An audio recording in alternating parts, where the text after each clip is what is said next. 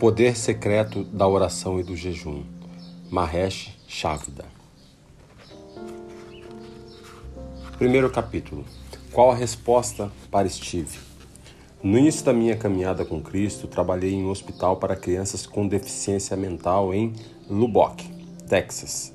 Exatamente quando Jesus foi dirigido ou impelido pelo Espírito Santo ao deserto, fui impelido a entrar no meu deserto no Texas uma escola pública para crianças com alto grau de deficiência. Foi um dos lugares mais trágicos que estive. Meus dias eram preenchidos com horas de sofrimento e interação com crianças feridas e despedaçadas num ambiente cheio de odores mais podres que você possa imaginar. As crianças com quem eu trabalhava não tinham controle nenhum do seu esfíncter. Muitas vezes eram lambuzadas de fezes por elas mesmas, as portas e até a mim. Com frequência eu questionava: Senhor, és tu realmente quem me dirigiste até aqui? Logo compreendi que o Senhor me havia levado até lá pela sua soberania para me ensinar sobre Ele mesmo.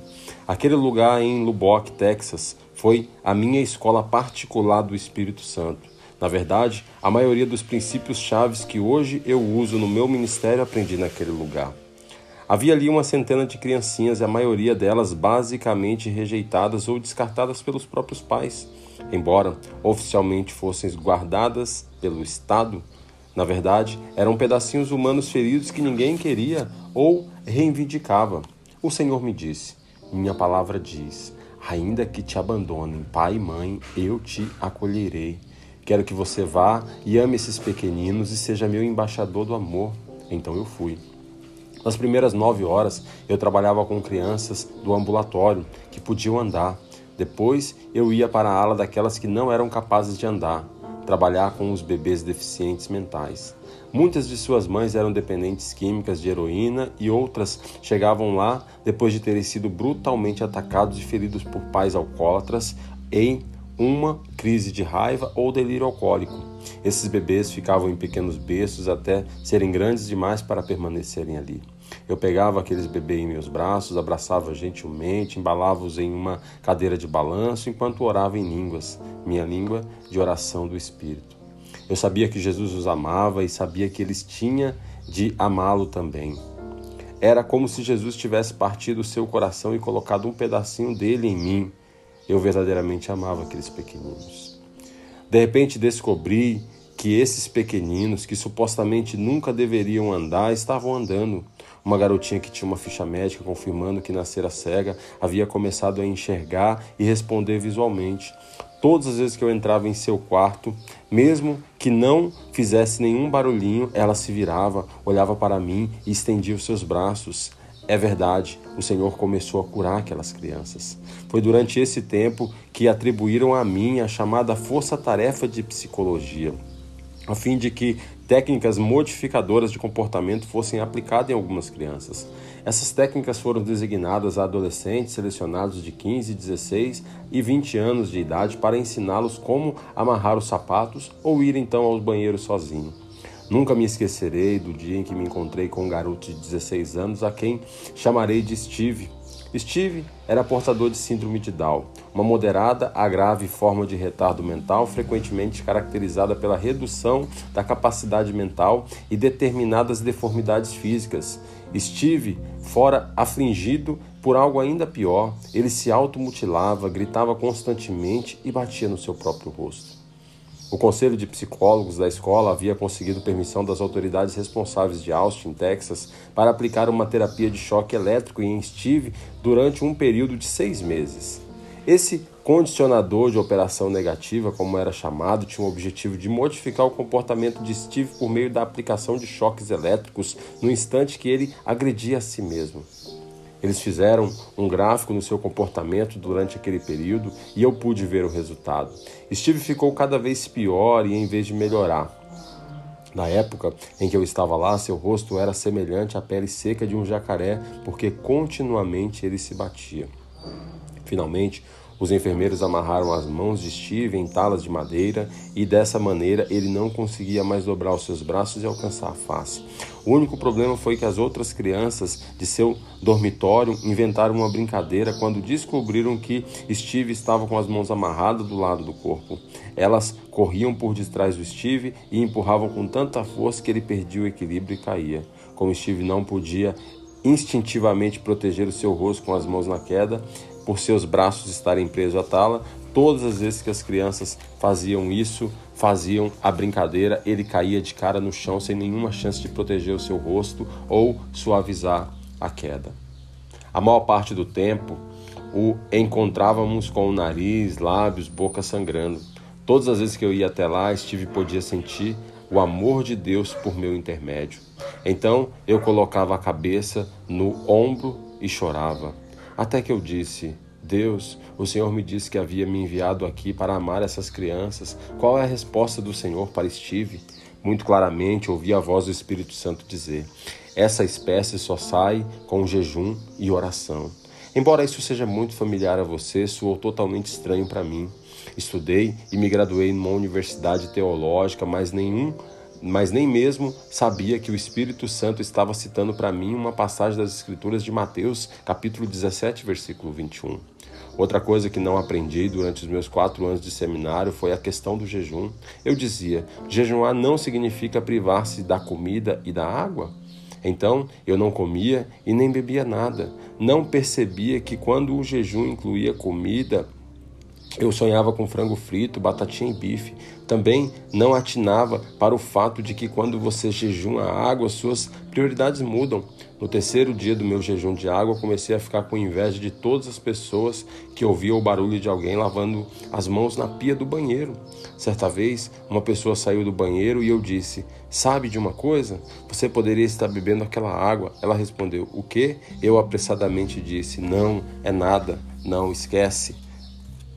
No dia, no quarto dia, o Senhor falou comigo: Você pode beber água. E comecei a tomar água, mas ainda mantive o jejum até o décimo quarto dia. E o Senhor me disse: Agora ore pelo Steve. Quando cheguei para o meu turno daquele dia na escola, levei Steve para o meu pequeno escritório, um cubículo, e disse: Steve, sei que talvez não entenda o que eu estou dizendo, mas seu espírito é eterno. Gostaria de lhe dizer que sou servo do Senhor Jesus. Estou aqui para pregar as boas novas para você. Queria que você soubesse que Jesus Cristo veio para libertar os cativos. Então eu disse: Em nome de Jesus, espírito maligno na mutilação, saia em nome de Jesus. De repente, o corpo de Steve foi arremessado a aproximadamente dois metros e meio de altura. Depois caiu no chão e deu um grande suspiro. Imediatamente senti um cheiro forte de ovo podre e de enxofre queimado que aos poucos foi desaparecendo da sala. Rapidamente corri na direção de Steve, carreguei nos meus braços e retirei as talas de madeira enquanto ele olhava aqueles olhos enormes. Então Steve começou a dobrar os braços e senti suavemente o seu rosto. Eu olhei gentilmente tocar os seus olhos, nariz e ouvido. Então ele começou a chorar até soluçar.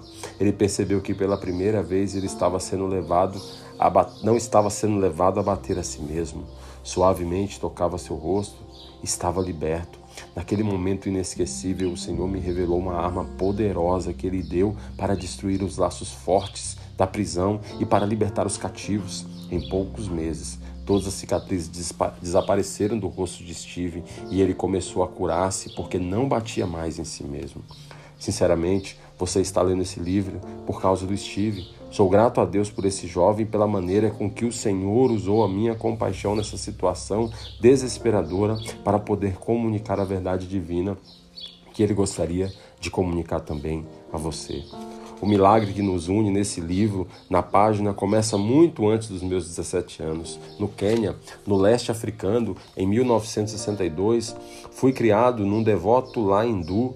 O meu destino já estava estabelecido de acordo com a tradição ocidental indiana. Como filho de hindu e de uma alta casta militar, eu estava sendo treinado para me tornar um líder da comunidade hindu e era bem versado nos escritos sagrados do hinduísmo. Desde a infância fui ensinado sobre um dos princípios centrais. Você deve ser pesquisador da verdade. E eu, de forma obediente, buscava a verdade. Meus pais eram indianos, embora eu tenha nascido e sido criado no Quênia. Ganhei vários prêmios e, apesar do meu pai ter morrido quando eu ainda tinha 5 anos de idade, ainda fazia parte de uma classe privilegiada e de alta caste de guerreiros hindus. Minha busca diligente pela verdade repentinamente tomou uma nova direção num dia quente em 1962, quando a esposa de um missionário batista veio até o nosso bairro trabalhar com as crianças. Por razões que apenas Deus conhece, essa pequena senhora do oeste texano foi levada a bater a porta de uma casa em que uma família hindu vivia e pediu um copo de água. Era eu quem estava ali e fui eu quem a atendeu Dei-lhe o copo de água e ela me deu uma Bíblia. Nenhum de nós sequer imaginava que aquele momento eu a simples troca de um copo de água por uma Bíblia resultaria na conversão de mais de um milhão de pessoas para Cristo nos anos seguintes. Às vezes, até as nossas obras mais insignificantes de obediência são destinadas a propósito muito maior do que podemos imaginar. Comecei a ler a Bíblia porque naturalmente buscava a verdade. Foi dessa maneira que conheci a estranha figura sobre quem eu lia. Seu nome era Jesus Cristo. Como pesquisador da verdade, a incrível declaração deste homem santo me cativou e conhecerão a verdade, e a verdade vos libertará. Eu disse sim, é isso mesmo. Eu li mais atentamente o livro de João, quando li a passagem que Jesus disse em João 14,6: Eu sou o caminho, a verdade, a vida. Ninguém vem ao Pai a não ser por mim. Caíram as escamas que cegaram os meus olhos deste hindu compromissado com a caça de guerreiros, orgulhoso dessa tradição, em busca a verdade, e de repente vi que Jesus Cristo era a verdade. Mas, mesmo assim, não recebi Jesus como Senhor, Salvador imediatamente. Apesar do que lera na Bíblia, fiquei questionando se deveria me tornar um cristão por causa do preço que deveria ser pago, pois ele me parecia alto demais. Se eu ousasse confessar a Cristo, seria rejeitado pela minha família, inclusive pela minha mãe, irmãos, irmã, além de perder todo o status que tinha no mundo hindu.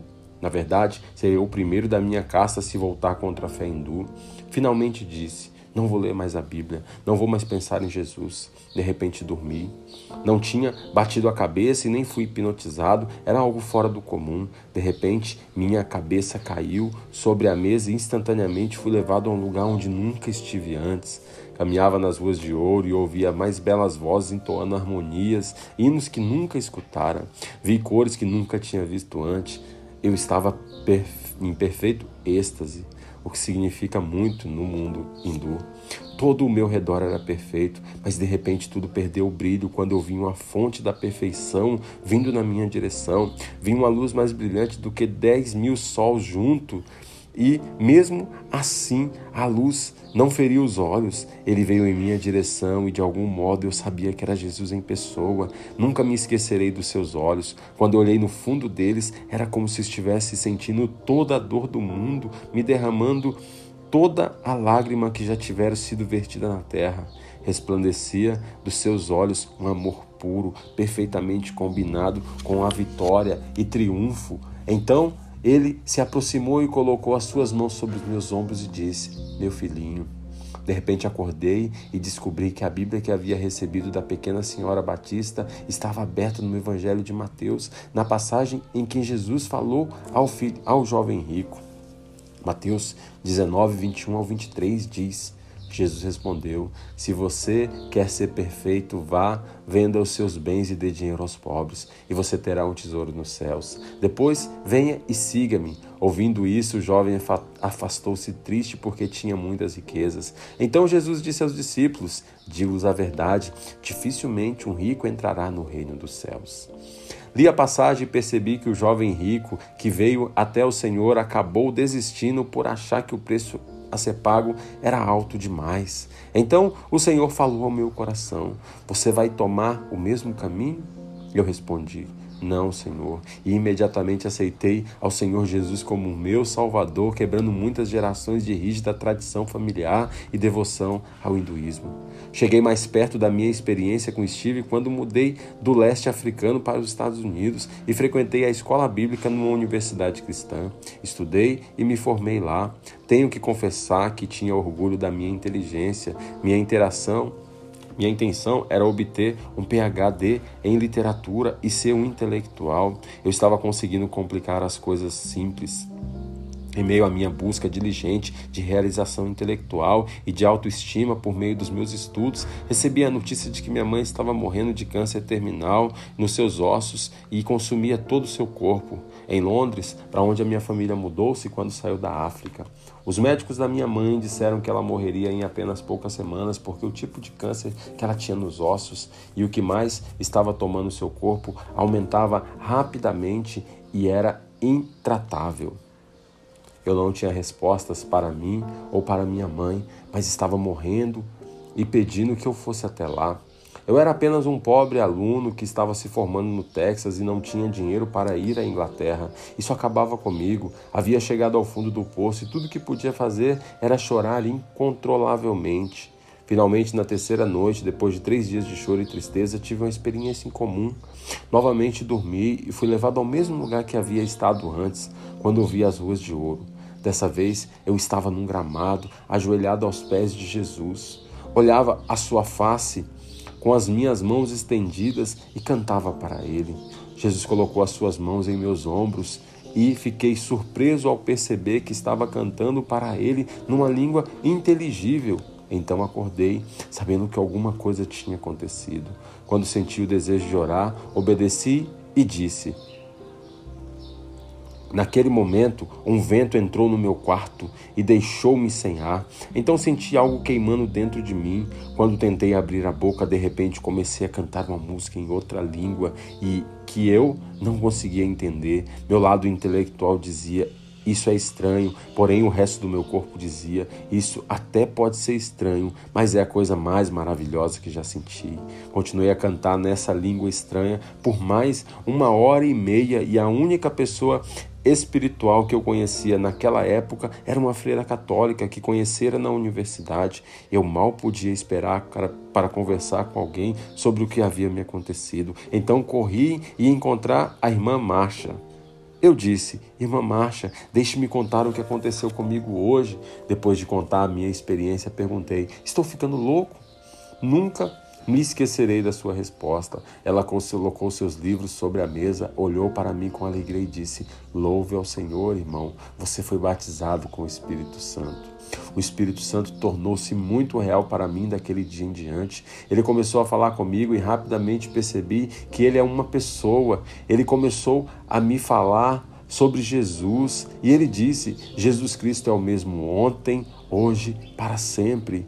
Eu ainda não havia lido essas palavras em Hebreu 13, 8. Então eu disse: Como assim? E ele respondeu: Jesus é o mesmo hoje, ontem e sempre. Ore pela sua mãe. Dessa vez eu disse sim. Outra vez ele falou: Jesus Cristo é o mesmo ontem, hoje e para sempre. Finalmente eu disse: Senhor, o que está tentando me dizer? E ele respondeu: Jesus curava há dois mil anos, ele ainda cura. Quando perguntei o que o Senhor quer dizer com isso, ele disse: ore pela sua mãe. Já que eu não sabia de nada, não havia sido ensinado que a cura não era para os tempos antigos somente, orei por ela como Deus havia me dito. Poucos dias depois percebi, recebi a notícia de que minha mãe havia sido completamente curada de sua doença terminal. Minha mãe vivera mais 24 anos depois daquela cura que recebeu do Senhor Jesus antes de falecer. Quando recebi o batismo com o Espírito Santo, ele começou a me guiar. Isso foi quando me levou para Lubbock, Texas, onde conheci Steve e muitas outras crianças preciosas que tinham uma grande necessidade de amor e do poder de Deus. A verdade sobre o jejum que aprendi ali se tornou uma palavra viva em mim desde aquele dia. Em 1971, comecei a fazer jejuns e de um dia. Em 1972, comecei a fazer jejum de três dias por diversas semanas. Depois, fiz alguns jejuns de 7, 14 dias. Em 1973, fiz vários jejuns de 7, 14 e 21 dias, conforme a instrução do Senhor. Durante essa época, o Senhor estava me ensinando o ritmo cadenciano da graça que acontece quando nos submetemos completamente à sua liderança. Jejuar é uma capacitação significativa que aumenta os efeitos de descansar no Senhor. Não deveria ser um jugo pesado. Ao entrar nessa jornada, encorajo você a encontrar a cadência da graça, equilibrada com a humildade de sua alma, sabedoria e obediência. Se você estiver grávida, amamentando ou passando por um tratamento médico, recomende que procure um médico antes de começar a jejuar. Em 1974, estava pastoreando uma igreja em Leverland, Texas, quando o Senhor falou comigo: comece a fazer jejum de 40 dias. Fiz um jejum de 40 dias e a maior parte do tempo encontrei graça. No ano seguinte, novamente, fui levado a fazer um jejum de 40 dias e diversos jejuns de 14 e de 21 dias. Bonnie e eu nos casamos em 76 e foi nesse ano que o Senhor me disse: agora comece a fazer dois jejuns de 40 dias. Depois disso, por muitos anos, fiz dois jejuns de 40 dias por ano e no mínimo dois jejuns de 21 dias. Segui esse padrão de dois jejuns de 40 dias por ano até 1988, com jejuns adicionais de duração diferente, conforme a direção do Espírito Santo. Em 1989, fui levado a fazer apenas um jejum de 40 dias. No total, fui levado pelo Espírito Santo a fazer 30 jejuns de 40 dias separadamente. Nos primeiros 19 jejuns, eu me permiti apenas beber água. Depois, o Senhor me permitiu que eu começasse a tomar sucos. No total, durante aquele período fundamental na minha vida e ministério, jejuei 120 dias por ano. Eu não entendia totalmente o que o Senhor estava fazendo naqueles anos, mas sabia que eu amava Jesus. Também sabia que ele tinha me pedido para jejuar e orar por seu povo a quem ele amava. Tudo o que eu queria fazer era obedecer. Aqueles que me conheciam ou eram algumas pessoas de forma ligada aproximadamente próxima a mim por eu ser pastor ou líder na época, sabiam dos jejuns. Por mais de dez anos, o Senhor não permitiu que eu anunciasse publicamente, nem explicasse ou ensinasse sobre o jejum em reuniões públicas. Durante aqueles anos, o Senhor estava estabelecendo um fundamento profundo, estava fazendo algo secreto que apenas recentemente foi aberto conforme as ordens do Senhor. E esse parece ser, em muitos casos, o modo de ser dos jejuns. O Senhor deseja nos arrastar para um lugar íntimo de jejum, em que Ele possa desenvolver a nossa vida interior quando ainda estamos engajados na vida em comunidade. Rapidamente descobri que nem todas as pessoas compreendiam aceitavam o que estava fazendo. Havia algumas que me acusavam de fanático, outras simplesmente pensavam que eu estava sendo religioso demais. Meus piores críticos pensavam que eu era moralista e tenho que admitir que a crítica e a falta de compreensão doía naquela época.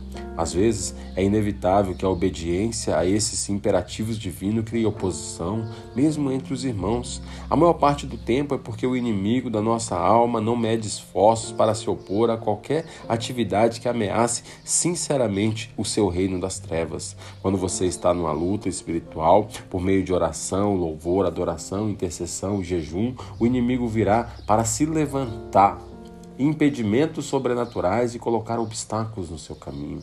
Nos anos e décadas que se passaram desde que Deus revelou o poder secreto do jejum na ocasião da libertação do jovem Steve, aquela revelação tornou-se uma palavra vida, uma pedra fundamental na minha vida e ministério de Cristo. Hoje compreendo que Deus me deu um mandamento para ajudar a restaurar essa verdade sobre o jejum na sua igreja, no final dos tempos. O jejum é um aspecto extremamente importante para o estilo de vida da igreja neotestamentária no final dos tempos. Deus permitiu que eu fizesse 30 jejuns de 40 dias por causa de uma verdade fundamental. Você não pode comunicar algo que não tenha feito. Se você vive o que fala, poderá compartilhar. O Senhor ainda me disse: Agora que eu pus diante de você essas coisas, dou-lhe autoridade de comunicar essa verdade à igreja no final dos tempos, aos homens e às mulheres que fazem a obra de Cristo. Enquanto escrevo essas palavras, sinto a satisfação e a realização eterna. Esse livro é parte do fruto da semente plantada durante todos aqueles anos de escuridão, quando tudo que eu sabia era que estava apenas obedecendo a palavra do Senhor. Talvez Deus nunca peça para você jejuar por 40 dias, mas se ele lhe pedir, você será capaz de fazê-lo pela sua graça. Uma coisa é certa e indubitável como membros em particular da Igreja de Jesus Cristo, Deus deseja que cada um de nós observe determinado número de jejum disciplinados em nossa vida. Ele é parte indispensável da nossa vida como membro de uma vinha frutífera e noiva gloriosa do Senhor e o estilo de vida do nosso maior modelo, Jesus Cristo.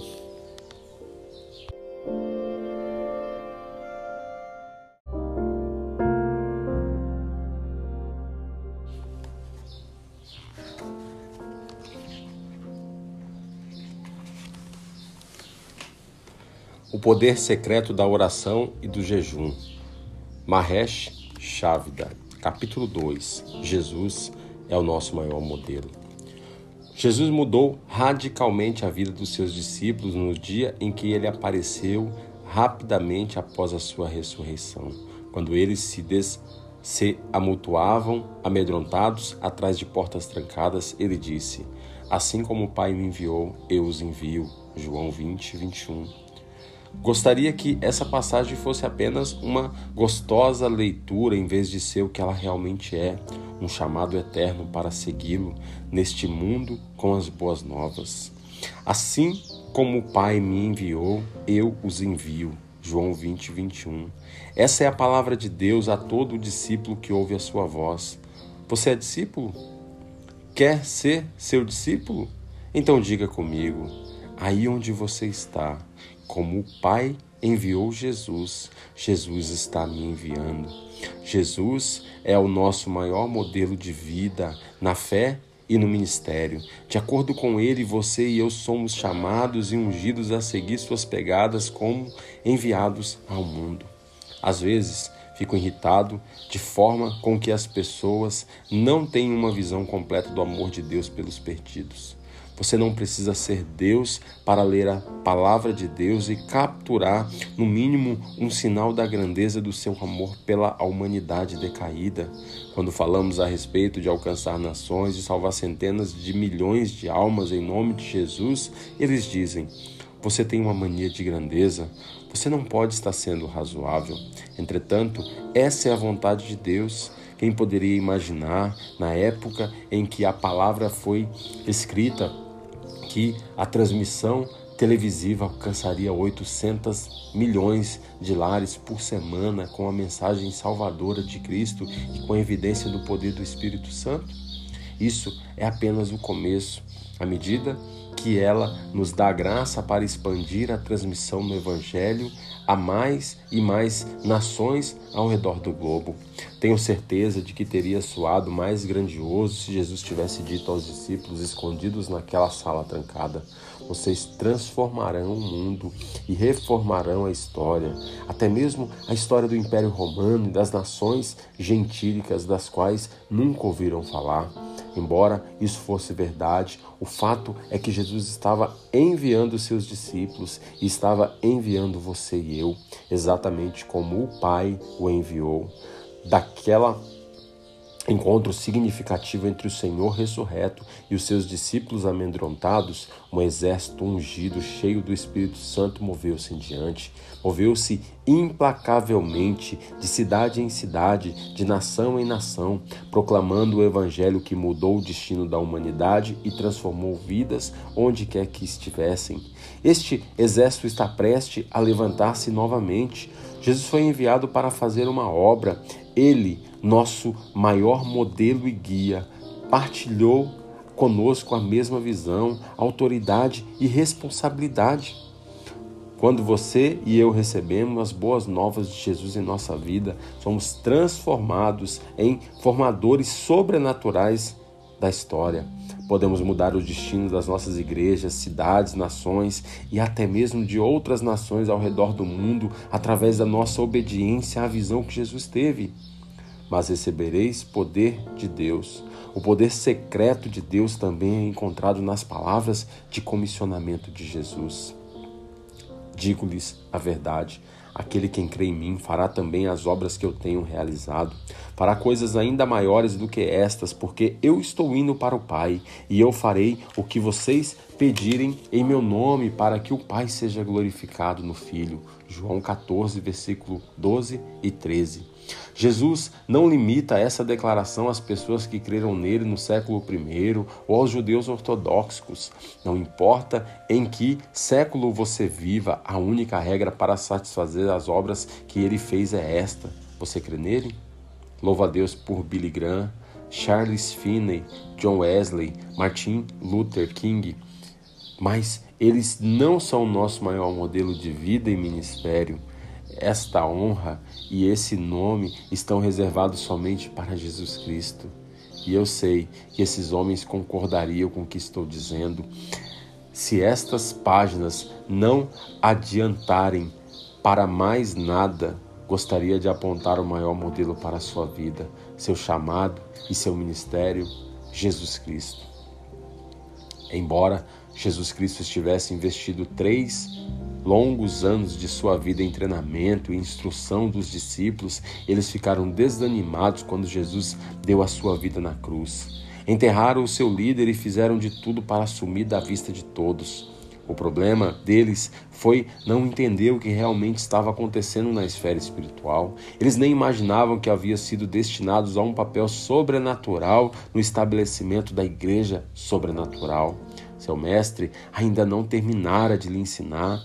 Ao cair da tarde desse primeiro dia da semana, estando os discípulos reunidos de portas trancadas por medo dos judeus, Jesus entrou-se e pôs no meio dele e disse: Paz seja convosco. João, capítulo 20, versículo 19.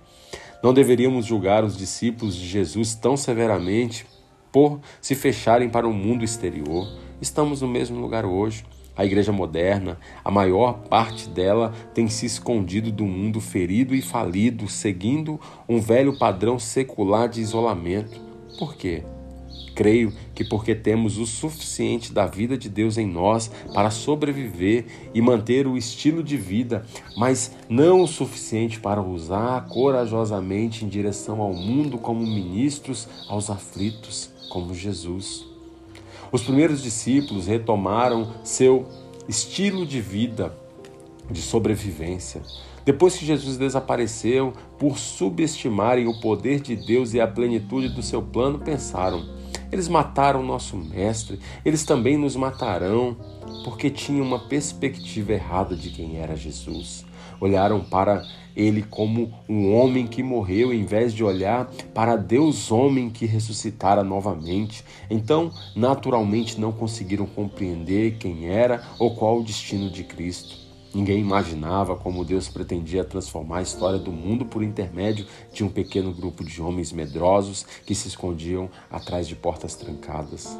Nos bons tempos, as pessoas daquela sala já tinham provado uma porção da autoridade de Cristo quando ele as enviou para curar e expulsar demônios. Entretanto, eles não se sentiram fortes ou com autoridade naquele dia em Jerusalém, quando o Jesus ressurreto caminhou no meio da sua reunião secreta e virou o mundo deles de cabeça para baixo. Há muitos anos eu executava um projeto evangelístico na Costa Rica e estávamos vendo alguns milagres maravilhosos acontecendo nas reuniões enquanto o Espírito Santo confirmava a palavra pregada. Eu era ainda melhor porque as reuniões estavam sendo transmitidas para toda Nicarágua, Panamá e Costa Rica. No terceiro dia do projeto, Boni, um de nossos dois filhos mais velhos, voaram para lá.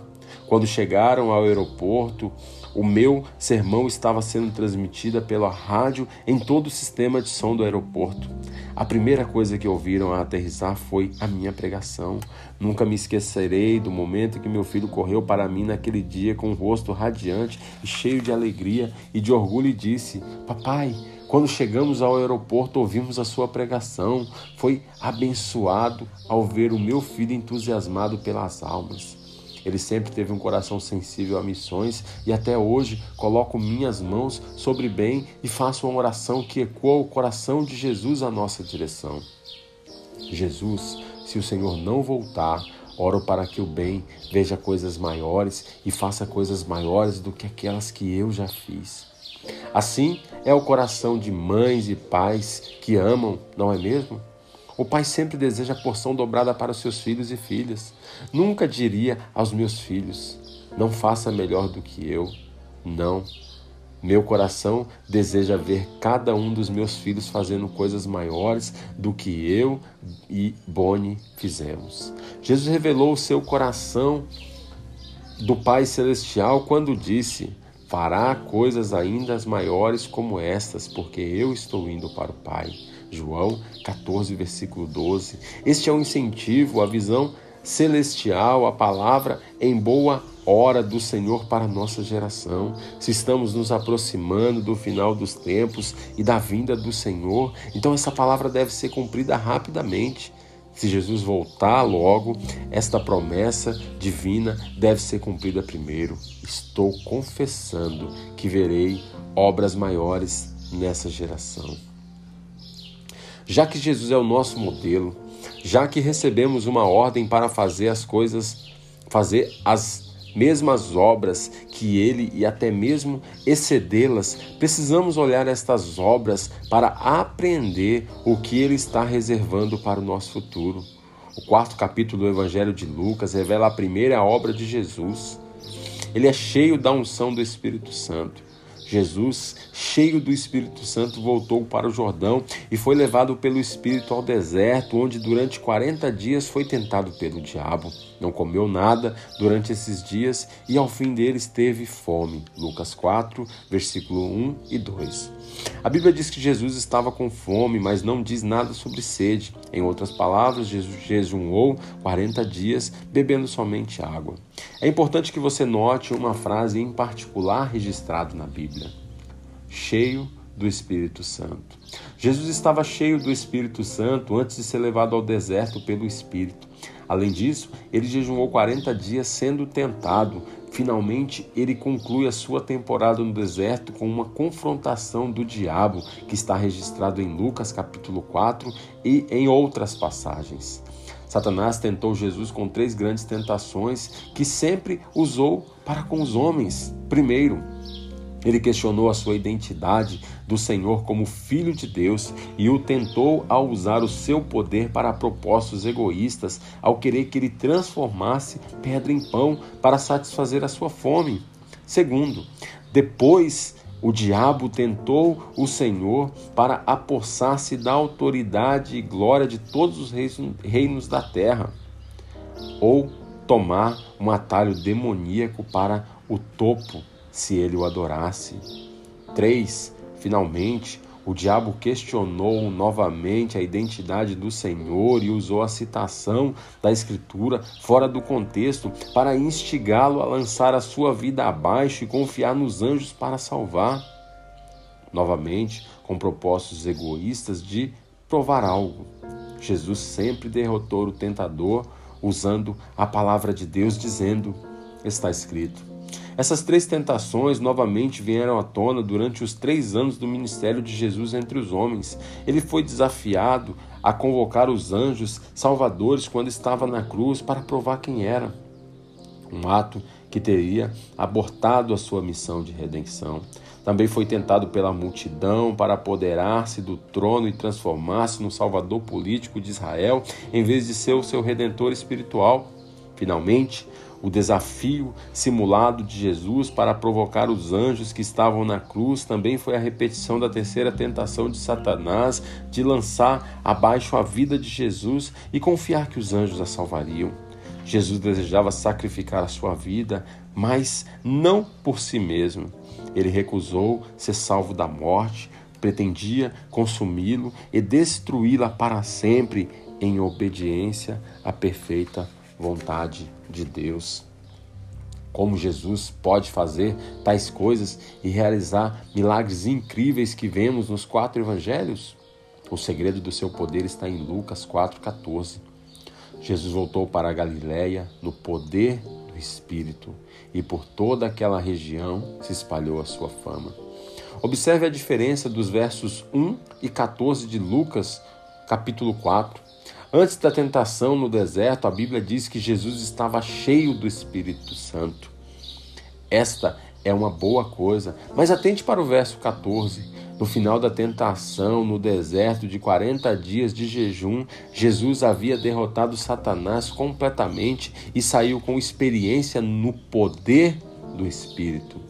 Ele foi levado pelo Espírito Santo para o deserto para ser testado. Quando obedeceu, sobre a unção do Espírito Santo, tornou-se capacitado para derrotar as fortalezas satânicas. Há então uma nítida diferença entre ser cheio do Espírito e operar no poder do Espírito. Lembre-se que Jesus Cristo estava cheio de Deus e cheio de humanidade. Seu exemplo de jejuns nos dá a percepção clara de como lidar com os obstáculos, tanto na carne quanto no espírito. Precisamos transformar o segredo do poder de Jesus no segredo do nosso poder, porque Ele é, afinal de contas, nosso modelo maior. Este é o mesmo poder que descobri na experiência do meu deserto enquanto trabalhava com Steve e com outras crianças em Lubbock, Texas. É o lugar para onde Deus quer que todos nós nos movamos. Muitos de nós funcionam no nível de ser cheio do Espírito. Eu piamente cheio que estar cheio do Espírito é maravilhoso, mas é apenas o primeiro estágio de progressão depois da salvação.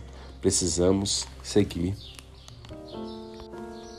Jesus Cristo nos mostrou o caminho e pessoalmente o exemplo exemplificou para nós. Cheio do Espírito Santo, não o deixa pronto para mover-se em direção à plenitude do seu chamado em poder. Precisamos nos submeter à disciplina do Espírito Santo e durante esse período, Deus nos disciplinará nas obras essenciais da oração, do jejum e na habilidade de usar a palavra como arma. Então, seguiremos adiante no poder do Espírito para fazer a vontade de Deus. Há séculos temos nos especializados na palavra de Deus e aprendido algumas coisas pelo caminho. Hoje estamos apenas começando a dar passos em direção à obediência que nos tange a disciplina da oração o jejum, porém, continua sendo um mistério que raramente é praticado na igreja moderna. É nele que encontramos a chave principal para ir além do enchimento do Espírito para atingir o poder do Espírito. Jesus completou esse processo em apenas 40 dias, mas é provável que eu e você demoremos muito mais tempo. O ponto importante é começar. Os discípulos ficaram três anos com Jesus e durante esse tempo foram discipulados sob a unção de Jesus Cristo.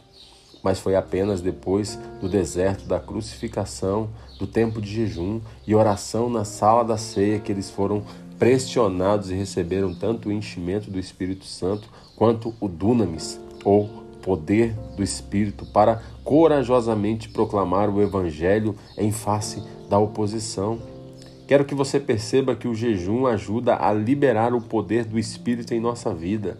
Ele necessariamente não o ajuda a ganhar mais graça diante de Deus, mas facilita o fluir mais livre do Santo Espírito por seu intermédio, dissolvendo e removendo todo o lixo da sua vida. Se você se entregar ao Senhor com uma vida comprometida de oração e jejum, sua unção começará a fluir por seu intermédio em forma de um poder cada vez maior. Essas são as primeiras obras que somos chamados a fazer se quisermos realizar as obras de Jesus Cristo. O início ou as primeiras obras de Jesus, antes de ele entrar no ministério, no poder do Espírito, foi o jejum e a batalha espiritual em oração e na palavra. Não acredito em acaso no reino. Não é por acaso que você está lendo esse livro. Creio que você foi trazido até esse ponto pelo Espírito Santo, porque você é uma das pessoas que ele escolheu para servi-lo no seu exército no final dos tempos. Você foi chamado e ungido para fazer as obras de Jesus Cristo e ainda fazer obras maiores. Você não tem de fazer jejuns longos demais, de forma dramática, para obter benefício do jejum e da batalha espiritual. O ponto principal não é a extensão do jejum, mas a sua submissão à liderança.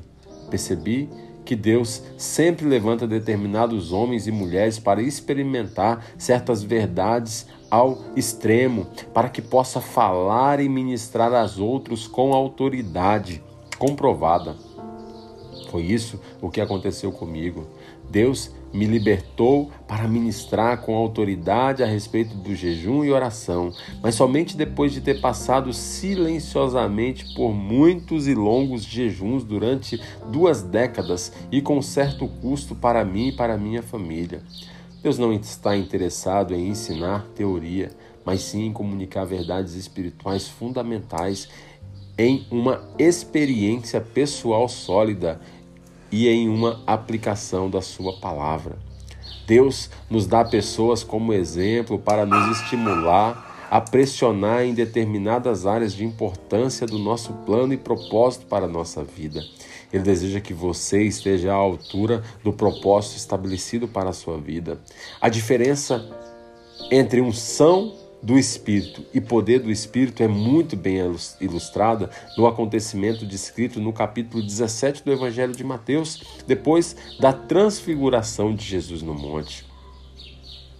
Quando chegaram onde estava a multidão, um homem aproximou-se de Jesus, ajoelhou-se diante dele e disse: Senhor, tem misericórdia do meu filho. Ele tem ataques e está sofrendo muito. Muitas vezes cai no fogo ou na água. Eu trouxe os teus discípulos, mas eles não puderam curá-lo. Jesus respondeu: Ó oh, geração incrédula e perversa, até quando estarei com vocês? Até quando terei que suportá-los? Tragam-me um menino. Jesus repreendeu o demônio e este saiu do menino, que daquele momento em diante ficou curado. Então, os discípulos, aproximando-se de Jesus em particular, perguntaram: Por que não conseguimos expulsá-lo? Ele respondeu: Porque a fé de vocês tem é pequena. Eu lhes asseguro que se vocês tiverem fé do tamanho de um grão de mostarda, poderão dizer a este monte: vá daqui para lá, e ele irá. Nada lhe será impedido. Mas esta espécie só sai pela oração e pelo jejum. Jesus foi severo com seus discípulos porque já tinha dado autoridade ou unção quando os delegou embaixadores do seu reino. Em Mateus, no capítulo de número 10, ele disse: curem os enfermos, ressuscitem os mortos, purifiquem os leprosos, expulsem os demônios. Vocês receberam de graça, deem também de graça. Mateus capítulo 10, versículo 8. Os discípulos tiveram sucesso durante uma longa jornada ministerial, mas de repente fracassaram em Mateus 17, quando depararam com o um espírito maligno que se recusava a submeter-se à autoridade deles. Quando o caldo entornou, Nessa terrível batalha espiritual, os discípulos oraram pelo menino, mas foram completamente derrotados porque não tinham o poder para vencer o demônio que controlava a criança. Algo os impedia, alguma força ou poder estava impedindo a cura. Havia uma opressão horrível naquele menino que tinha minado e depreciado totalmente a unção dos discípulos do Senhor. A credibilidade do seu ministério havia sido comprometido até Jesus entrar em cena. Mas o que aconteceu? O pai do menino disse que seu filho estava sendo afligido por epilepsia, mas em nenhum momento Jesus curou o menino. Ele expulsou o demônio que causava a aflição. Quando Jesus ficou sozinho com os discípulos e ele deu uma das mais importantes lições que os cristãos devem aprender para obter vitória contra os maiores obstáculos que o inimigo coloca em nossa vida, ministério e chamado. Essa lição só pode ser concebida e recebida na esfera espiritual, porque a nossa vitória está na esfera do espírito. De acordo com o apóstolo Paulo, Deus nos deu poderosas armas para destruir as fortalezas, assim como diz o texto de 2 Coríntios 10, capítulo de número 3, versículo 3 ao 6. Pois, embora vivamos como homens, não lutamos segundo os padrões humanos. As armas com que lutamos não são humanas, ao contrário, são poderosas em Deus para destruir as fortalezas destruímos argumentos de toda pretensão de que se levanta contra o conhecimento de Deus e levamos cativo todo pensamento para nos tornar obediente a Cristo. E estaremos prontos para punir todo ato de desobediência, em vez estando completa a obediência de vocês. Uma vez que nossas armas, portanto nossa vitória, não se encontra na esfera natural, carne e sangue, nosso inimigo maligno tentará com frequência nos levar para a batalha e lutar natural ou carnal. A maneira mais eficiente para você e eu colocarmos a nossa carne no devido lugar e andar no espírito é por meio do jejum e da oração. Se o Filho de Deus orou e jejuou para ter poder no seu ministério, porque acha que deveríamos fazer outras coisas? Jesus espera que você jejue e ore. Mateus 6, versículos 5 ao 7. Ele não diz quando você estiver a fim de orar. Não, ele disse três vezes quando orar. Não se você orar. Da mesma forma, Jesus não disse em Mateus 6, versículo 16 e 17: Se algum dia você decidir tentar jejuar, embora que eu saiba que é quase impossível para você, mas ele disse: quando você jejuar. Ele não nos deu a opção de não jejuar, ele considerou o jejum uma prática tão natural na vida cristã de que disse aos discípulos e aos seus críticos que orar e jejuar faria parte da vida depois que ele fosse. Nada mudou desde que ele pronunciou essas palavras. Se você é cristão, então você ora. Se você é cristão, então você jejuma. Deus quer nos libertar uma unção dobrada para podermos trazer aquela palavra com autoridade de cura, libertação e restauração que os discípulos testemunharam na libertação do menino epilético. Mais tarde, os discípulos exercitaram o mesmo poder destruidor do demônio dado pelo Espírito Santo no livro de Atos e nas narrativas das epístolas. Já é o tempo de fazermos as obras de Jesus que transformam o mundo ao vermos a devastação do mundo ao nosso redor. No livro de Joel, o Senhor pediu que o profeta intimasse os anciões, os adultos das cidades, as crianças, os bebês e até mesmo a noiva e o noivo que esperavam pela cerimônia do casamento a observarem um jejum solene como uma só nação diante de Deus. Por quê e para quê? Eles oravam insistentemente para que a restauração viesse. Jesus, Joel, capítulo de número 2, versículo 15. Deus respondeu então a sua oração com uma grande promessa em relação aos últimos dias, que apenas começou a ser cumprida nos dias de Pentecoste, no livro de Atos, e está sendo manifestada como nunca em nossos dias. E depois disso derramarei do meu espírito sobre todos os povos. Os seus filhos e suas filhas profetizarão, os velhos terão sonhos, os jovens terão visões, até sobre os servos e servas derramarei do meu espírito naqueles dias. Joel, capítulo de número 2, versículo 28 e 29. A única condição prévia para esse derramamento do Espírito Santo é que sejamos um povo que tenha a visão e que anseie pagar o preço para receber o poder por meio da oração e do jejum. Se o Santo Espírito mexeu com você enquanto li esse capítulo, então provavelmente Deus está preparando você para a guerra. Se o escolheu para fazer as obras de Jesus nessa geração, e elas só podem ser realizadas no poder do Espírito. Se você quer receber a arma sobrenatural da oração e do jejum como parte natural do seu arsenal, então diga agora: como o Senhor quiser, Jesus. Se você quer pagar o preço de orar e jejuar como algo habitual em sua vida, então você pode destruir as fortalezas, ser vitorioso em sua vida e trazer livramento e libertação aos cativos da sua geração. Sendo assim, diga ao Senhor: por onde o Senhor me guiar, eu seguirei. Talvez ele o leve a jejuar uma vez por semana, um dia por semana, ou simplesmente um dia a cada dois meses, o que for comprometa-se a fazê-lo e confie no Senhor para receber a graça da obediência.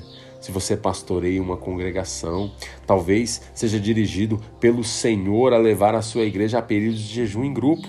É importante que você coloque a sua vida diante dele hoje e confie nele para o amanhã. Sua resposta obediente a Deus é uma catástrofe mais temida e perigosa que poderia acontecer no reino das trevas. O inimigo sabe que você pode transformar a forma e o destino de sua cidade e até mesmo seu país ao unir-se ao exército de Deus no final dos tempos, composto por homens e mulheres comprometidos com o jejum e a oração. Jesus me deu uma oração missionária em relação à sua obra entre os membros do seu exército cristão no final dos tempos. Senhor Deus, vejo seus anjos equipando esse exército com armas poderosas de guerra. Vejo tropas de homens e mulheres em diferentes posições, colocando as suas armas em seu arsenal. Libere a sua unção agora, Senhor. Libere a porção dobrada do seu espírito e nos toque. Permita que os seus filhos e filhas recebam a unção e a graça para jejuar e orar e que a unção que eu recebi seja transmitida àquele que lê essas palavras e fizer esta oração comigo agora. Vejo esse exército marchando, Senhor. Estamos marchando para tomar as cidades para Jesus. Estamos marchando para levar o nome do Senhor a cada região e canto dessa terra, norte, sul, leste e oeste. O exército de Deus está avançando e todo demônio deve se prostrar ao nome de Jesus quando o exército ungido vier com as suas armas poderosas de guerra. Senhor Deus, nós nos comprometemos nesse dia a usar fielmente essas armas. Senhor, eu oro para que os pastores e líderes do seu exército vejam que eles são os generais do exército divino. Coloque neles, Senhor Deus, a sabedoria divina de quem precisa liderar o seu pelotão no exército à vitória. Obrigado pela vitória completa, Senhor Jesus. Agora, Continuaremos a descobrir os benefícios incríveis que recebemos quando recebemos, obedecemos a Deus em jejum e oração.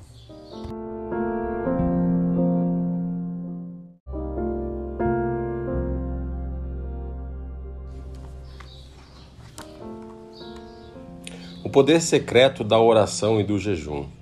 Mahesh Chavida. Capítulo 3 os benefícios do jejum que transformam vidas.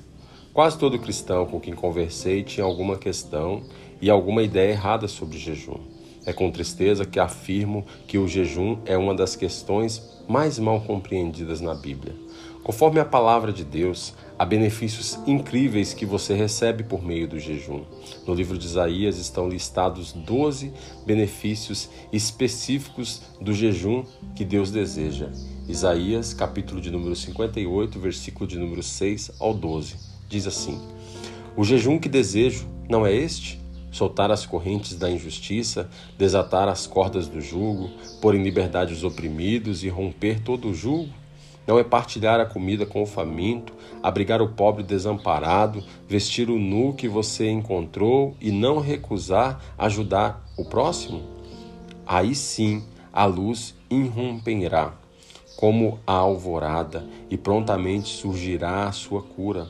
A sua retidão irá diante de você, e a glória do Senhor estará na tua retaguarda. Aí sim você clamará ao Senhor, e ele responderá. Você gritará por socorro, e ele dirá: Aqui estou. Se você eliminar do seu meio o julgo opressor, o dedo acusador, a falsidade do falar, se com renúncia própria você beneficiar os famintos e satisfazer os anseios dos aflitos, então a sua luz despontará nas trevas e a sua noite será como meio-dia. O Senhor guiará constantemente, satisfará os seus desejos numa terra ressequida pelo sol e fortalecerá os seus ossos. Você será como um jardim bem regado, como uma fonte cujas águas nunca faltam. Seu povo reconstruirá as velhas ruínas e restaurará os alicerces antigos. Você será chamado reparador de muros, restaurador de ruas e moradias. Isaías 58 é um dos melhores capítulos sobre a questão do jejum. Poderia escrever sobre esta passagem por diversos capítulos ou até mesmo um livro inteiro. É maravilhosa. Há, há 12 benefícios específicos do jejum que Deus deseja listado nessa passagem: revelação, cura e integridade, justiça, a presença da glória Shekinah de Deus, orações respondidas, direção contínua, contentamento, refrigério, força, obras que permanecem como o fluir eterno da primavera, educação de gerações futuras, restauração. Como de fato funciona o jejum? Não tenho todas as respostas, porque esse é um dos grandes mistérios divinos, mas posso compartilhar o que aprendi até agora. Por alguma razão, os demônios não se sentem à vontade quando os cristãos começam a jejuar.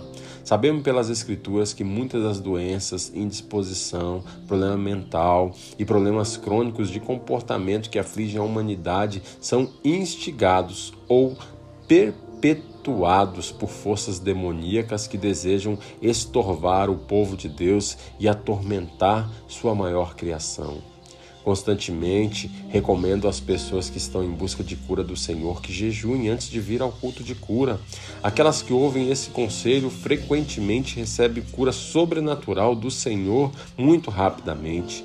Digo às pessoas: se o seu parente vem à igreja, peça de antemão que ele jejue, peça que ele beba suco ou coma uma salada. A prática de algum tipo de jejum é importante porque demonstra certo desespero e certa determinação para tocar ao Senhor, que é a única fonte de toda a cura. Os demônios não podem permanecer por muito tempo quando uma pessoa jejuma, porque, para Deus, jejuar cria uma atmosfera que acolhe o santo e repele o não santo, por isso é que os espíritos demoníacos não se sentem à vontade ao redor de uma pessoa que jejuma. Um pastor ou um ministro que está atuando no ministério de cura ou libertação de qualquer espécie deveria tornar o jejum parte do seu estilo de vida. Ele é o equivalente espiritual de um atleta que treina em uma academia. Quando jejuma, você procura a face de Deus. Então, ele começa a dar a você uma autoridade advinda da intimidade com ele, que os demônios reconhecerão e temerão. Lembro-me, logo no início do meu ministério, ter recebido um telefonema de dois pastores pentecostal.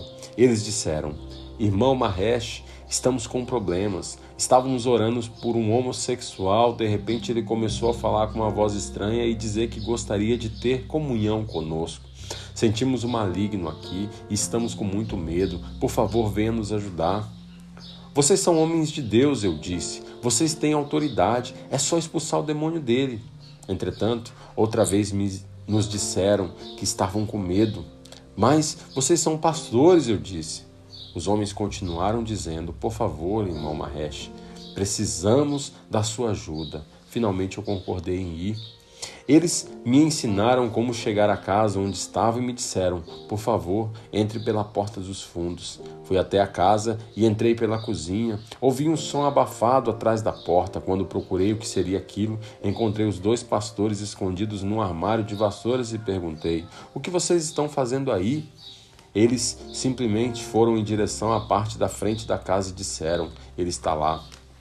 No instante em que entrei na sala onde aquele jovem estava, quando senti o poder das trevas, o demônio havia se manifestado e era um demônio bem forte. Eu estava em jejum e entrei na sala. O rapaz estava em pé, como se estivesse esperando uma chance para intimidar alguém novamente.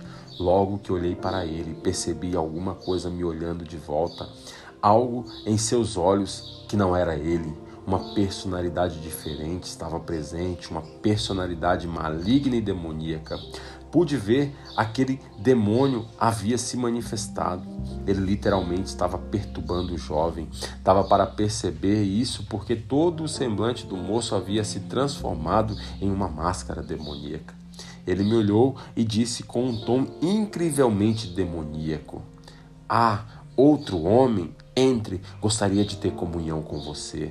Agora era a minha vez de falar pelo poder do Espírito Santo.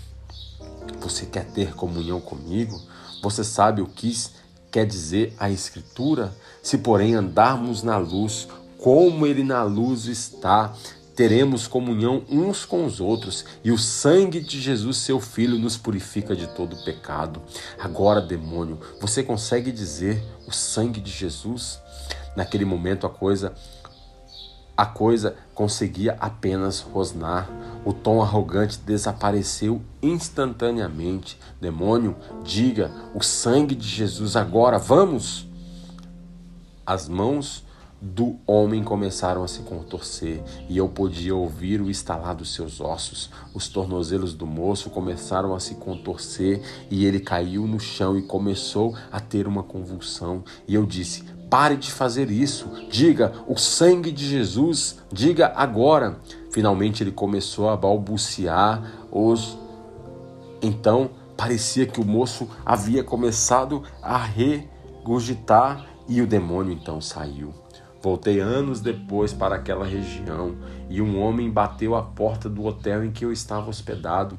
Lembrava-me daquele rosto, mas a última vez que havia visto o homem, ele estava deitado no chão e os dois ministros estavam amontoados em um armário de vassouras. Dessa vez ele disse: Irmão Chávida, gostaria de lhe apresentar uma pessoa.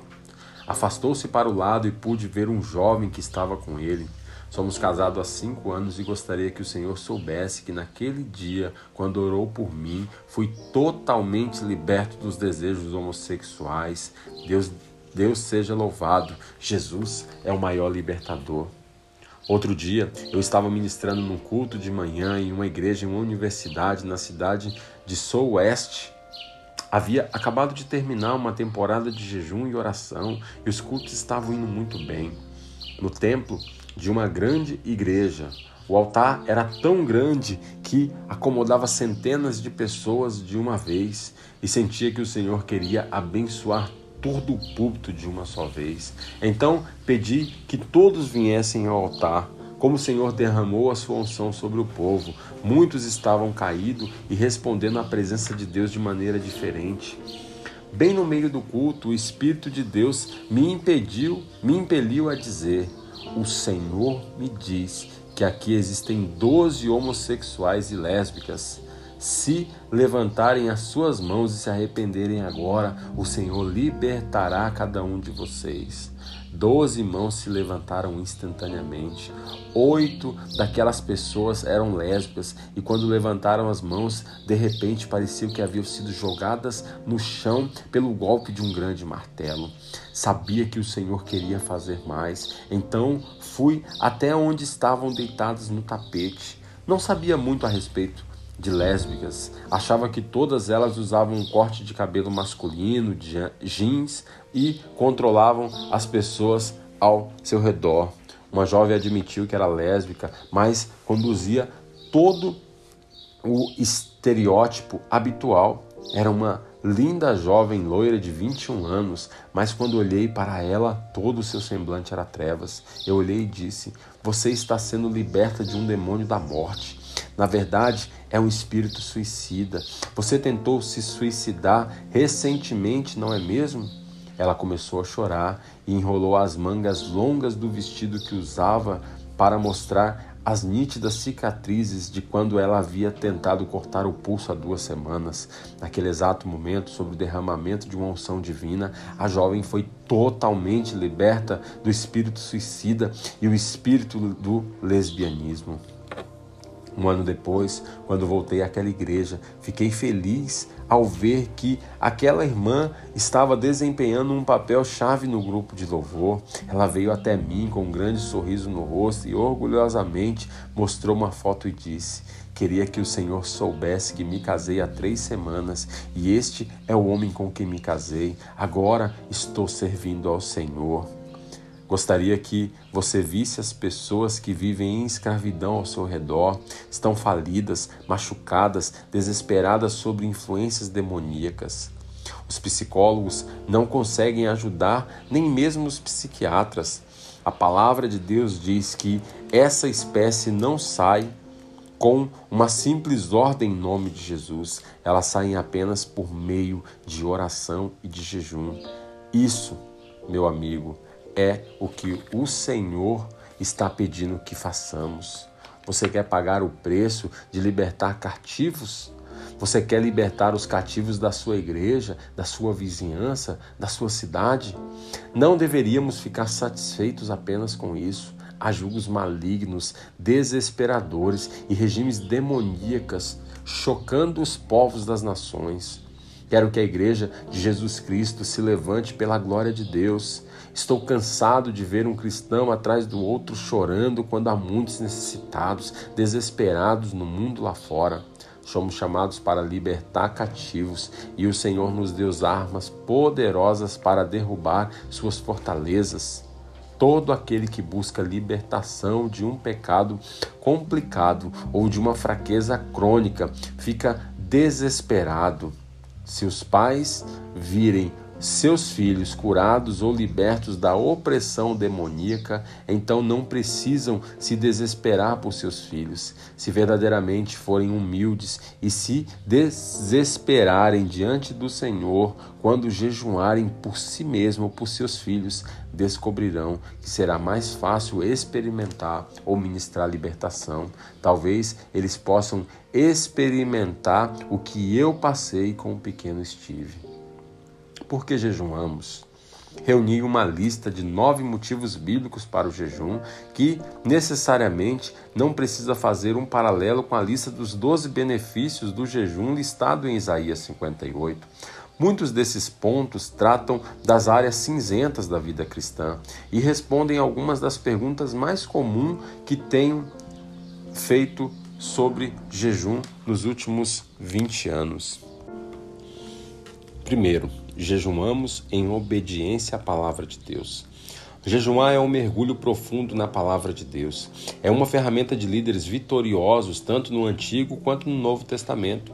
Se o registro bíblico é uma indicação, então, vencedores jejuam e perdedores não jejuam. Veja o exemplo resumido do que Deus tem a dizer para cristãos e ministros, em particular sobre o jejum. Agora, porém, declara o Senhor, Volte-se para mim de todo o coração, com jejum, lamento e pranto. Joel 2,12.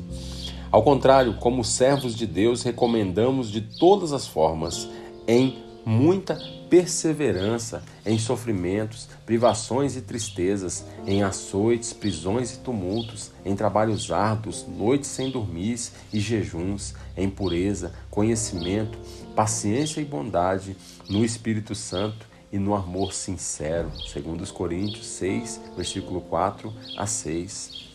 Jesus respondeu: Como podem os convidados do noivo ficar de luto enquanto o noivo está com eles? Virão dias quando o noivo lhe será tirado, então jejuarão. Mateus 9, versículo 15. 2. Jejuamos para nos humilhar. Com que frequência você precisa da graça? Você precisa sentir o poder de Deus para realizar o chamado e visão que Ele colocou no seu coração? Todos precisamos do poder de Deus para ter uma vida cristã vitoriosa diária. Seria doloroso demais jejuar pelo menos uma vez por semana para manter a limpo as conexões na sua vida? Jejuar mantém você honesto. Tiago, o apóstolo, deixou claro este ponto. Se você quer poder e graça de Deus, você deve se humilhar. Humilhe-se diante do Senhor e ele os exaltará. Tiago 4, versículo 10. O Santo Espírito é chamado de Espírito da Graça. Se você quiser o Espírito da Graça, se quiser a unção, humilhe-se. Trataremos essa questão fundamental com maiores detalhes no capítulo de número 5. 3. Jejuamos para vencer tentações em áreas em que nos impede de usufruir o poder de Deus. Se a unção não estiver fluindo livremente por seu intermédio, é um bom sinal de que você precisa jejuar e orar. É tempo de limpar o canal para que o Espírito de Deus possa fluir por seu intermédio. Mais uma vez, volte-se ao padrão do grande pioneiro da nossa fé, Jesus. Conforme Lucas capítulo 4, Jesus saiu do deserto da tentação no poder do Espírito. Se quiser o mesmo, então faça o que ele fez. Jesus não comeu nada por 40 dias e depois, quando estava com fome, o diabo veio tentá-lo. Quando Jesus açoitou o demônio completamente, ele seguiu em diante em poder. 4. Jejuamos para ser purificado do pecado e ajudar os outros a serem purificados também. Conforme a palavra de Deus, Jesus Cristo levou todos os pecados do mundo na cruz do Calvário. Muitos de nós, se não todos, porém, temos de tratar com as perturbações ou pecados envolventes que parecem continuar aparecendo inesperadamente repetidas vezes. Deus quer apenas que derrotamos tais pecados envolventes em nossa vida, mas também que possamos ir além das nossas necessidades para cobrir a brecha como intercessores por outros se existe um vício ou um pecado crônico que continua brotando na sua vida, humilhe a sua alma em jejum e Deus o purificará. Prepare-se para a hora em que o Senhor pedir que leve os pecados dos outros sobre si, por meio da intercessão, e combine sua oração intercessória com o jejum. Os maiores modelos disso são Jesus Cristo e o profeta Daniel. Por isso, me voltei para o Senhor Deus com orações e súplicas em jejum, em pano de saco e coberto de cinza, e orei ao Senhor, o meu Deus, e confessei: Ó Senhor, Deus grande e temível, que mantém a tua aliança de amor com todos aqueles que te amam e obedecem os teus mandamentos. Nós temos cometido pecado e somos culpados, temos sido ímpios e rebeldes e nos afastamos dos teus mandamentos e das tuas leis. Daniel, capítulo 9, versículo 3 ao 5. Podemos orar esse grande modelo de oração para nós mesmos, pela nossa consagração, pelos nossos filhos e pela nossa cidade e país. Ela diz: Deus, pecamos, Deixamos os seus, os seus caminhos, ó Deus, fomos derrotados por causa dos nossos pecados e transgressões. Agora, lembre-se que o homem estava fazendo essa prece. Daniel era o homem mais justo da sua geração, era um homem que preferia orar em vez de escapar das covas dos leões e ainda dizer: Deus, pecamos. Muitas vezes já compartilhei esses princípios com pastores que protestaram, dizendo: Você não entende, estamos ótimos, estamos bem, temos uma vida piedosa. E eu digo a eles: ouçam, vocês não entendem, não podemos estar bem, mas nossas cidades, países estarem desgraçados. Precisamos assumir a responsabilidade desse jugo e dizer: Deus, pecamos, nos transformamos em homens preguiçosos, perdoe e nos restaure. Como cristãos e intercessores, conforme o padrão do grande intercessor, somos chamados e levados às cargas dos outros. Isso é simplesmente uma parte inevitável de tomar diariamente a nossa cruz. Às vezes, cidades ou países inteiros jejuam para se arrepender e ser purificado do pecado. Foi isso que aconteceu nos dias de Jonas, os ninivitas eram um povo pecaminoso e violento que seriam julgados e aniquilados por Deus, mas então eles fizeram um jejum. Até mesmo os jumentos, camelos, bodes jejuaram. Jonas, capítulo de número 3, versículo 5 ao 10 diz: Os ninivitas creram em Deus, proclamaram um jejum, e todos eles, do maior ao menor, vestiram-se de pano de saco quando as notícias chegaram ao rei de Nínive, ele se levantou do trono, tirou o manto real, vestiu-se de pano de saco e sentou-se sobre a cinza. Então fez uma proclamação em Nínive. Por decreto do rei e de seus nobres, não é permitido a nenhum homem ou animal, bois, ovelhas, provar alguma coisa. Não comam, não bebam Cubram-se de panos de saco, homens e animais, e todos clamem a Deus com todas as suas forças. Deixem os maus caminhos e a violência. Talvez Deus se arrependa e abandone a sua ira, e não sejamos destruídos tendo em vista o que eles fizeram e como abandonaram seus maus caminhos, Deus se arrependeu e não destruiu como havia ameaçado. Nínive voltou para o Deus vivo. Eles receberam o Evangelho quando Jonas veio até eles, e agora, depois de três mil anos, quando escrevo esse livro, o único cristão eleito no parlamento na primeira eleição do Iraque livre veio de Nínive. Jejuar por pureza às vezes pode ser muito confuso por causa da natureza do processo de purificação. Jejuar tem um jeito especial de trazer todo o vício torpe e irritação à tona. Repentinamente você perceberá, especialmente em jejuns mais longos, se tiver um temperamento difícil escondido que ninguém consegue ver, apenas Deus e seu cônjuge, ele virá à tona e começará a rugir para as pessoas. Seja paciente, corajoso e não desista. O Senhor fará a limpeza. 5. Jejuamos para nos tornar fracos perante a Deus, a fim de que o poder de Deus seja forte. Jejuar é uma escolha por Deus e contra a carne. Quando você jejuma, está fazendo uma escolha consciente interior, demonstrada por um ato exterior que deseja que o poder de Deus flua por você e não o seu poder, pelo seu próprio poder. Você deseja a resposta de Deus, não a sua. Há muitos anos, quando dava os primeiros passos no ministério, recebi um telefonema de um casal que eu amava e quem orava frequentemente. Não tinha dinheiro para economizar naquela época, mas eu me comovi muito quando eles disseram: Irmão Mahesh, estamos passando por necessidade. Os dois estavam se formando na mesma época e teriam que parar os estudos se não dessem um jeito de arrumar dinheiro para os estudos. Então me disseram: Mahesh, apenas gostaríamos que você orasse, mas eu os amava tanto que respondi: Bem, eu estava pronto para lhe dizer que lhe daria todo o dinheiro que tinha na minha conta corrente. Ainda fazia alguns cursos na universidade e precisava de dinheiro que havia economizado pois assim eu poderia me matricular para as aulas finais. Enquanto eles falavam, eu disse para mim mesmo: vou pegar todo o dinheiro que economizei para minha matrícula e dar a eles. Era o lado carnal falando. Não há nada de errado em dar àqueles que estão em necessidade, mas dessa vez eles estavam me chamando para orar e eu estava prestes a lhe dar dinheiro ao invés de orar. De repente, Deus parecia ter falado comigo no outro ouvido.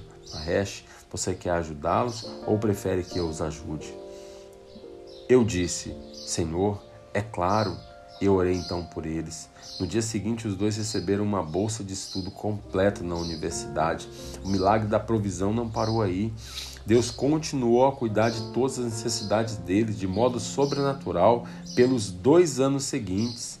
De outra maneira, o lado carnal de Mahesh Poderia ter ajudado os meus amigos no máximo por três dias se tivessem limpado completamente a minha magra conta bancária.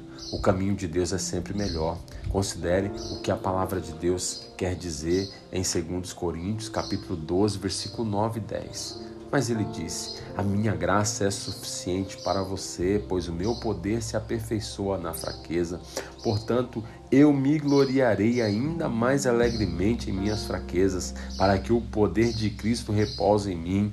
Por isso, por amor de Cristo, regozijo-me nas fraquezas, nos insultos, nas necessidades, nas perseguições, nas angústias, pois quando sou fraco é que sou forte. Aprendi que é importante para nós, como ministro de Deus, nos tornar completamente fracos diante de Deus. É nesse momento que o Senhor nos enviará o seu poder. 6. Jejuamos para liberar a unção para realizar a sua vontade. Os líderes da igreja de Antioquia jejuaram e oraram antes de enviar Barnabé e Paulo. Isso foi feito para que os líderes pudessem fazer a escolha certa e para garantir o sucesso da missão evangelística. Barnabé e Paulo seguiram o mesmo padrão nas cidades estrangeiras onde estabeleceram igrejas. Eles jejuaram e oraram antes de apontar os anciões naquela cidade. O jejum e a oração ajudam nas escolhas e na garantia do sucesso ministerial daqueles anciões. Queriam que a graça e a unção divina continuasse naquelas igrejas por muito tempo, mesmo depois da ida dos apóstolos. 7. Jejuamos em tempos de crise. Os homens voltaram-se para Deus em oração e jejum em tempos de crise. O livro de Esté, o que foi provavelmente a época mais crítica da história da nação judaica. Mesmo depois do massacre brutal de Hitler de 6 milhões de judeus durante a terrível Segunda Guerra, milhares de judeus ainda sobreviveram em outros lugares do mundo. Na época de Esté, os judeus ainda não tinham sido dispersos e Ramã estava literalmente a um passo de destruir toda a raça judaica.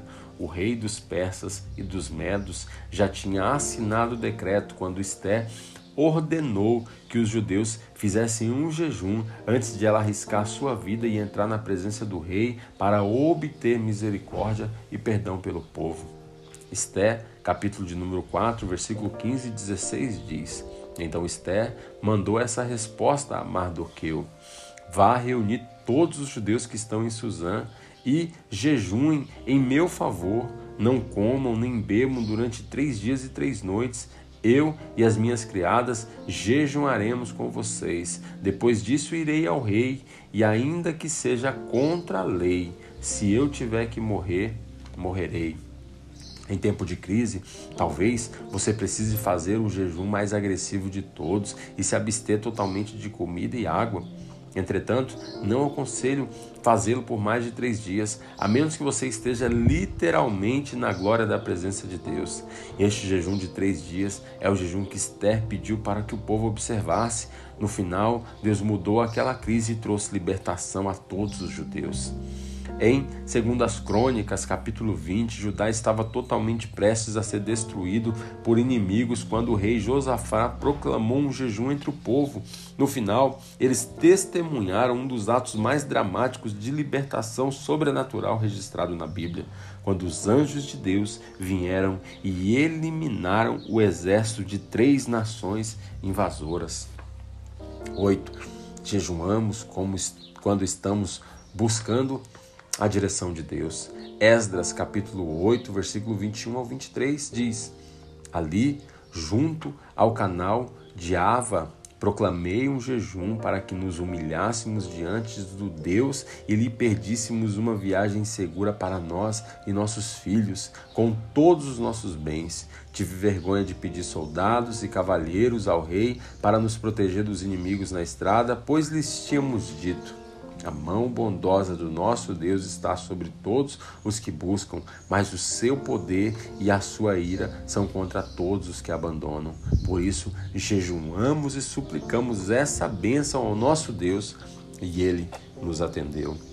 Quando você precisa de uma direção divina, quando você está confuso quanto ao caminho a tomar, uma das melhores coisas a fazer é jejuar. Essa prática é especialmente verdade em algumas áreas confusas de relacionamentos pessoais, particularmente para aqueles cristãos que desejam saber sobre a pessoa com quem se casarão. O Senhor ensinou-me esse princípio de jejum antes de eu me casar. E eu jejuei pela minha esposa mesmo antes de me casar e de conhecê-la. Sabia que Deus não me havia chamado para ficar sozinho e que Ele sabia quem ela era e onde ela estava. Então jejuei e orei por ela. Boni e eu comparamos anotações pessoais anos depois e descobrimos que, na época mais crítica de sua vida, depois do divórcio de seus pais, quando ela passou por momentos muito difíceis, eu estava jejuando por ela e orando para que Deus lhe desse libertação. 9. Jejuamos por entendimento e revelação divina. Como cristãos, precisamos mais do que direção, precisamos de revelação e entendimento quanto a determinadas questões e situações ou verdades bíblicas. A Bíblia diz: Por isso, Vá ao templo do Senhor no dia do jejum e leia ao povo as palavras do Senhor que eu ditei, as quais você escreveu. Você também as lerá a todo o povo de Judá que vem de suas cidades. Jeremias 36, 6. Às vezes, a revelação do Senhor não acontece necessariamente no momento do jejum, mas depois dele. Isso acontece comigo na época em que o Senhor me mostrou um princípio maravilhoso de cura durante uma grande campanha evangelística no Haiti. As reuniões aconteceram logo depois que o regime de Duvalier foi instaurado no país. Deus nos deu milagres maravilhosos naqueles cultos.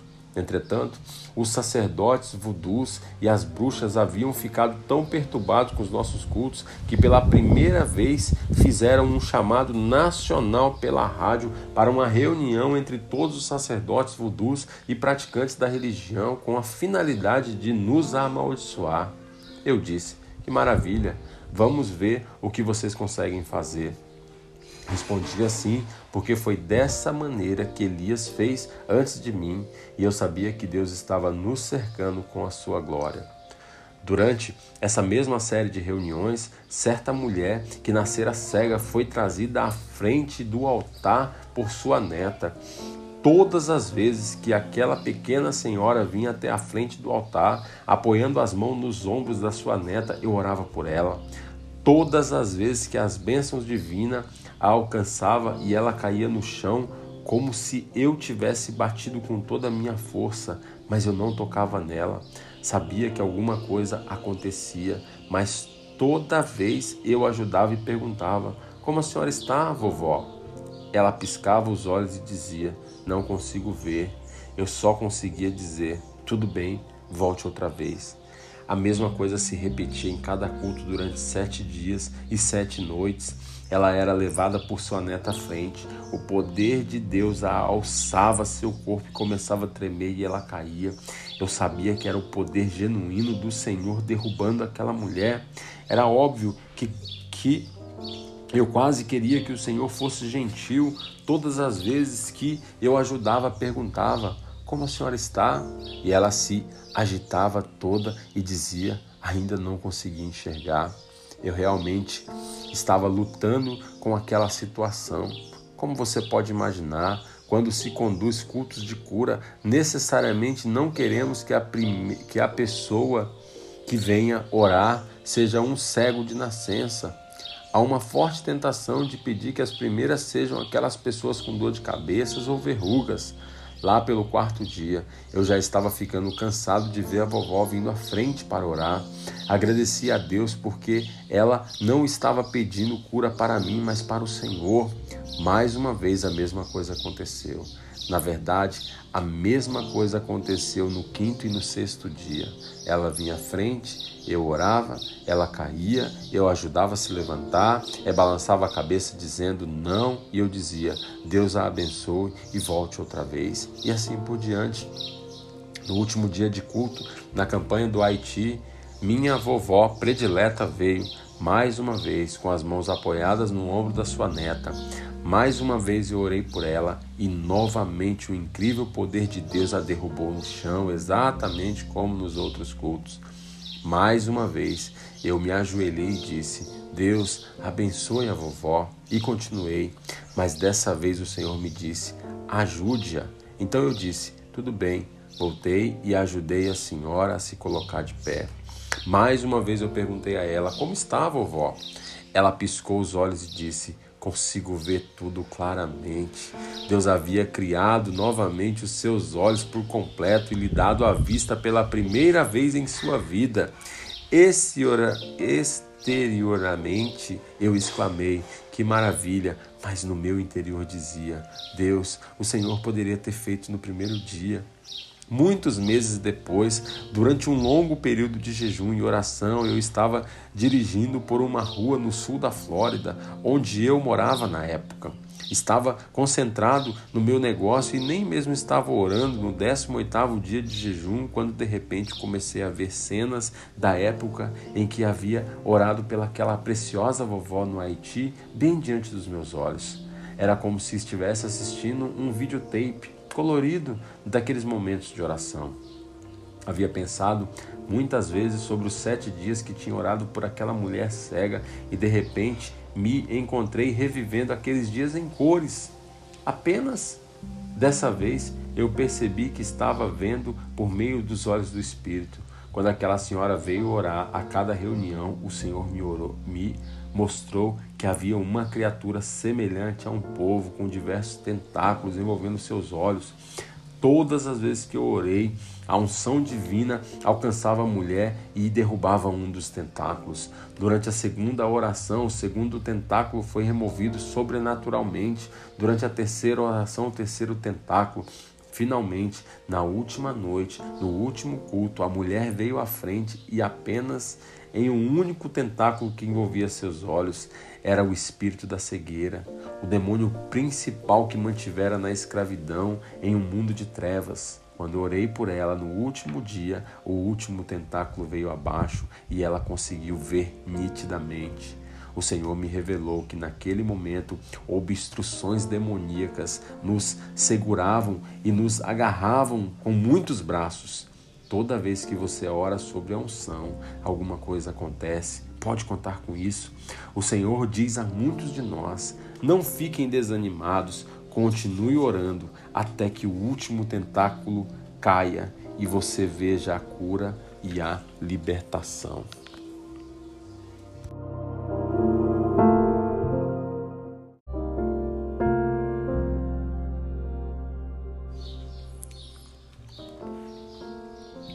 poder secreto da oração e do jejum. Mahesh Chavda. Lembrando que você pode adquirir esse exemplar na Editora Vida, também no, no orvalho.com. Nosso intuito aqui é, é facilitar né, nessa leitura aqui. É, muitas pessoas não, não têm o hábito de leitura, então poderia ouvir, mas que você adquira o livro físico também. Né? Assim você pode honrar tanto a editora quanto o autor. Isso é muito importante. Estamos no capítulo de número 4. Qual é a sua função? Nunca me esqueci da época em que ministrei no Cerrado do Noroeste da Zâmbia, África, porque Deus usou essa experiência para me ensinar algo sobre o meu chamado e sobre a descrição da minha função no seu reino. O Senhor curou muitas pessoas numa multidão de 10 mil. Mas lembro-me bem de um homem que fez uma enorme confusão naquelas reuniões com suas muletas caseiras. Seus tornozelos eram tortos e suas pernas eram grotescamente curvas. Ele estava assim há 55 anos. Depois de receber a oração, suas pernas se endireitaram e ele começou a saltar entusiasmadamente. Creio que essa cena foi muito semelhante a Pedro e João que viviam em Atos capítulo de 3 ao versículo 3 e 9. Ele não conseguia parar de pular de alegria. Também orei por um menino de 16 anos que estava confinado em uma cadeira de rodas com poliomielite desde um ano de idade. Sua mãe entrou em uma fila com ele para receber oração e depois da oração ele escorregou para o chão e permaneceu ali enquanto eu continuava a orar pela fila. De repente ouvi um clamor no meio da multidão e vi muitos cadeirantes, cerca de 100 metros, começaram a pular. Tive que sair para buscar minha máquina e fotografar aquelas curas milagrosas, sabendo que apenas Deus poderia fazer tais sinais e maravilhas. Enquanto eu voltava para o lugar da reunião, vi o um menino que era paralítico pulando e começando a correr. No momento em que cheguei ao lugar em que ele estava deitado no chão, ele já tinha passado rapidamente por mim. A mãe do garoto chorava tão profundamente que todo o seu corpo chacoalhava em soluços convulsivos enquanto se agarrava à cadeira de rodas vazias, lugar em que seu filho havia passado muitos anos da sua vida sem nenhuma esperança. Quando ela me viu chegando, imediatamente caiu no chão e começou a jorrar punhados de pó sobre o corpo. Meu intérprete falou o que ela dizia. Obrigado, grande chefe, por vir até aqui à África e curar o meu filho. Gentilmente eu coloquei em pé e lhe disse: Querida mãe, quero que você saiba que eu sou um pequeno servo do maior dos maiores chefes. O seu nome é Jesus e ele é aquele que curou seu filho hoje. Então a outra mãe gritou por mim com uma voz pesarosa, e quando me virei, vi uma pobre mulher desesperada que usava uma saia esfarrapada e apenas um pedaço de pano sobre seus ombros. O problema não era a falta de decência ou civilidade, mas a pobreza extrema, extrema. Em regiões distantes como aquela, poucas pessoas podem comprar sapatos ou outros luxos. A maioria consegue comprar apenas um pedaço de pano. Essa pobre mulher disse: Por favor, Senhor, não me preocupe comigo, mas o Senhor poderia orar pela minha filhinha? Olhei à minha volta e disse: Sim, mas onde está sua filha? A mulher levantou e saiu, e ali, escondidinha atrás dos trapos que cobriam a sua mãe, estava uma pequena menina de três anos de idade. Ela estava usando uma saia rasgada e uma blusa suja, mas eu ainda podia ver claramente os enormes, enormes furúnculos que cobriam seu corpo e se aprofundavam em sua pele. Mahesh, é assim que eu me sinto. Sabia que a garotinha que estava com uma dor terrível, para tornar as coisas piores, quando a mãe se abaixou para me mostrar o que estava errado na, na sua filha, seu chalé escorregou dos ombros e o que vi ao lado do corpo da mulher estava literalmente comido por uma doença que parecia uma lepra ou outro tipo de fungo que consumia. Sabia que aquela preciosa mãe também estava em grande dor, mas ela queria que orasse pela sua filha. Segurei nos meus braços e orei por elas de todo o meu coração. Quando me voltei, a mãe falou com muitas lágrimas escorrendo no rosto: Obrigado, Senhor, por vir da América abençoar este povo. Não consegui conter as lágrimas e a compaixão que senti naquele momento. Quando saí de lá, senti o Espírito de Deus me perguntar: Você sentiu compaixão por aquela mulher e sua filhinha? Eu disse: Sim, Senhor. Então ele me disse: Mahesh, é assim que me sinto em relação a todos os povos da terra. Eles estão feridos e machucados sem a mensagem do meu Filho Jesus Cristo. Quero que você os ajude, compartilhe a mensagem de vida. Onde está o exército? Os Texas Rangers, um grupo de patrulheiros que mantinham a lei e a ordem no Velho Oeste dos Estados Unidos, deixaram um legado inspirador. Conta a história que um xerife em determinada cidade do Texas mandou um telegrama urgente para o quartel-general dos Rangers e disse: Envie-me um exército. A cidade se revoltou, estão fazendo uma confusão e uma anarquia está ameaçando dominar tudo. O xerife recebeu uma sucinta resposta características: Encontre-me no trem às quatro horas. Naquela tarde, o xerife ansioso e um prefeito mais ansioso ainda esperavam impacientes na plataforma enquanto o trem parava. Viram então apenas um ranger texano descendo calmamente na plataforma com seu rifle Winchester em mãos. Os cidadãos, excitados, olhavam o ranger, e quando finalmente o trem parou, seus rostos começaram a perder a cor. Eles se encontraram com o ranger e perguntaram: Onde está o exército? Ranger olhou bem no fundo dos olhos dele e disse com firmeza: Um tumulto, um Ranger. Isso acontece porque o Ranger sabia quem ele era e o que ele representava a toda a extensão do seu poder como oficial da lei. Minha mensagem a você é simplesmente essa: Deus deu um tumulto para você, Ranger. O seu trabalho é sentir o que Deus sente pelo mundo e fazer alguma coisa. No que diz respeito a Deus, você é um delegado com autoridade. O sinal e as armas de execução que ele deixou para lidar com as obras do inimigo. Os evangelhos sinóticos, Mateus, Marcos e Lucas, registram o dia em que Jesus deu aos seus discípulos a autoridade e a força para expelir demônios e curar os doentes. Mateus 9, versículo 37 e 10, versículo 1, diz assim: Então disse aos seus discípulos: A colheita é grande, mas os trabalhadores são poucos. Peçam, pois, ao Senhor da colheita que envie trabalhadores para a sua colheita. Chamando seus doze discípulos, deu-lhes autoridade para expulsar os espíritos imundos e curar as doenças e as enfermidades. Na verdade, essa descrição de função era uma parte dela, por duas razões. Primeiro, era uma vaga imagem espelhada de Jesus, do chamado dele, de Isaías 61. Foi uma antecipação ou um exemplo do que aconteceria depois que Jesus tivesse terminado a sua obra na cruz e dado a seus seguidores o incrível dom de batismo com o Espírito Santo, começando no Pentecoste.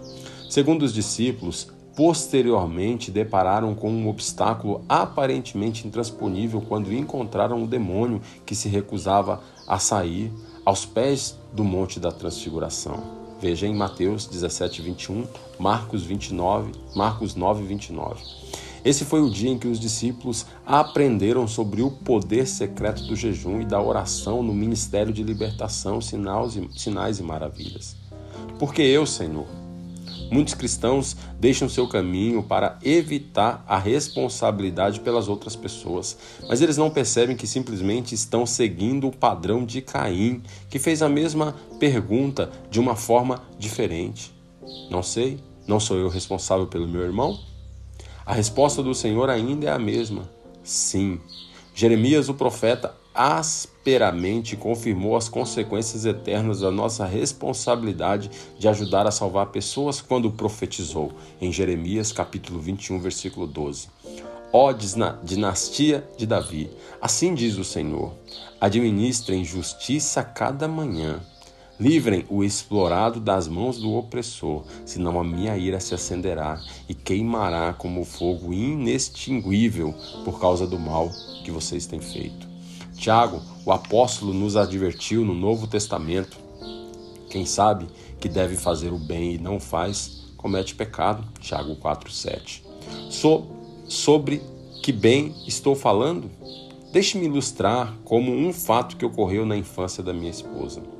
Quando Bonnie tinha apenas sete anos de idade, ela e suas primas brincavam de esconde-esconde no celeiro do rancho em Elks, no Novo México.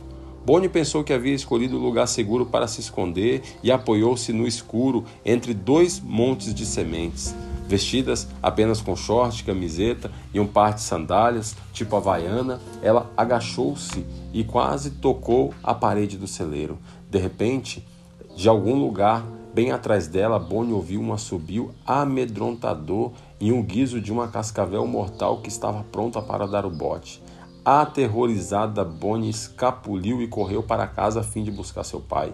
Quando eles voltaram ao celeiro, Bonnie olhou para baixo e percebeu que estava usando apenas um pé das sandálias. O pai de Bonnie entrou no celeiro com alguns ajudantes da fazenda e alguns minutos depois voltou carregando uma enorme cascavel morta, e um pé das sandálias de Bonnie estava agarrado às suas presas. Que imagem viva do nosso escape de Satanás, do pecado e da morte, por meio da morte e da ressurreição de Jesus Cristo. Milhões de pessoas ingenuinamente estão brincando nos lugares sombrios que acreditam ser um lugar seguro.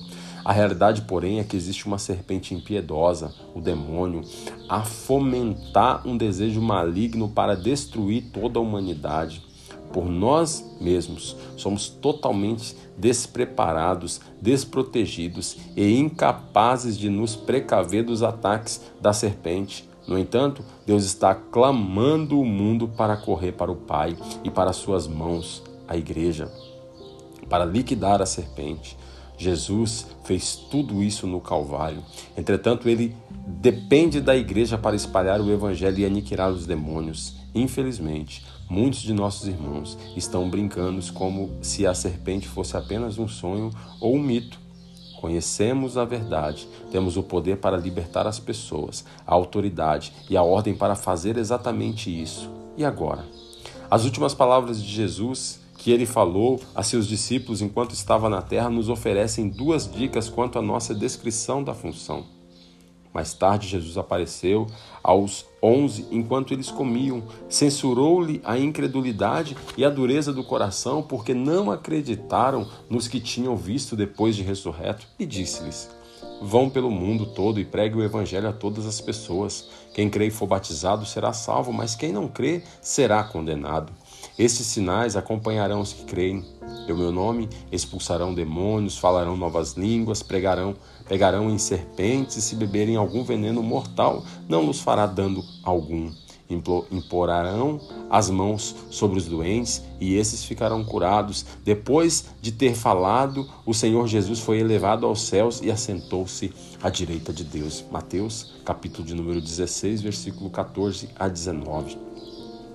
É evidente que os discípulos de Jesus levaram a sério suas palavras porque não fizeram uma reunião para discutir seu mandamento final. De acordo com o verso final do Evangelho de Marcos, eles se tornaram embaixadores da palavra. Então os discípulos saíram e pregaram por toda a parte, e o Senhor cooperava com ele, confirmando a palavra com os sinais que acompanhavam. Marcos 16, 20.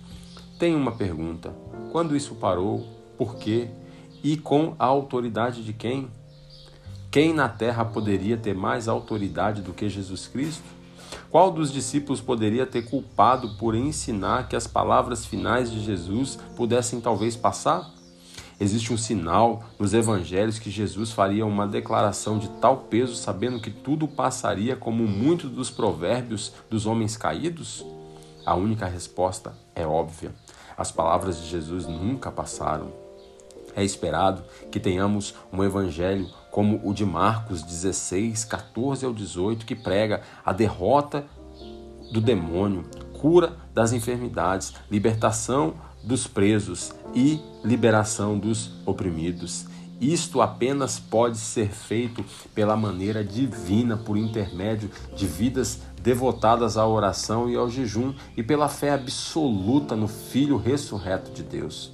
Os apóstolos e discípulos do primeiro século eram pessoas que oravam e jejuavam constantemente.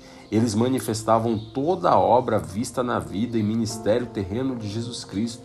Esse padrão de ministério sobrenatural e alcance ousado continuam bem até o segundo século, tempos após a morte de Paulo e dos discípulos originais do Cordeiro. O ministério deteriorou-se porque a relação de intimidade entre Deus e os homens entrou em decadência tanto pela apatia, heresia e forma de religiões feitas por homens, quanto pela política que se alastrou na igreja. É tempo de retornarmos o território que o inimigo roubou do povo de Deus. Deus quer nos encher com Ele, de coração para coração, com relação de intimidade e obediência à Sua vontade, exatamente como Jesus orou no dia em que se rendeu aos seus acusadores, em João 17 quando reivindicarmos nossa herança como filhas e filhas de Deus e começarmos a buscar a sua face em oração e jejum, todos os milagres dos evangelhos e do livro de Atos voltarão ruidosamente ao cotidiano da igreja. É bem simples assim. Minha oração não é apenas por eles, rogo também por aqueles que creram em mim, por meio da mensagem deles, para que todos sejam um. Pai, como tu estás em mim e eu em ti, que eles também estejam em nós, para que o mundo creia que tu me enviaste.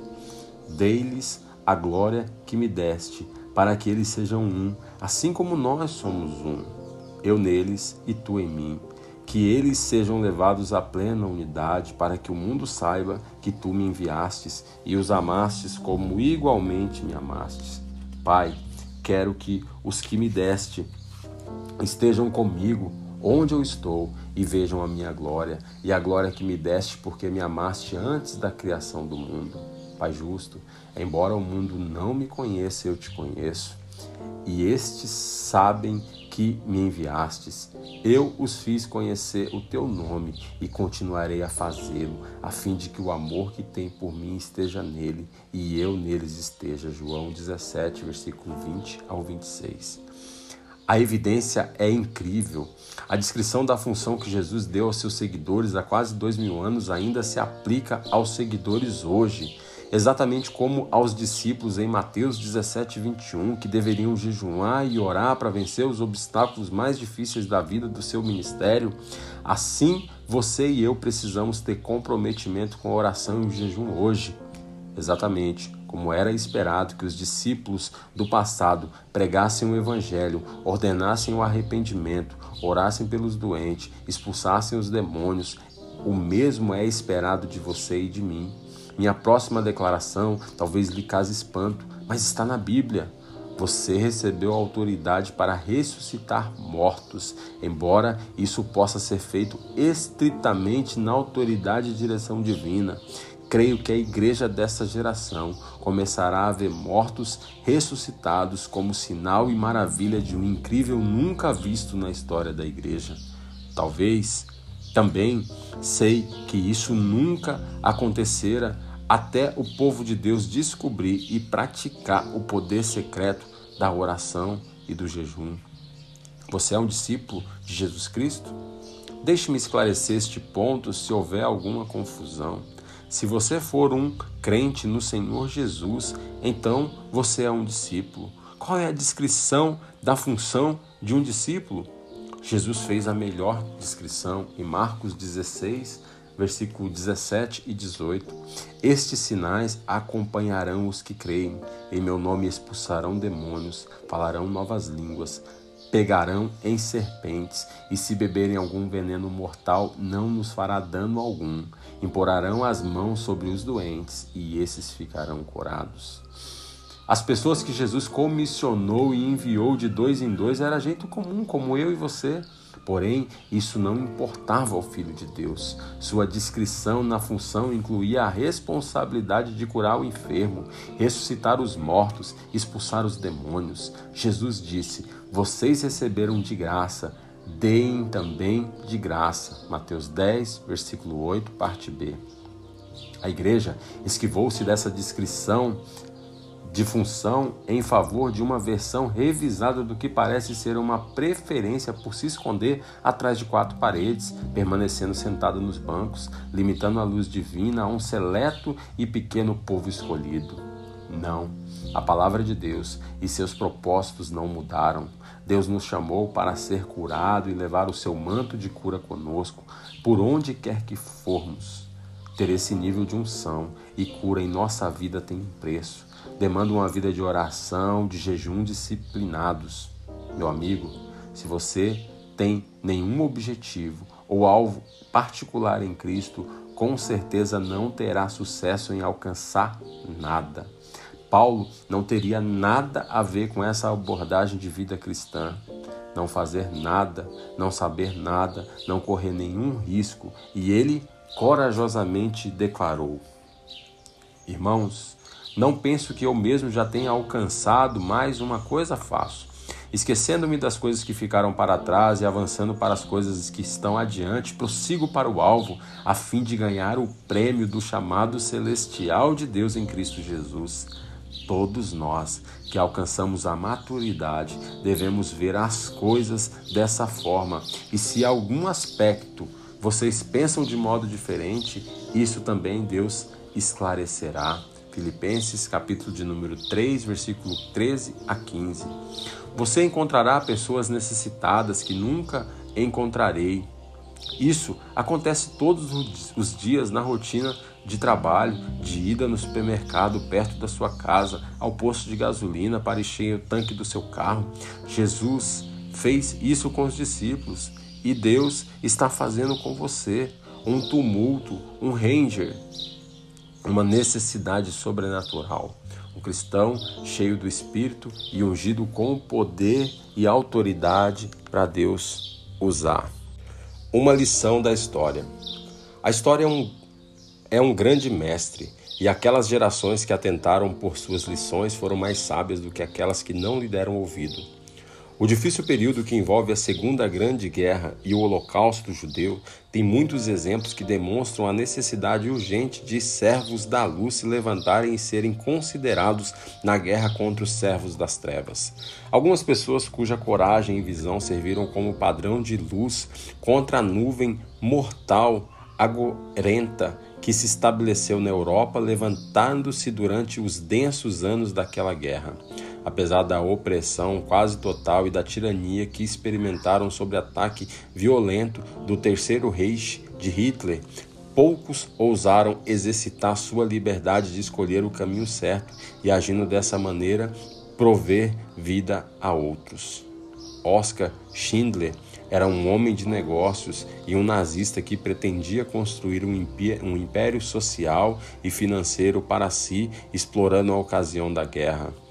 Schindler não foi bem sucedido no seu negócio antes ou depois da guerra, mas durante aquele período negro do império de terror de Hitler, Oskar Schindler envolveu-se na libertação de 1.200 judeus cujas vidas e linhagem familiar teriam sido extintas eternamente nos fornos dos campos de concentração da Alemanha nazista. De algum modo, este homem de negócios teve seu coração mudado.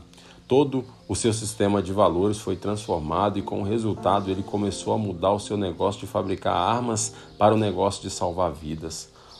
Oscar Schindler conseguiu fazer com que judeus refugiados e prisioneiros fossem transferidos para sua fábrica como trabalho escravo e, propositavelmente, mandava seus trabalhadores carregarem as armas com munição de festim.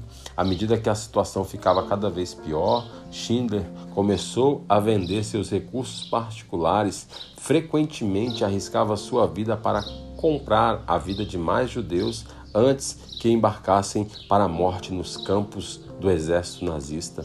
Finalmente, as forças alinhadas começaram a entrar nas fronteiras alemãs e libertar a Europa, e Schindler, ainda oficialmente considerado um membro do Partido Nazista, foi forçado a deixar a Alemanha.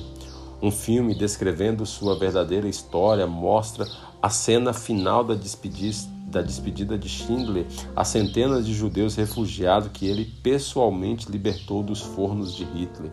Enquanto olha para o povo, Schindler percebe que havia apenas alguns à luz de muitos que viam a serem arrastados para a morte. Enquanto ele olhava para suas poucas posses que restavam, seu anel de casamento e o carro que lhe precisava para escapar da prisão e possível morte, Schindler grita: mais dez vidas, mais dez eu poderia ter salvado, poderia ter feito mais, poderia ter feito mais.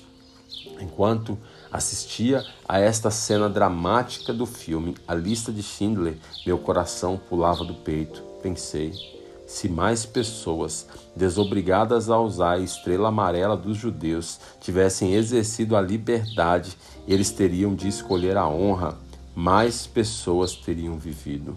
Oscar Schindler gastou toda a sua fortuna comprando a vida da lista dos mortos de Hitler. As 1.200 vidas salvas naquela época se multiplicaram para mais de 6 mil vidas. Embora 6 milhões de vidas judias tenham sido brutalmente extintas e com elas milhões teriam nascido, há uma voz profética cuja autoridade divina gritando as palavras de Oscar Schindler. Sem Cristo, toda alma perecerá. O propósito final de todos os cristãos é libertar aqueles que estão sob escravidão e morte. A única ordem para todo aquele que crê em Jesus é salvar outros. O aspecto eterno da nossa vida na terra é nosso investimento na vida eterna de outras pessoas. Qual é a sua descrição de função? Ser como Jesus em palavras e obras, fazer suas obras muito mais pela sua ordem, a melhor maneira de concluir esse capítulo é preparar o nosso coração para o próximo, é lembrar e meditar na, proferi, na profecia que definiu o chamado do Messias e define o seu chamado como bem dessa geração. Lucas 4, 18 e 19. O Espírito do Senhor está sobre mim porque ele me ungiu para pregar boas novas aos pobres. Ele me enviou para proclamar liberdade aos presos e recuperação das vistas aos cegos, para libertar os oprimidos e proclamar o ano da graça do Senhor. Você também foi chamado e ungido pelo Espírito Santo do Senhor para pregar o Evangelho de esperança ao pobre. Você também foi enviado e capacitado para curar o coração ferido e proclamar a liberdade aos cativos. Como discípulos de Jesus, você recebeu autoridade em seu nome para dar visão aos cegos, libertar aqueles que vivem oprimidos pelo diabo. E hoje, Talvez como nunca você é ungido para proclamar o ano aceitável do Senhor. Agora vem a questão mais difícil. Você está preparado para fazer as obras de Jesus como foi ordenado a fazê-las? Então você deve estar preparado para pagar o preço e dizer com Jesus para a sua geração: Hoje se cumpriu a escritura que vocês acabaram de ouvir. Lucas 4, versículo 21, parte B. O primeiro passo para o sucesso e triunfo para todos nós talvez seja o mais difícil: encontrar o lugar da humildade verdadeira.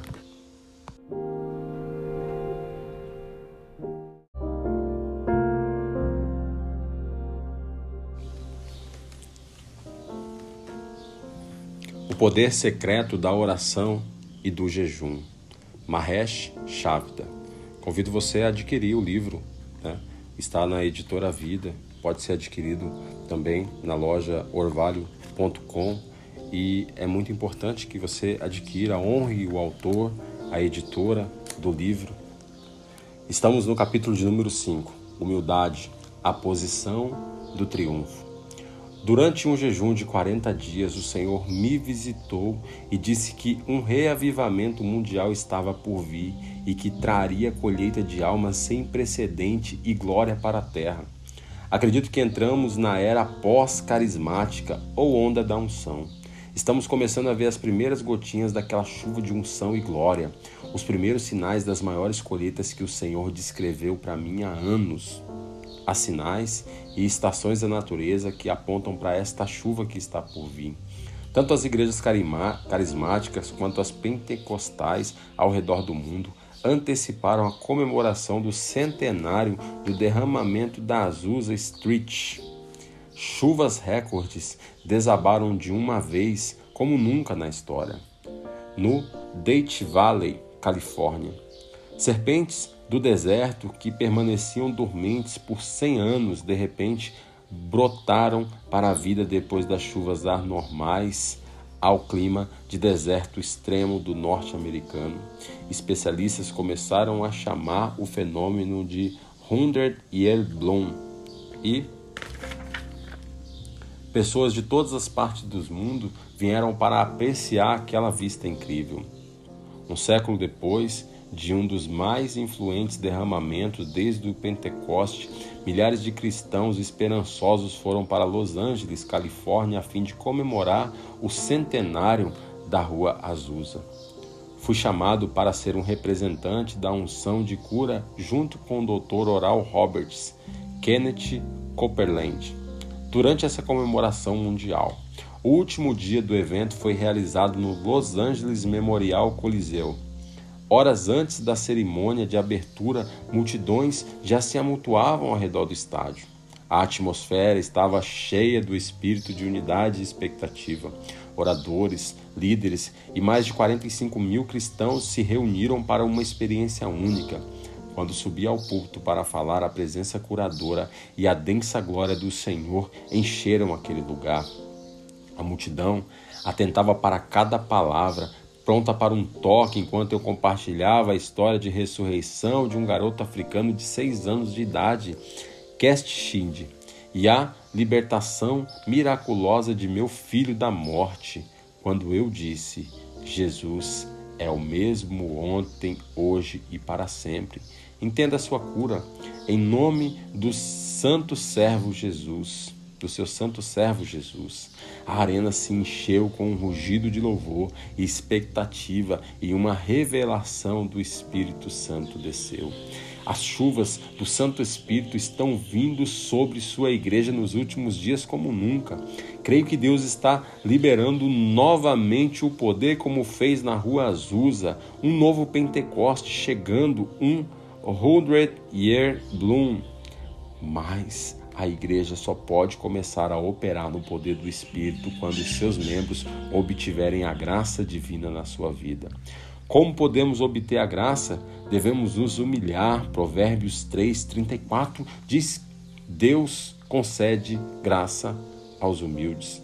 Jesus, nosso maior modelo de ministério, discipulado, liderança, nos mostrou o caminho. O apóstolo Paulo disse aos cristãos de Filipe, em Filipenses 2, versículos 5 e 9: Seja a atitude de vocês a mesma de Cristo Jesus, que, embora sendo Deus, não considerou que ser igual a Deus era algo que deveria se apegar, mas esvaziou-se de si mesmo, vindo a ser servo, tornando-se semelhante a homens e sendo encontrado em forma humana, humilhou-se a si e foi obediente até a morte e a morte de cruz. Por isso Deus o exaltou à mais alta posição e lhe deu o nome que está acima de todo nome. Há muita confusão em relação às palavras simplicidade e humildade, porque elas trazem imagens de atos de humildade exterior feitos por pessoas que são tudo menos humilde em seu interior. A maioria desses esforços exteriores tem o mesmo efeito de quando alguém diz: Obrigado, Deus, porque não sou mais orgulhoso. Apenas dizer isso nos coloca de volta ao domínio do orgulho. Mesmo os atos exteriores, que mais supõem ser fruto de humildade, podem ser colocados em perigo novamente, provocando orgulho de nossas obras. Existem, porém, um caminho bíblico para a humildade. Onde quer que eu esteja, pessoas chegam até a mim e dizem: Irmão Mahesh, ore por mim para que eu me humilhe diante de Deus e permaneça dessa maneira. Respondo a eles falando a respeito de Davi e dos Salmos, em se tratando de orar por aqueles que eram seus inimigos. Davi escreveu: Humilhe-se como jejum e recolhe-me em oração. Salmo 35, 13. A palavra hebraica trazido pelo pronome mi da nova versão internacional é neshef, que pode ser literalmente traduzida como ser que respira. A versão revista Almeida, na tradução João Ferreira de Almeida, traduz essa palavra como alma. No Salmo 69, um clássico salmo messiânico do Cordeiro, Davi escreve de forma profética: Não se decepcionem por minha causa aqueles que esperam em ti, ó Senhor, Senhor dos exércitos. Não se frustrem por minha causa os que te buscam, ó Deus de Israel, pois por amor a ti suporto zombaria e a vergonha cobre-me o rosto. Sou um estrangeiro para os meus irmãos, um estranho até para os filhos da minha mãe, pois o zelo pela tua casa me consome e os insultos daqueles que te insultam caem sobre mim. Até quando choro e jejum, tenho que suportar zombaria. Salmo 69, versículo 6 ao 10. O modo bíblico de se humilhar perante Deus é pelo jejum. Há períodos em que você precisa dizer à sua alma ou ao seu ser que respira quem é o chefe. Precisamos disciplinar nossa alma e uma das maneiras de fazer é através do jejum. Quando nos humilhamos diante de Deus, recebemos a sua graça e poder. O apóstolo Paulo escreve em 1 Pedro 5, 5 e 6: Da mesma forma, jovens, sujeitai-vos aos mais velhos. Sejam todos humildes uns para com os outros, porque Deus se opõe aos orgulhosos, mas concede graça aos humildes. Portanto, humilhem-se debaixo da poderosa mão de Deus, para que no devido tempo eles te exalte. Se conseguimos viver em uma atmosfera de humildade genuína e não ficarmos impacientes, então no devido tempo Deus nos exaltará. O problema nos Estados Unidos e em muitos países é que o nosso desempenho e cultura dirigido pelo prazer produzem algumas das pessoas mais impacientes do mundo. Fomos cuidadosamente ensinados a esperar gratificações instantâneas durante décadas de publicidade bem feita, marketing e propaganda de entretenimento na mídia. Se você duvida em relação à minha declaração, então sente-se à frente da sua televisão com o cronômetro apenas por uma noite. Rapidamente você perceberá que, em quase toda a situação de comédia e drama, o personagem principal consegue resolver os problemas da vida em apenas 30 minutos ou em uma hora. A maioria dos problemas surge porque eles não conseguem o que desejam de modo que desejam e com a rapidez que desejam. Os comerciais que interrompem os programas servem apenas para reforçar essa mensagem, instigando-nos a acreditar que se comprarmos determinado produto, poderemos instantaneamente ter uma vida melhor. Fomos condicionados a esperar rápidos consertos que requerem pouco sacrifício pessoal ou perseverança. Bem, a vida não funciona dessa maneira. Deus diz que se nos humilharmos, Ele nos exaltará. Ele escolheu um garoto órfão hindu. Considere novamente a promessa divina. Ele diz que nos exaltará. Esta é uma tremenda promessa daqueles que nunca mente ou falha em cumprir as suas promessas. Fui muito humilhado pela inexplicável graça e misericórdia do Senhor por mim. Ele me conduziu durante anos de oração e jejum. Então escolheu aquele garotinho órfão hindu, criado por uma família pobre em um lugar distante na África, para realizar milagres para pessoas de 86 países. Ele até me usou para fazer milagres em Jerusalém, apenas a alguns metros das mesmas ruas onde Jesus andou. Como mencionado anteriormente, toda semana conduzimos um rebanho de mais de 800 milhões de lares com o Evangelho de Jesus por intermédio de nosso programa de televisão, The Wash Regularmente recebemos testemunhos de pessoas que receberam salvação, cura e libertação por meio desse programa. O mundo árabe está recebendo o Evangelho em sua língua nativa. Nosso alcance está se estendendo pela Índia e África. As nações ocidentais, limitadas pelo humanismo, estão sendo tocadas pelo poder sobrenatural dos milagres, sinais e maravilhas. Quem sou eu? Porque Boni e eu fomos abençoados com o privilégio de ver Deus fazendo tantos milagres incríveis em nosso ministério? Com certeza não é por nossa causa, tudo é obra divina. Posso dizer apenas: Senhor, Sua misericórdia é tão maravilhosa para com este pequeno órfão. Obrigado, Jesus.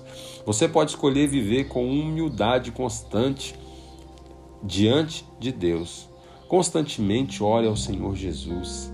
Senhor, quero continuar humilde. Opto pela minha humildade perante o Senhor.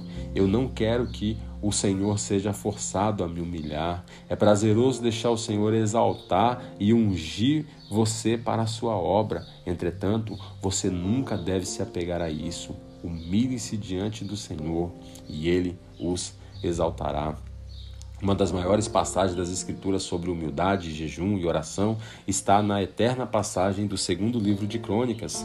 Se o meu povo, que se chama pelo meu nome, se humilhar e orar e buscar a minha face e se afastar dos maus caminhos, dos céus o ouvirei, perdoarei o seu pecado e curarei a sua terra. Segundo as Crônicas 7:14. Quando a Bíblia diz humilhe-se, não significa que você deve usar roupas pobres e dizer sou humilde. Ela se refere ao estilo bíblico de se humilhar por meio de jejum, descrito pelo rei Davi no livro de Salmos. Deus deseja nos humilhar individualmente e em grupo por meio do jejum, de acordo com o Salmo 69. Orar, buscar a sua face, afastar dos nossos maus caminhos ou arrependimentos, pois ele, da sua parte, promete que nos ouvirá, perdoará os nossos pecados e curará a nossa terra. Embaixadores da libertação. A revelação da graça e a unção para expulsar espíritos demoníacos fazem parte da nossa comissão dada por Deus como embaixadores do Evangelho e da reconciliação. Como embaixadores do Rei, onde quer que estivermos, esta parte da comissão irá conosco. A palavra de Deus diz: O mensageiro ímpio cai em dificuldade, mas o enviado, digno de confiança, traz a cura. Provérbios 13, versículo 17. Sinto que o corpo de Cristo está movendo para um novo lugar de autoridade em um grupo para expulsar espírito demoníaco de pessoas e também da vizinhança, casas, comunidades inteiras. Espíritos demoníacos são reais e a sua tarefa é atormentar a humanidade. Nossa tarefa é levar a nossa cruz diariamente e seguir a Jesus. Jesus veio para quebrar todo o jugo.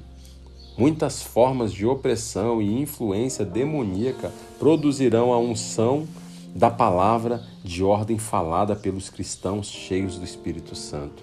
Entretanto, existem determinados obstáculos ou fortalezas demoníacas que não são quebradas até que você associe a oração ao jejum e se conecte ao poder do Espírito, como Jesus fazia. Essa resistência extrema à autoridade espiritual é comumente visto em muitos casos de embriaguez crônica, alcoolismo, dependência química, homossexualidade, bruxaria, envolvimento com ocultismo, espírito suicida, depressão, rebeldia ou ilegalidade. Geralmente esse tipo de fortaleza está associado à praga da pobreza. Quando uma pessoa ou família está lutando com esse tipo de influência demoníaca, descobrirá que não importa quanto dinheiro ganhe, parece que suas finanças sempre pioram por uma série de acidentes, consertos de carros, crise de desemprego ou outras calamidades. Esta é uma indicação externa de que uma maldição de pobreza está em ação. Muitos cristãos se sentem impotentes. Outra área que geralmente resiste às orações normais dos cristãos é a área da doença. Algumas doenças, como o câncer, o HIV, a febre hemorrágica, ebola, a gripe aviária, o SARS e quase todas as formas de doença mental levam com ela um peso paralisante de medo e invencibilidade que muitos cristãos se sentem impotentes para vencê-las por intermédio da oração. Entendo o sentimento de frustração desses cristãos, porém também sei das Escrituras que, mesmo aquelas doenças mortais e as fortalezas demoníacas, devem dobrar os seus joelhos diante da autoridade do Senhor ressurreto. Em Milwaukee, Wisconsin, um senhor hispânico muito gentil trouxe a mim seu filho que sofria de ataques de epilepsia a cada dois ou três minutos semelhante à situação que Jesus enfrentou nos evangelhos. Quando vi o garoto pela primeira vez durante aquela noite no culto, pensei que estivesse tentando perturbar a reunião, mas não estava. Ele estava tendo ataques. Quando o pai trouxe o garoto à frente para a oração, eu sabia que seria uma daquelas situações impossíveis que não cede a não ser que a glória de Deus entre em cena. Quando orei sobre a criança, Precisei crer completamente em Deus, porque na verdade eu não sabia o que aconteceria. Eu estivera orando e jejuando quando exerci autoridade sobre aquele demônio, um odor podre que você não imagina, encheu toda a sala de reunião do hotel. Quando o espírito demoníaco deixou o menino, Todos nós sentimos o cheiro de enxofre queimando e ovo podre, mas não nos importamos porque o menino fora curado instantaneamente. Descobri que esse menino sofria de sérios e constantes ataques epiléticos dia e noite desde o seu nascimento. Não sei como ele parava em pé ou como a sua mente não havia sido destruída por causa da violência dos ataques, tudo o que sei é que de alguma forma Deus o protegera o menino até o dia que o espírito demoníaco foi expulso. Quando eu não tinha força, Deus ressuscitou o morto. Deus detonou a unção para campanhas evangelísticas em massa na minha vida em 1985. A época mais difícil para mim e Bonnie. Ela estava grávida do nosso filho Aaron e teve complicações que colocaram tanto a sua vida quanto o nosso bebê em risco de morte.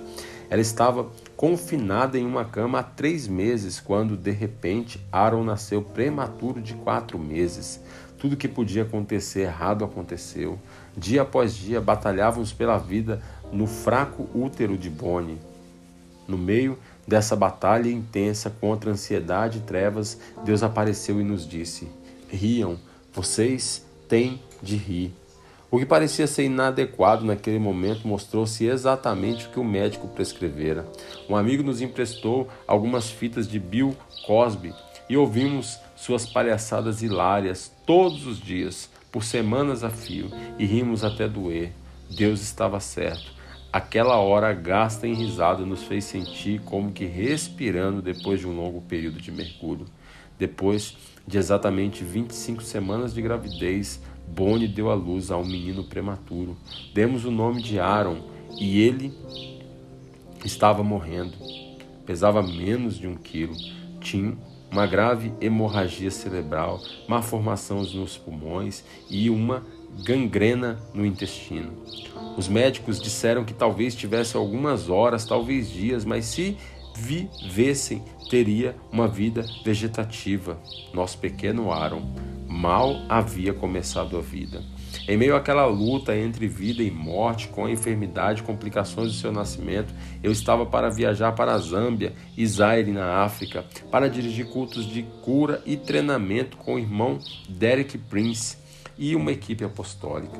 Danny insistiu que eu mantivesse o compromisso na África. Eu temia que Bonnie tivesse que enterrar o nosso filho sozinha enquanto estivesse fora. Deixar Bonnie, meu filho, foi uma das decisões mais difíceis da minha vida. Antes de partir, lembro-me de ter ungido meu filho com óleo e de lhe ter dito: Papai ama você e provavelmente não o veja novamente, mas lhe dou para Jesus. O irmão Derek e eu tivemos grandes reuniões e campanhas no noroeste da província de Zâmbia, treinando 2.300 jovens pastores e evangelistas. De repente, em um dos encontros, o Espírito de Deus desceu sobre Derek e ele começou a chorar. Ele estava falava a respeito de equipes apostólicas e da importância de disciplinar pessoas, mas então disse ao povo que ali estava: Ensinei tudo o que sei ao irmão Mahesh. Deus vai ensiná-lo mais e o fruto da sua vida produzirá dez vezes mais do que a minha. Comecei a chorar e ele também, e então pensei comigo: como pode ser isso? Não chego aos pés da habilidade para ensino que o Derek Prince tem. Essa habilidade é inteligente, ungida e incrível. Fui sozinha na Zâmbia para Kinshasa. Zaire dirige uma campanha evangelística. No início da primeira noite da campanha, Deus trouxe 100 mil pessoas e no final da semana, perto de 360 mil pessoas estavam indo aos cultos. O exército de Zaire estava pronto para ajudar a controlar a multidão e documentaram o número oficial de presentes em cada culto. Mais tarde, o irmão Derek me disse que a maior multidão que ele havia visto nos encontros de Zimbabue chegava a um décimo daquela multidão, ou seja, 36 mil pessoas. Então o Senhor falou comigo e disse: Veja o que eu posso fazer. Tinha certeza de que não era eu. O poder do Espírito Santo estava lá para curar. Foi durante aquela campanha no Zaire, na atmosfera de glória, que o Senhor me deu uma palavra específica, inquietante de conhecimento durante uma das reuniões. Ainda estava com o coração pesado, carregando o fardo da minha preocupação com Bonnie e o meu pequenino Aaron, que estava com a vida por um fio, a meio mundo dali quando Deus decidiu me dizer claramente que aquele seria o momento. Há um homem aqui que tem um filho que faleceu essa manhã. Chame-o, eu vou ressuscitar o seu filho. Fiz o que o Senhor me disse e anunciei à multidão, na minha frente, que Deus dissera que ali havia um homem que tinha um filho que morrera naquela manhã. Um murmúrio que se transformou em um rugido varreu a multidão, e então o intérprete disse às pessoas o restante da mensagem divina: que se aquele homem viesse à frente, ele, ressuscitaria o menino da morte. Nunca me esquecerei da visão daquele homem correndo até a frente, nem me esquecerei de como me senti naquele momento, pois sabia que não havia jeito de eu ressuscitar o menino da morte. Somente Deus poderia restaurar a vida e o fôlego do filho daquele homem. Conto toda a história do poder miraculoso de Deus nessa situação no meu livro Only Love Can Make a Miracle. Mas eu lhe darei apenas uma coisa: que Stingway morrera de malária cerebral às quatro da madrugada. Às doze, Kinshiwi, de seis anos, espirrou duas vezes e levantou-se. Miraculosamente, Deus havia ressuscitado da morte. Uma cópia da certidão de óbito de Kim Shirley foi fotografada na minha biografia. Toda a glória desse milagre é apenas dado a Deus naturalmente. Os sinais e a fidelidade do Espírito Santo são incríveis. No mesmo instante, a unção curadora foi até o corpo do meu filho que estava morrendo na Flórida. Hoje, Aaron é um jovem saudável, brilhante, totalmente comprometido com o Senhor. Na minha fraqueza, Deus revelou a sua força. Creio que tudo isso se deve ao estilo de vida de oração e jejum que o Senhor graciosamente me levou a abraçar. Creio que aqueles momentos ajudaram a me tirar do caminho para que Deus pudesse revelar a sua glória sem impedimento da minha carne. O Senhor lançou um fundamento e foi capaz de me purificar de tal maneira para que eu pudesse ouvir mais claramente o que estava dizendo e cooperar com Ele. E conscientemente havia acabado de completar um jejum de 40 dias para essa viagem.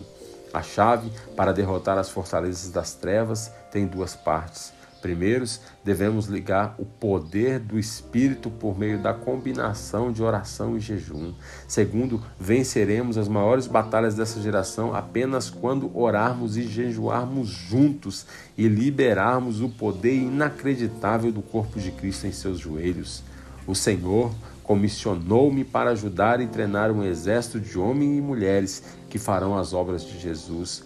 Uma parte indubitável das obras dele começa com oração e jejum, porque essas foram as primeiras obras de Jesus em sua missão de destruir as obras do inimigo. A diferença entre vitória e triunfo. Quando o povo de Deus estiver sintonizado com o coração divino, ele nos advertirá e equipará antes de um plano ou ataque inimigo virá à tona para nos ameaçar. Bem antes do 11 de setembro, expor o perigo de células inimigas operarem dentro da cidade dos Estados Unidos, um dos nossos vigias do quartel-general de West, de Lord, teve um sonho sobre um intruso negro tentando penetrar através dos muros da cidade de Charlotte. Ele imaginou que o intruso já estivesse dentro e planejando ferir. Os líderes dos vigias sentiram que essa revelação era uma indução do Senhor e começaram a orar. O Espírito Santo focalizou nossas orações especificamente para ir contra uma organização terrorista de radicais Mujihad, que funcionava em Charlotte. Pedimos iluminação para toda a operação e para juntar uma força-tarefas de autoridade a fim de se moverem e derrubarem a organização. Um de nossos vigias, um agente federal, estava trabalhando em um caso envolvendo uma organização terrorista, mas a informação secreta e desconhecida de todos nós, à exceção dele naquele momento. Por estar envolvido na investigação, não era permitido falar de jeito nenhum. Ele nos ouviu orando em busca de estratégias específicas necessárias para completar com sucesso a operação. Na manhã seguinte, uma união e uma força de aproximadamente 200 policiais e agentes do FBI e membros de três agências federais conduziram uma extensa operação e descobriram e fecharam uma operação interestadual que usava nossa cidade como base para levantar fundos e apoiar o terrorismo no Oriente Médio. Os presos não sofreram nenhum arranhão. Todas as pessoas indiciadas como resultado da operação foram condenadas pelo crime que elas eram acusadas e a organização foi desativada. O jejum estimula o foco das nossas orações e a precisão do discernimento quanto ao que fazer. Observe atentamente a narrativa bíblica do triunfo do rei Josafá e Judá no livro de Segundas Crônicas, quando os dois maiores inimigos e outras forças vieram em números incríveis conquistar Judá. Alarmado, Josafá decidiu consultar ao Senhor e proclamou um jejum em todo o reino de Judá. Reuniram-se, pois, o povo vindo de todas as cidades de Judá para buscar a ajuda do Senhor. Josafá levantou-se na Assembleia de Judá e de Jerusalém, no templo do Senhor, na frente do pátio novo, e orou ao Senhor: Deus de nossos antepassados, não és tu o Deus que estás nos céus? Tu dominas sobre todos os reinos do mundo. Força e poder estão em tuas mãos e ninguém pode opor-se a ti. Não é tu, nosso Deus, que expulsaste os habitantes dessa terra perante Israel, o teu povo, e desde para sempre aos seus descendentes, o teu amigo Abraão? Mas agora estão os Amonitas, Moabitas, os habitantes do Monte Seir, cujo território não permitisse que Israel invadisse quando vinha do Egito. Por isso, os israelitas desviaram-se deles e não os destruíram. Vê agora como estão nos retribuindo ao virem expulsar-nos da terra que nos deste por herança. Ó nosso Deus, não irás tu julgá-los? Pois não temos força para enfrentar este exército imenso que vem nos atacar. Não sabemos o que fazer, mas os nossos olhos se voltam para ti. todos os homens de Judá, com suas mulheres e seus filhos, até os de colo, estavam ali em pé diante do Senhor. Então o Espírito do Senhor veio sobre Jaaziel, filho de Zacarias, neto de Benaía, bisneto de Jeiel e trineto de Matanias, levita e descendente de Asaf no meio da assembleia. Ele disse: Escutem todos os que vivem em Judá e em Jerusalém e o rei Josafá. Assim diz o Senhor: Não tenham medo, nem fiquem desanimados por causa deste exército enorme, pois a batalha não é de vocês, mas de Deus. Vocês não precisarão lutar nessa batalha. Tomem suas posições, permaneçam firmes, o livramento que o Senhor lhe dará, ó Judá, ó Israel. Não tenham medo, nem desanimem. Saiam para enfrentá-los amanhã e o Senhor estará com vocês. Josafá prostrou-se com o rosto em terra, e todo o povo de Judá e de Israel prostrou-se em adoração perante o Senhor. Então os levitas, descendentes do dos coatitas, dos coeritas, levantaram-se e louvaram ao Senhor, o Deus de Israel, em alta voz. De madrugada partiram para o deserto de Tecoa. Quando estavam saindo, Josafá lhe disse: Escutem-me, Judá e povo de Jerusalém, tenham fé no Senhor, o seu Deus, e vocês serão sustentados. Tenham fé nos profetas do Senhor e terão a vitória. Depois de consultar o povo, Josafá nomeou alguns dos homens para cantarem ao Senhor e louvarem pelo esplendor da tua santidade, indo à frente do exército cantando. Deem graças ao Senhor, pois o seu amor dura para sempre.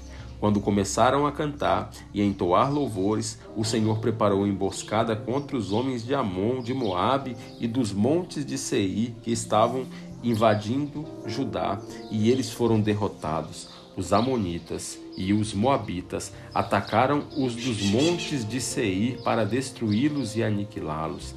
Depois de massacrarem os homens de Seir, destruíram uns aos outros. Quando os homens de Judá foram para o lugar onde se avista o deserto e olharam para o imenso exército, viram somente cadáveres no chão. Ninguém havia escapado. Então Josafá e os seus soldados foram saquear os cadáveres e encontraram entre eles grande quantidade de equipamento e roupas, e também objetos de valor. Passaram três dias saqueando, mas havia mais do que eles eram capazes de carregar segundo as crônicas, capítulo de número 20, versículo 3 ao 7, 10, versículo 15 ao 17 e 25. Posicione-se para mais. Hoje, a palavra do profeta para Judá e para a igreja é essa. Posicione-se. Há um lugar além da vitória chamado triunfo.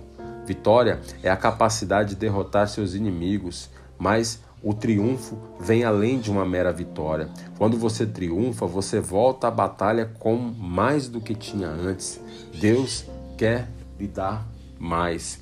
Primeiro precisamos aprender como permanecer junto em tempos de problema e crise. Infelizmente, percebi um fato triste. As pessoas que estão passando por situações dolorosas encontram mais empatia no mundo do que no corpo de Cristo.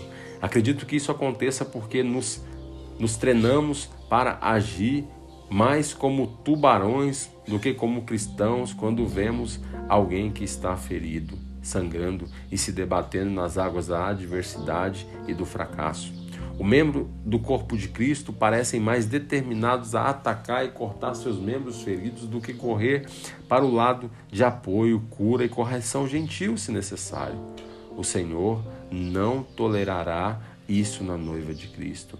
Temos de apoiar uns aos outros na graça e misericórdia, porque estamos ligados e unidos em Cristo. Se alguém vacila, todos vacilam. Por isso, o jejum na família de Deus quer ver cada indivíduo de seu corpo abençoado. Se alguém é afetado, todos nós somos afetados. Então, cabe a nós permanecer juntos e dizer: Senhor, nós buscamos a tua face. Há uma libertação exponencial de poder quando, de modo corporativo, harmonizamos a nossa oração e nosso jejum para a vitória. Há alguns anos, uma família preciosa que se mudou para o Chile para fazer parte da nossa igreja experimentou a vitória que vem com esse tipo de jejum em seu grupo. Seu filho, Michael, acabara de completar oito anos quando seus professores informaram que haviam notado que ele fazia movimentos estranhos com a cabeça durante as aulas. Seu pai passaram a observá-lo e logo ficou claro que havia um problema e que ele estava piorando. A cabeça de Michael balançava enquanto ele assistia a televisão, ele colocava a língua para fora e para dentro da boca, piscava constantemente, sem perceber, apontava o dedo médio para as pessoas e grunhia repetidas vezes, até mesmo quando estava dormindo. Michael foi diagnosticado com síndrome de Torrente, um distúrbio sério dos nervos.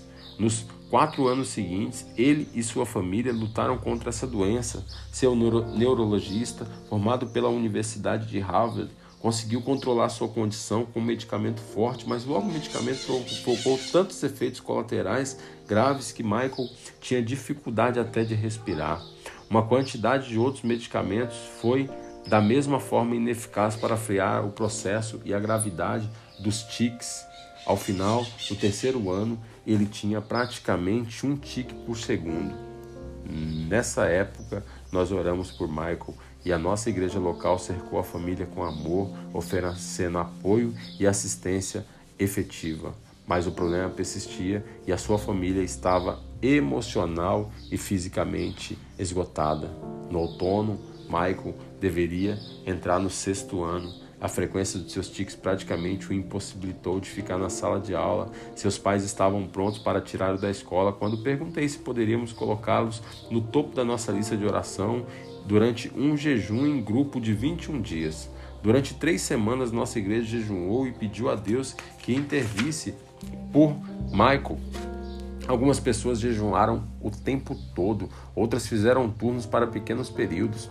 Logo após o final do jejum, os pais de Michael perceberam que ele não tinha mais tiques quando estava à mesa do café da manhã. A última vez que havíamos contado os tiques na refeição familiar, ele tinha tido 54 por minuto. Agora, parecia que não tinha nada. Eles observaram os sinais da doença durante vários dias, mas nunca viram tiques. Nada havia sido prescrito nenhuma medicação, nenhum tratamento especial, nada além do jejum. Deus curara Michael. Há anos, Michael está totalmente bom. Ele é um ótimo aluno, um artista excelente, um jogador de futebol e basquete ativo e um voluntário da nossa igreja local. Atribuímos a sua cura completa ao Senhor Jesus Cristo e ao poder do jejum em grupo. O lugar secreto do triunfo. Qual foi a primeira coisa que o rei Josafá fez quando a crise começou? Ele proclamou um jejum, e então toda a nação pôde se ajoelhar diante da face do Senhor e orar: Senhor, humilhemos-nos. Quando nos colocamos numa posição inferior, abrimos a porta para Deus se colocar na posição superior. Certa vez estava participando de um jejum em um grupo quando alguém que ouvira a respeito de jejum correu até mim e disse: Pelo que você está jejuando? Confesso que fiquei irritado com a maneira com que a pergunta foi feita. Implicitamente, ela dizia que a nossa atitude de jejum era para exigir algo de Deus. Me dê isso, me dê aquilo, me dê aquilo outro. Não era nossa atitude e nem deveria ser. Quando nos humilhamos diante de Deus, nosso primeiro anseio deve ser por Ele. Deveríamos nos humilhar para buscar a Sua face, não meramente seu favor. Queremos o Senhor acima de tudo. Queremos o Senhor, queremos a Sua glória, queremos a Sua presença. Moisés conhecia o segredo da sua bênção. Quando o Senhor lhe deu a oportunidade de sair e ser bem-sucedido, prometeu enviar um anjo com ele. Moisés disse: não tem jeito, não iremos nenhum passo se o Senhor não for conosco. O Senhor estava justamente esperando que Moisés lhe pedisse isso, pois o Senhor disse: Já arrumei as malas, estava só esperando você pedir.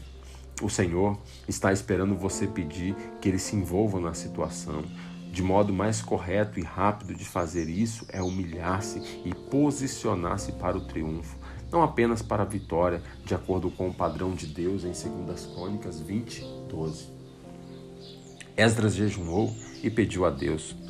Profeta Esdras também enfrentou uma situação agonizante que colocou em risco um grande número de famílias. Xerxes, o rei da Pérsia, deu a Esdras presentes de ouro, prata e outras mercadorias para a restauração do Templo de Jerusalém. Então, Esdras teve que liderar um grupo de famílias levitas e outras famílias de judeus devotos. Um e o rico tesouro de ouro e prata, pelo perigoso território sem nenhuma escolta armada. Cada passo que eles davam, distanciando-se do centro do poder de Xerxes, cada vez mais caminhando em direção ao território perigoso e sem leis. Ao caminho, ao longo do caminho, muitos dos habitantes haviam sido abertamente hostis aos judeus no passado. Esdras, o sacerdote, fez algo fundamental importante antes de começar a perigosa jornada da Babilônia para Jerusalém. Ali, junto ao canal de Ava, proclamei um jejum para que nos humilhássemos diante do nosso Deus e lhe pedíssemos uma viagem segura para nós e nossos filhos, com todos os nossos bens. Tive vergonha de pedir soldados e cavaleiros ao rei para que protegessem dos inimigos na estrada, pois lhe tínhamos dito: a bondosa mão do nosso Deus está sobre todos os que o buscam, mas o seu poder e a sua ira são contra todos que o abandonam. Esdra falou pela fé quando disse ao rei Xerxes: Deus é forte o suficiente para nos defender. Ele, porém, fez mais do que falar. Ele sabia que havia uma batalha espiritual envolvida. Você não apenas diz coisas sobre Deus, você suporta essas coisas com oração, jejum e intercessão.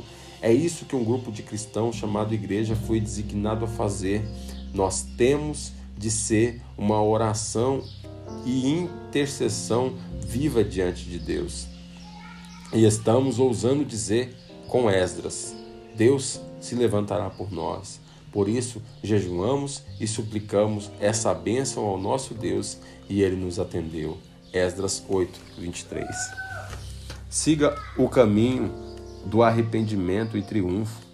Todos nós temos hábitos e padrões de pensamentos que precisamos tratar. Temos fraquezas e pecados que parecem nos derrotar regularmente, e para tornar as coisas piores, sabemos que é impossível fingir perante Deus e conseguir escapar dele com isso.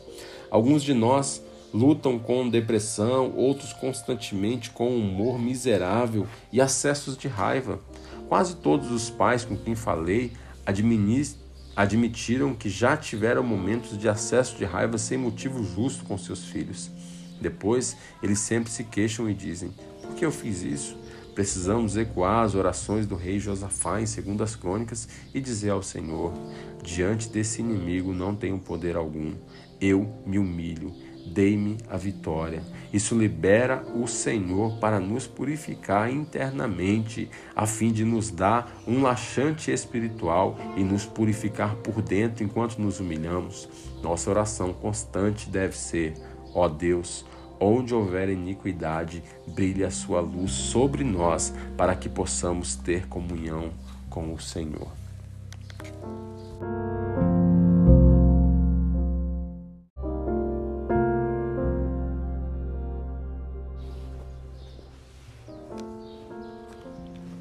Poder secreto da oração e do jejum.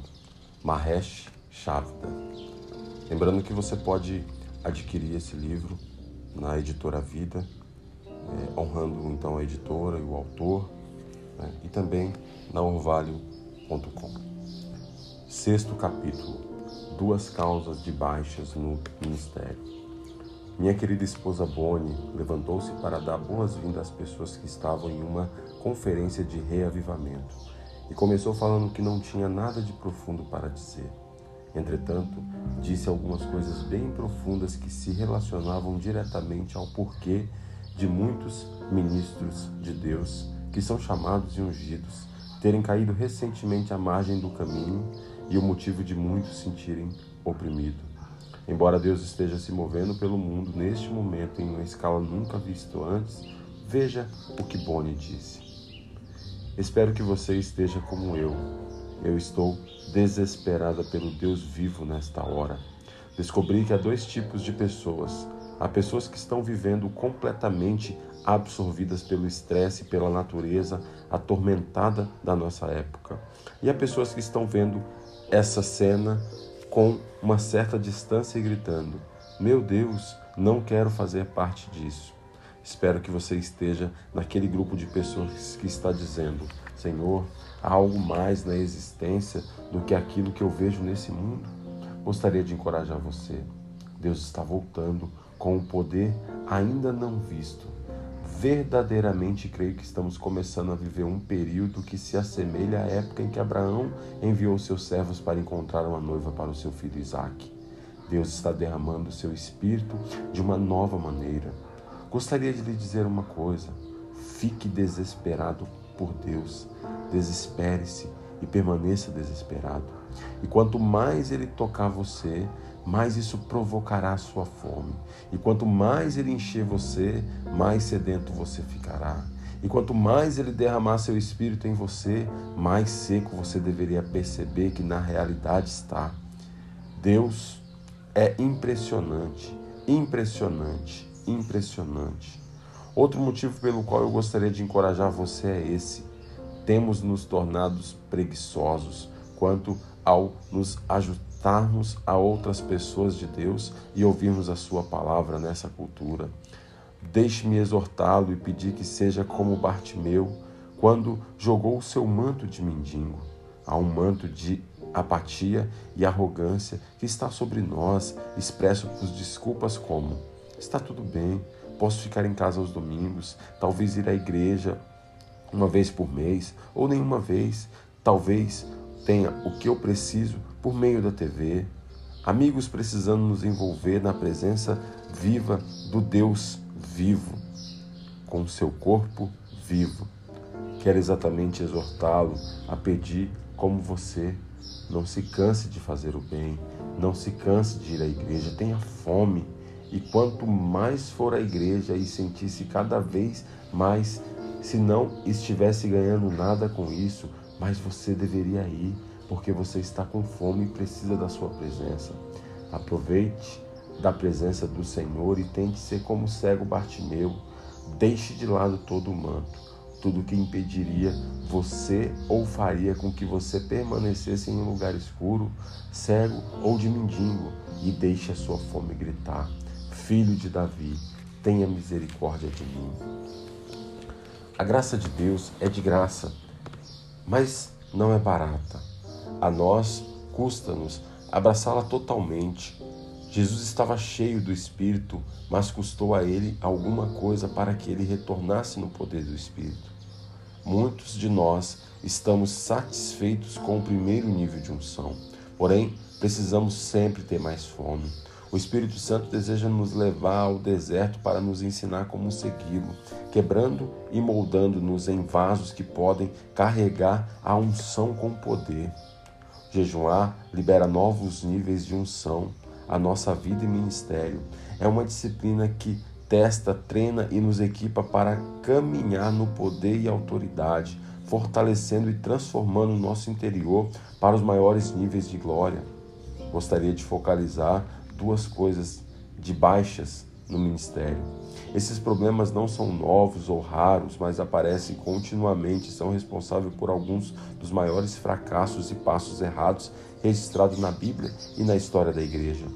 Creio que muitas baixas que vemos no ministério são causadas quando pessoas que receberam a plenitude do Espírito Santo são liberadas para o ministério público sem o poder do Espírito. Ser apenas cheios do Espírito Santo não é suficiente. Todos nós precisamos de um tempo para um período em que o Senhor vai nos ensinar e nos aperfeiçoar antes de sairmos para ajudar outras pessoas. Se você sai com uma meia carga para as coisas de Deus, então você pode tornar-se uma baixa e uma estatística ruim entre os mal preparados. Jesus tratou imediatamente do primeiro problema após ter curado o moço endemoniado cuja aflição desafiou a unção delegada aos discípulos. Mateus 17, 14 ao 21 diz: Quando chegaram onde estava a multidão, o homem aproximou-se de Jesus, ajoelhou-se diante dele e disse: Senhor, tem misericórdia do meu filho. Ele tem ataques e está sofrendo muito. Muitas vezes cai no fogo ou na água. Eu os trouxe a teus discípulos, mas eles não puderam curar. E respondeu Jesus: Ó geração incrédula e perversa, até quando estarei com vocês? Até quando terei que suportá-los? Traga-me um menino. Jesus repreendeu o demônio, este saiu do menino, que daquele momento em diante ficou curado. Então os discípulos aproximaram-se de Jesus em particular e perguntaram: por que não conseguimos expulsá-lo? E ele respondeu: Porque a fé que vocês têm é pequena.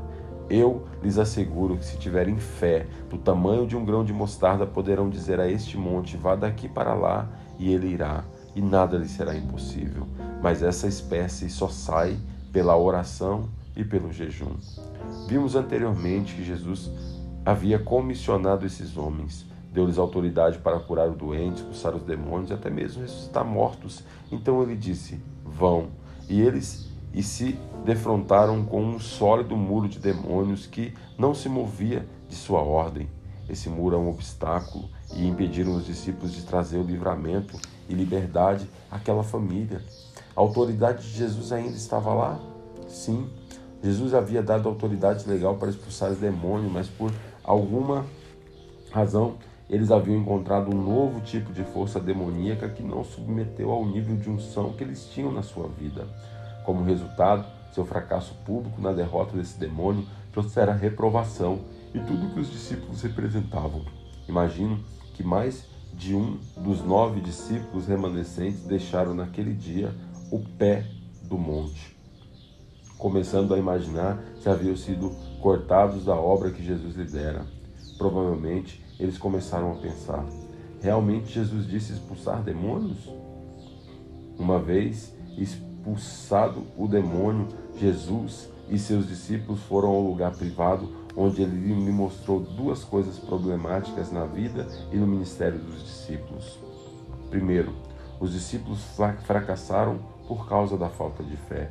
Segundo, os discípulos fracassaram porque existem determinadas fortalezas demoníacas que não se submetem a uma autoridade de segunda mão. A solução para ambos os casos está no comentário final que Jesus fez sobre a situação do espírito de epilepsia que atingia o jovem ao pé do monte. Esse comentário veio depois do ensino clássico do Senhor sobre o poder da fé do tamanho de um grão de mostarda. E pela natureza da sua declaração, ele fala sobre o poder demoníaco que não se submeteria até mesmo à fé do tamanho de um grão de mostarda. Imediatamente depois de seu comentário sobre a fé que move montanhas, Jesus disse: Mas essa espécie só sai pela oração e pelo jejum.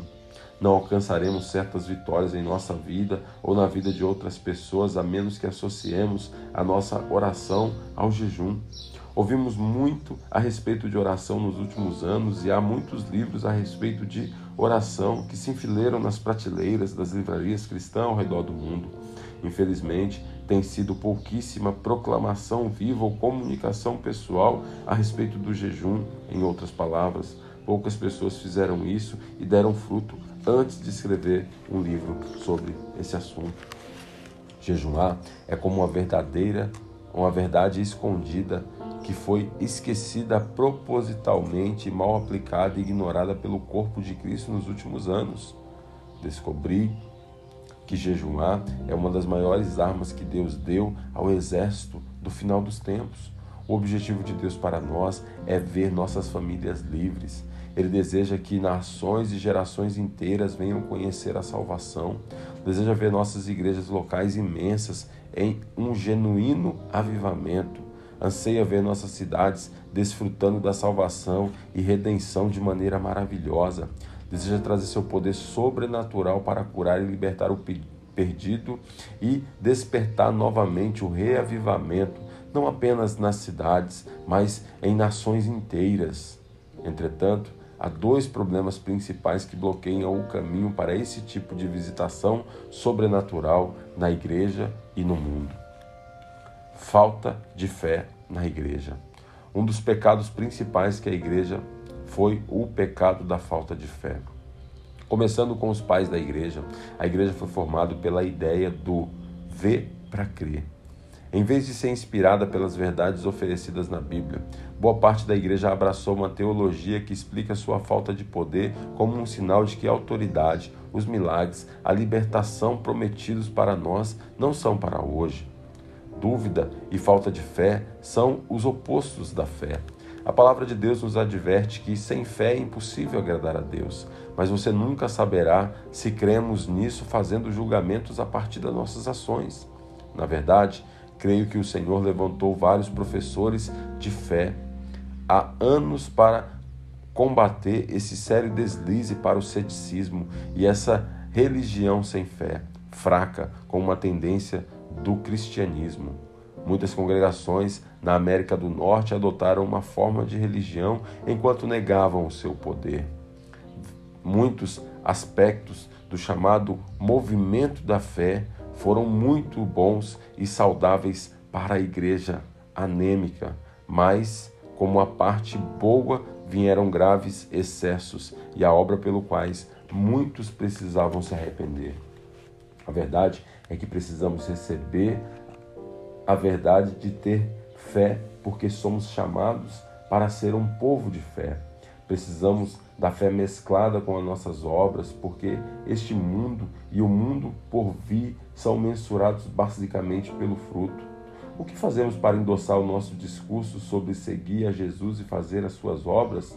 Onde obedeceremos e onde obedeceremos a Deus em nossa vida e ministério? Onde está o bom fruto da nossa árvore? Que tipo de água está fluindo das nossas fontes? Francamente, fico um pouco constrangido ao fazer tal comparação, porque nos tornamos muito pequenos como pessoa.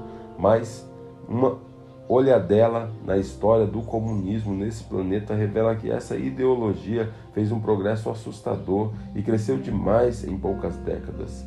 A expansão do comunismo marchou por 70 anos até que seus seguidores tivessem subjugado quase um terço do mundo sob seu domínio. O mesmo espírito anticristo está ameaçando nosso mundo hoje por meio da ascensão do terrorismo mujahid e do efeito canceroso do humanismo secular. Entretanto, boa parte da igreja moveu-se lentamente ou dormiu por dois mil anos em que supostamente dirigia todos os seus recursos para o cumprimento da grande comissão entregue pessoalmente aos seus cuidados por Jesus Cristo. Tivemos certo sucesso, se você usa uma régua pequena, mas de fato nunca estivemos perto do sucesso. A maior parte do progresso de espalhar o Evangelho veio do trabalho da igreja do primeiro século de pessoas chaves que experimentaram visitações divinas pela oração e pelo jejum que mudaram a sua vida, como Martin Lutero, os irmãos Moravian, John Wesley, George Whitefielder, D.L. Moody e outros. Acho que Deus está esperando para ver o que acontece quando pararmos de esperar que apenas alguns de fé façam o trabalho. Ele quer ver a sua igreja levantar-se como um todo, um corpo completo, em toda a sua resplandente glória, como uma noiva sem mácula. É tempo de se erguer diante do inimigo no poder do reino de Cristo, manifestando em milagres, sinais e maravilhas. Jejuar é a chave para liberar esse poder. O mundo nunca mais será o mesmo.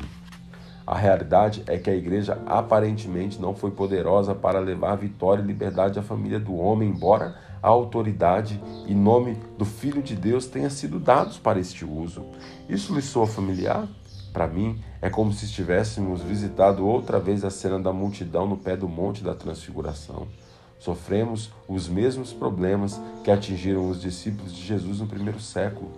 Fico muito feliz ao dizer que Jesus não está limitando ao que ele vê hoje, porque ele tem o tempo em suas mãos. Ele também vê o amanhã.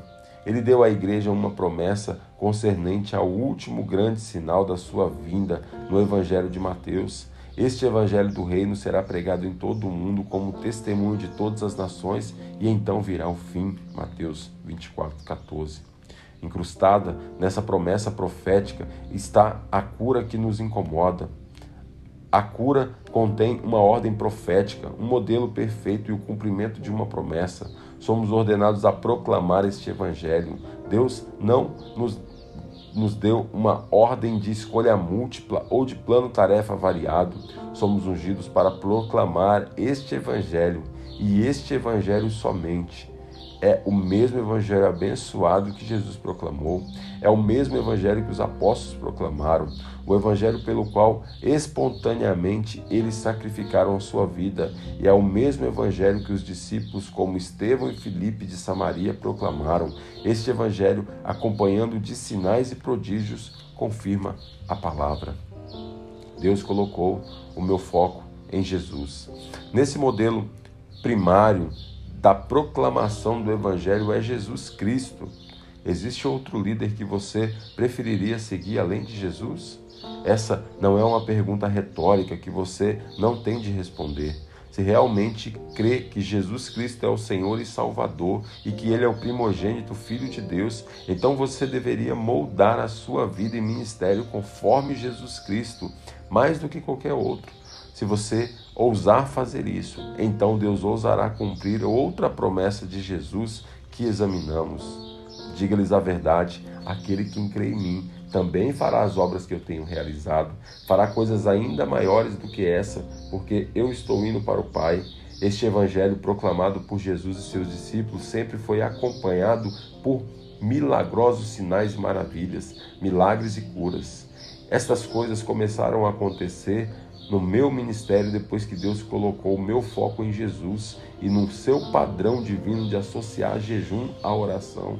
Isto é o mais importante do que nunca em nossos dias, por causa das grandes nuvens humanistas de dúvidas e descrença que cobriram as nações do Ocidente. A igreja é chamada e ungida para quebrar aquelas nuvens e para proclamar este evangelho para todas as nações com sinais, maravilhas que confirmam a palavra de Deus. A visão profética do Evangelho e do mundo. Uma razão pelo qual o Senhor está movendo tão fortemente a igreja é que qualquer grande colheita produz grande necessidade de grande capacidade de armazenamento e processamento. Há muitos anos o Senhor me disse: Estou preparando você para a China. E senti fortemente que poria abaixo a cortina de bambu da China continental em nossa geração. Depois de alguns poucos anos, dirigi uma múltipla campanha evangelística em massa na ilha da nação da República da China, Taiwan. Tivemos uma das maiores multidões de sua história, e não importava o tamanho do local que alugássemos para os encontros, tínhamos que rejeitar centenas de pessoas a cada noite. Depois fiquei sabendo que alguns dos milhares milagres vistos durante aquelas reuniões marcantes nunca haviam sido vistos na República da China. A população da República da China é apenas uma fração de toda a população chinesa. A maior parte vive no continente que é governado pelo regime comunista no momento em que escrevo esse livro. Aqueles encontros foram muito difíceis de ser conduzidos por causa da oposição espiritual que encontramos lá. Foram as primeiras campanhas evangelísticas poderosas dirigidas em Taiwan, e eu sabia que estava travando uma batalha contra deuses e deusas demoníacas que haviam sido adorados na região de geração em geração, na cultura de mais de 3 mil anos. Batalhei com um esquadrão empossado com poderes das trevas que dizia: Olha, nós possuímos esta terra. Quem é você? Eu vim proclamar o Evangelho. Às vezes eu me sentia como se estivesse engajado em um intenso combate sem armas. Entretanto, Deus nos deu, de qualquer maneira, uma colheita maravilhosa. Centenas e centenas de chineses vieram à frente a cada noite em busca de salvação, arrependidos de seus pecados e da submissão às trevas. Apesar de todo esse sucesso, o Senhor me disse: Você ainda não viu nada. Pense. O que acontece quando você injeta o poder transformador de vidas desse evangelho em uma nação basicamente não evangelizada com 1,4 bilhão de pessoas? Para se ter uma ideia da quantidade, isso é igual a mil milhões de pessoas mais 400 milhões. Existe um movimento eclesiástico subterrâneo e próspero na China comunista hoje, mas quando eu fui lá, descobri que ele é contado apenas em milhões. Isso não é nada quando comparando a, a mil milhões de pessoas. Bem, e o comunismo? O comunismo foi bem sucedido no que diz respeito a apenas uma coisa: criou um vácuo espiritual intenso. Nas palavras de José, vocês planejaram o mal contra mim, mas Deus tornou em bem para que hoje fosse preservada a vida de muitos. Gênesis capítulo 50, versículo 20. A igreja é chamada para preencher todo o vácuo criado pelos governos totalitários e filosofias ateístas com a proclamação de evangelho confirmada por sinais, maravilhas e milagres. Não existe outra maneira de você e eu cumprirmos o nosso chamado divino senão pelo poder de Deus.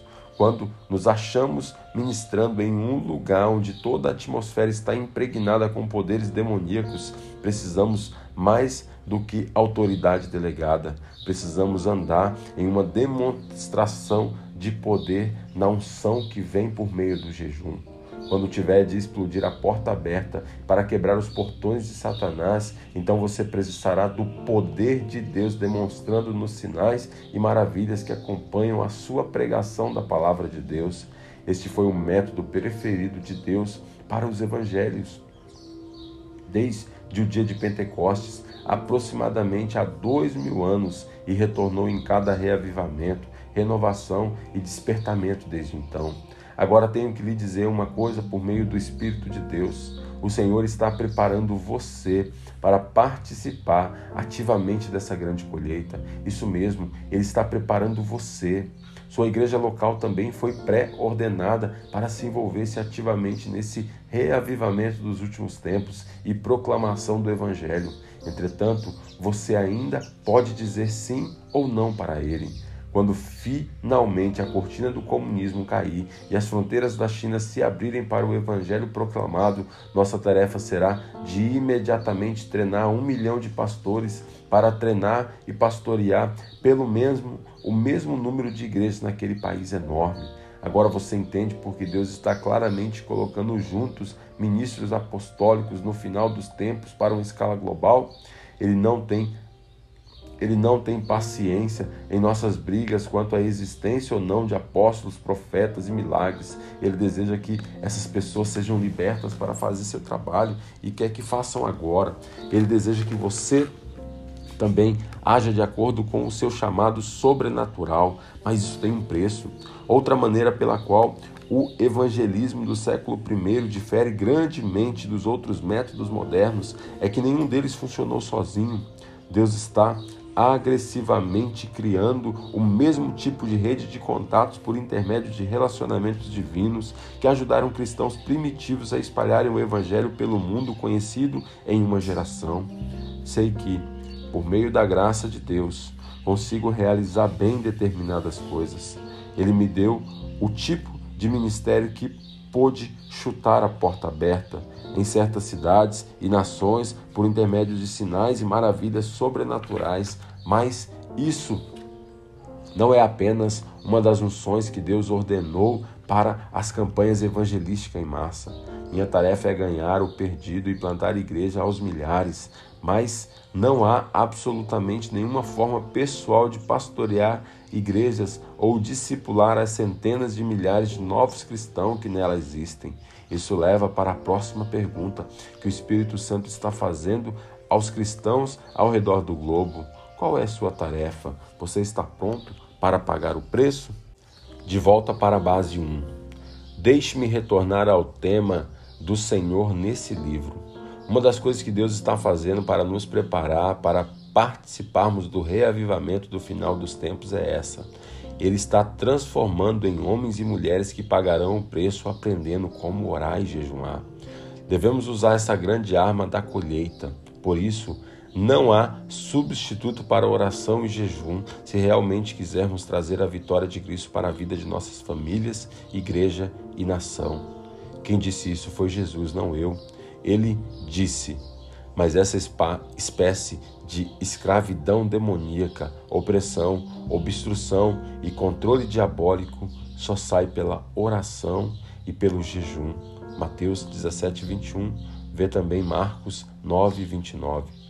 É provável que em algum ponto em sua vida e ministério você tenha sido congelado ou fortemente impedido pelas barreiras. Essa coisa, seja ela o que for, um poder demoníaco, uma falta de perdão, um pecado reincidente, não sairá do lugar até que você associe suas orações ao jejum. Aprendi por meio de aplicação prática e experiência que isso é como atirar com uma arma nuclear em um arsenal espiritual. Imagine que você usou granadas grandes de oração para promover para mover uma montanha enorme de descrença, impedimentos obstruções demoníacas em sua vida e ministério.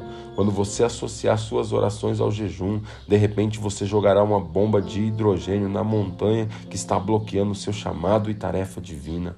Não estou falando a respeito de uma pequena diferença. Jejum aumenta a intensidade, a efetividade da nossa oração no mínimo 10 vezes e frequentemente 100 vezes. Por isso, o poder secreto do jejum tornou-se um imperativo do Senhor. É uma ferramenta essencial no fim dos tempos para a proclamação do Evangelho às nações, como sinais e maravilhas, confirmando a palavra que pregamos. Da mesma forma que enfrentei uma luta na vida e morte pelas almas na República da China ou África, a Igreja da América do Norte está fechada no combate sem armas aqui pela nossa nação. Estamos em uma batalha contra o humanismo secular e os esforços implacáveis do ímpio para remover todos os vestígios de Deus de nosso país e de nossa história. A igreja deve acordar e usar as armas que Deus nos deu para reivindicar a herança que Deus destinou para a América. Esse não é o momento de nos sentar e olhar o desfile de Deus passar. A igreja precisa ansiar e receber o novo Pentecoste que Deus deseja derramar sobre nós. Em certo sentido, a igreja é, é esta corporativa de Deus que nasceu e chegou à maturidade para um momento como esse. Palavra soberana para nós é esta: o reavivamento está à mão. Esqueça os ferimentos, os machucados passados e perceba a visão para o seu chamado em Deus. Você foi chamado para fazer parte desse reavivamento e a primeira maneira com que você pode participar é por meio da oração e do jejum. Comece intercedendo hoje pelos perdidos. Continue jejuando uma vez por semana. Interceda por sua nação, orando. Senhor, dê-nos um avivamento. Minha visão é ver no mínimo um milhão de cristãos unidos em jejum contínuo, orando diante do Rei ressurreto pela colheita de almas. O que aconteceria se cada um de nós se comprometesse a orar e jejuar no mínimo um dia por mês pelo nosso país, igreja e família? O Senhor deseja que sejamos libertos no poder do Espírito, mas isso apenas acontecerá quando continuamente dissermos sim para a persuasão do Espírito de Deus. Mesmo quando isso não nos deixa à vontade, como frequentemente acontece, é por meio desse processo que Deus promove a dúvida e a descrença do nosso coração por meio do fluir purificador do seu espírito que convence e de sua presença que cura. Simplesmente não existe atalhos para a sua presença e o caminho mais certo para a santidade, pureza, poder está na casa de força da combinação da oração com o jejum. Estava bem no meio de um jejum de 40 dias enquanto a ministra em Washington, D.C., na Câmara dos Deputados. O Senhor me visitou na noite durante o sétimo dia da minha estada em Washington. O que não percebi foi que, simultaneamente, Deus visitava Bonnie em nossa casa na Flórida. Nós dois tivemos uma profecia para a igreja local, onde servíamos na época com o irmão Derek Prince. Quando comparei minhas anotações com as de Bonnie, descobri que a mensagem central das duas profecias combinava palavra por palavra. O Senhor nos disse que ele queria que a igreja local orasse e jejuasse por 21 dias. Recebi uma palavra adicional que dizia que deveríamos reunir como corpo das 5 às 7 todas as manhãs, e o Senhor disse: Se não fizerem isso, eu me afastarei e vocês nem saberão que eu parti. Já tinha testemunhado muitas situações nas quais a presença do Senhor havia deixado a congregação, mas o povo ainda estava passando pela fase de exercícios, embora a sua vida tivesse chegado ao fim. Estávamos como congregação à beira disso. Todos os presbíteros concordaram que Boni tivera uma verdadeira palavra profética, com a minha palavra adicional no Senhor sobre o ajuntamento matinal. Depois disso, convocamos a igreja para 21 dias de jejum e pedimos que o maior número de pessoas se encontrassem para a oração em grupo a cada 5 a 7 da manhã. Eu, Derek Prince, Tínhamos compromissos ministeriais fora da cidade, mas embora os dois tivessem que sair, a igreja havia planejado começar um jejum na segunda-feira seguinte, no primeiro dia do jejum, um total de cinco pessoas, dentre 600 membros da congregação, apareceram para se juntar ao grupo.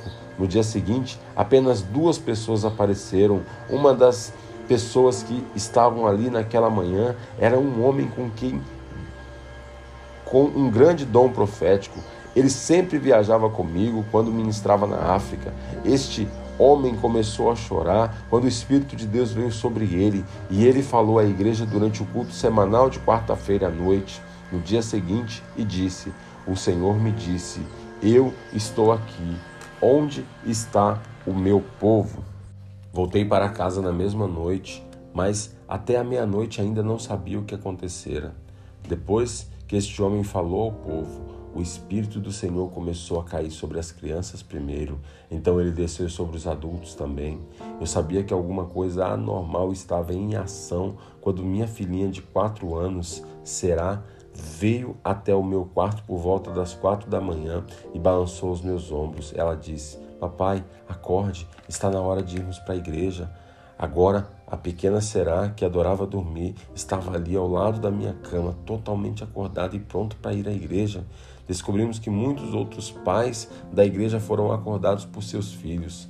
Bonnie me disse que um dia após a minha viagem, ela fora acordada por uma batida bem alta na porta às quatro da madrugada. Quando ela se levantou, atendeu a porta, não havia ninguém lá.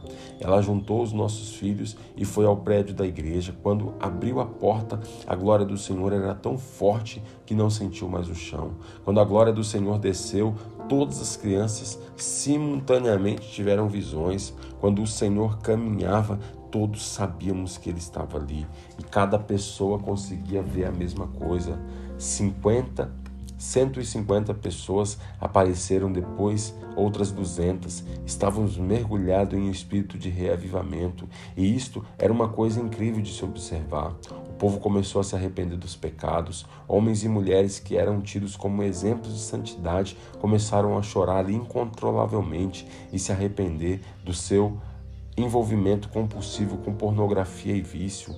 Uma das características mais marcantes dessa visitação foi nosso sentimento da presencial e literal de Deus pairando sobre nós quando o Senhor caminhava pelas reuniões.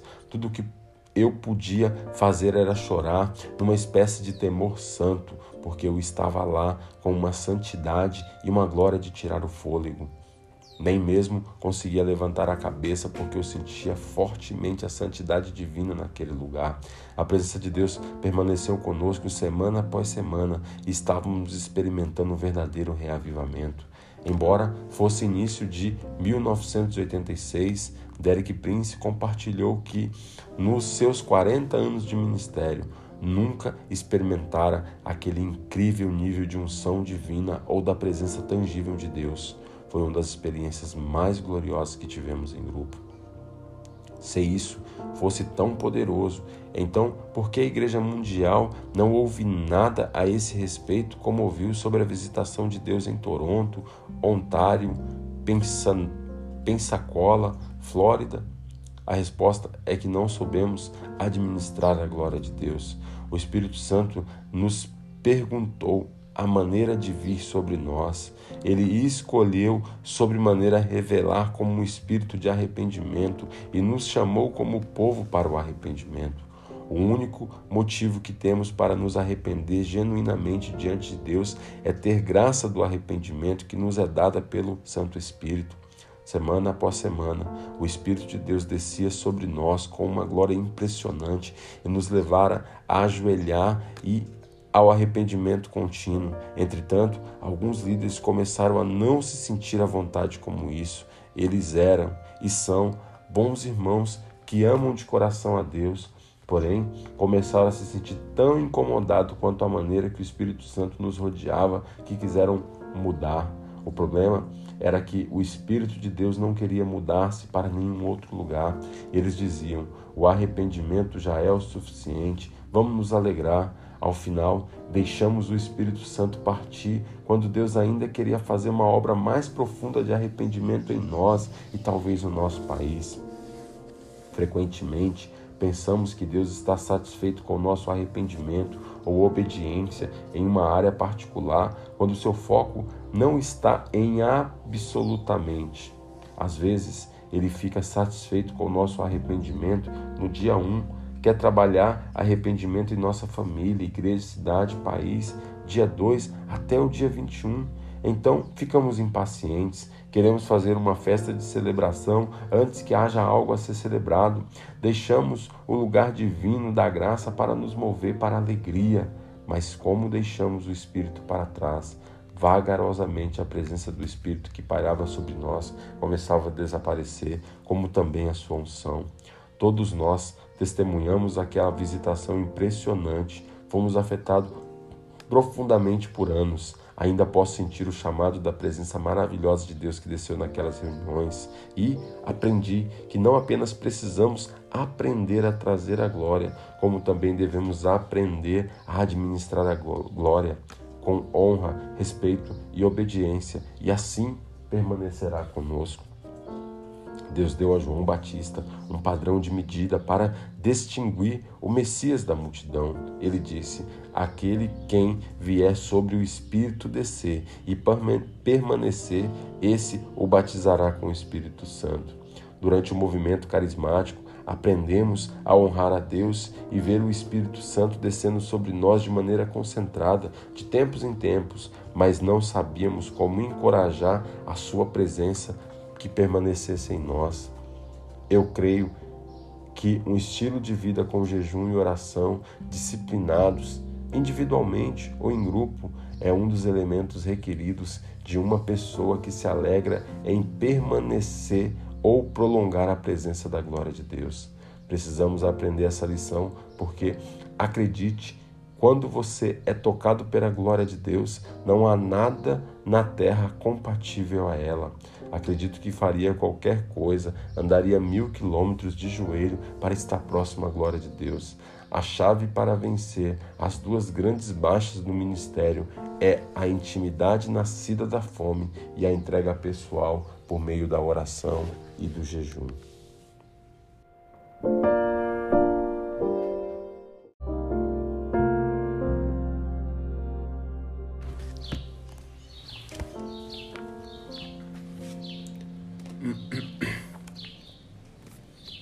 O poder secreto da oração e do jejum. Mahesh Chavita. Lembrando que você pode adquirir esse livro físico e honrar a vida do autor na editora Vida ou em alguma livraria como orvalho.com.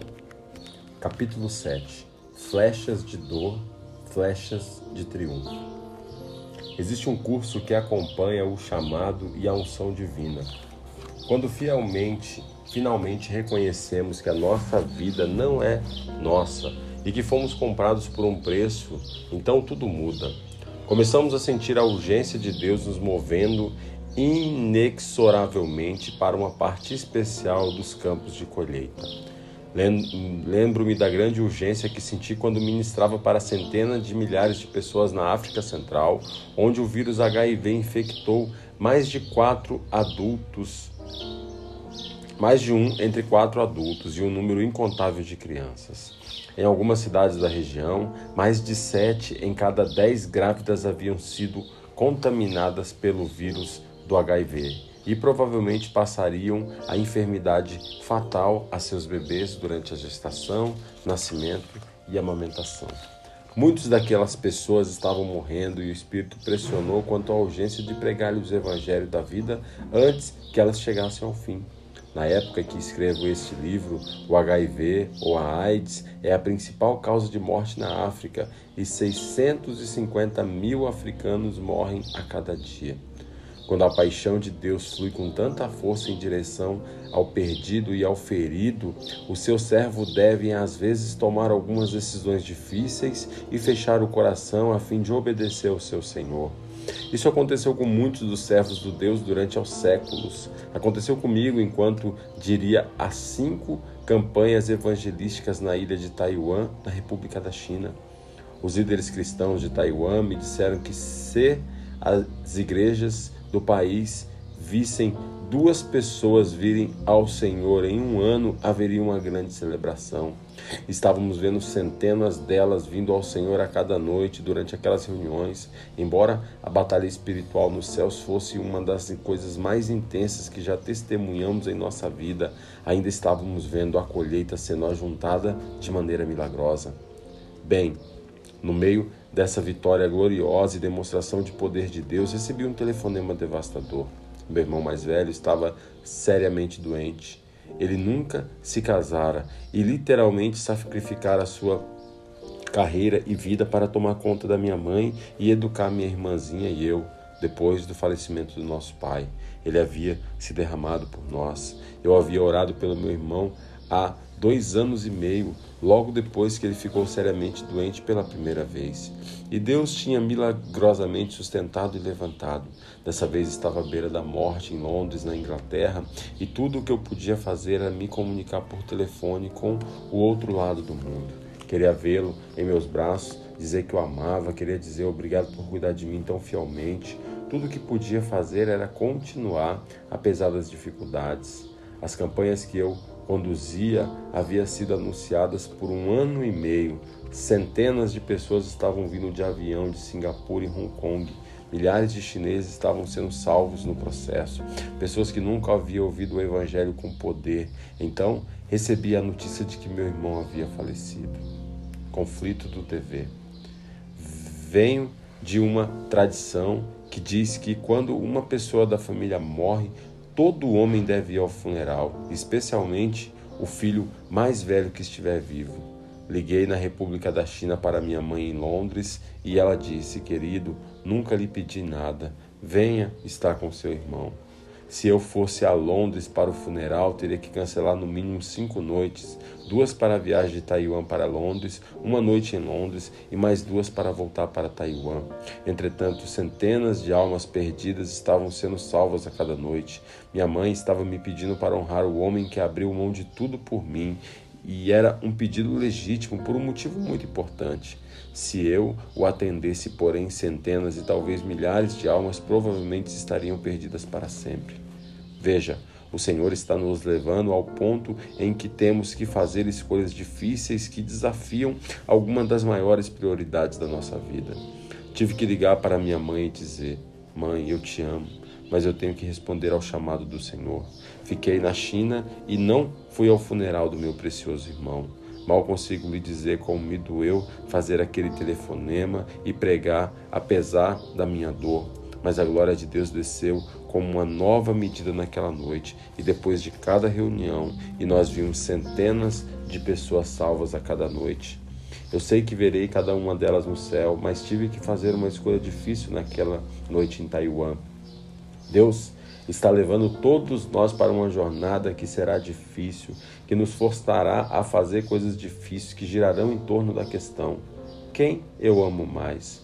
A dor indescritível que senti quando fiz aquela escolha estendeu-me e permaneceu comigo por algum tempo. Amo profundamente minha mãe e a respeito, e não há palavras para descrever o meu amor, gratidão e respeito que tenho por meu irmão. Entretanto, tinha que responder ao chamado de Deus para levar luz àqueles que estavam em trevas. A dor daquela decisão me perturbou até que o Senhor veio a mim com uma palavra e me curou milagrosamente. Só é necessário uma palavra do Senhor para ele levar embora toda lágrima e toda dor do seu coração. Você sabe o que ele me disse? Ele me disse: Mahesh, você está fazendo a minha obra. Porque você não pôde ir, eu fui. Se ele foi, então você sabe o que significa? Ele pegou meu irmão pela mão e disse: Vamos. E levara meu irmão ao Senhor há alguns anos, então eu sabia que ele era salvo. E o próprio Jesus veio pessoalmente levar o meu irmão à presença do Pai. A Bíblia nos retrata como soldados e guerreiros no exército de Deus. Como um soldado sob comando divino, talvez você encontre determinadas coisas em sua vida que entrem em conflito com o chamado de Deus para ela. Se você der essas coisas a Deus e obedecer o seu chamado, então Ele pessoalmente cuidará das coisas de que você abriu mão para obedecer o seu chamado. Como o Senhor dos Senhores, o Rei dos Reis, por João, no livro de Apocalipse, Jesus é o mesmo ontem, hoje e eternamente. Ele está pronto para vingar o seu povo, Israel, a sua igreja, com a espada de sua boca e levar uma vitória total iminente. Entretanto, primeiro devemos aprender dois pré-requisitos da vitória em cada batalha. Devemos lançar fora todo o pecado e impureza da nossa vida por meio do sangue. Devemos obedecer a cada comando e seguir cada estratégia que o Senhor nos dá, sem desvio ou hesitação pelo temor. Se você recorresse aos livros históricos e várias formas de mídia, você acabaria com uma lista bem grande de problemas, calamidades, obstáculos que se apresentam a nós nessa geração. Eu sei que a lista incluiria fortalezas demoníacas como aborto, uso excessivo de drogas, as doutrinas sedutoras da nova era, do humanismo universal que corrompem as mentes e as instituições de cada país ocidental do planeta. Essas coisas são demoníacas na origem e destruidoras entre a humanidade e até mesmo dentro da igreja. A resposta a essas influências está em Cristo e em sua igreja. Não importa quantos principados e poderes da maldade ameaçam destruir a justiça nesse país e levar cativa nossas cidades, Deus tem a resposta. Jesus revelou essa resposta na oração do sumo sacerdote no Evangelho de João. É a glória de Deus revelada em nós. Jesus deu a mesma comissão que capacitou e dirigiu sua missão inicial para nos redimir. Sua chamada é a nossa chamada. Apenas ele já terminou a obra da cruz. Agora é nosso trabalho levar as boas novas ao mundo. Você tem o desejo de observar o jejum, modelo de Deus descrito pelo profeta Isaías? Deus está nos comissionando como seu exército do final dos tempos e com uma declaração antiga de guerra.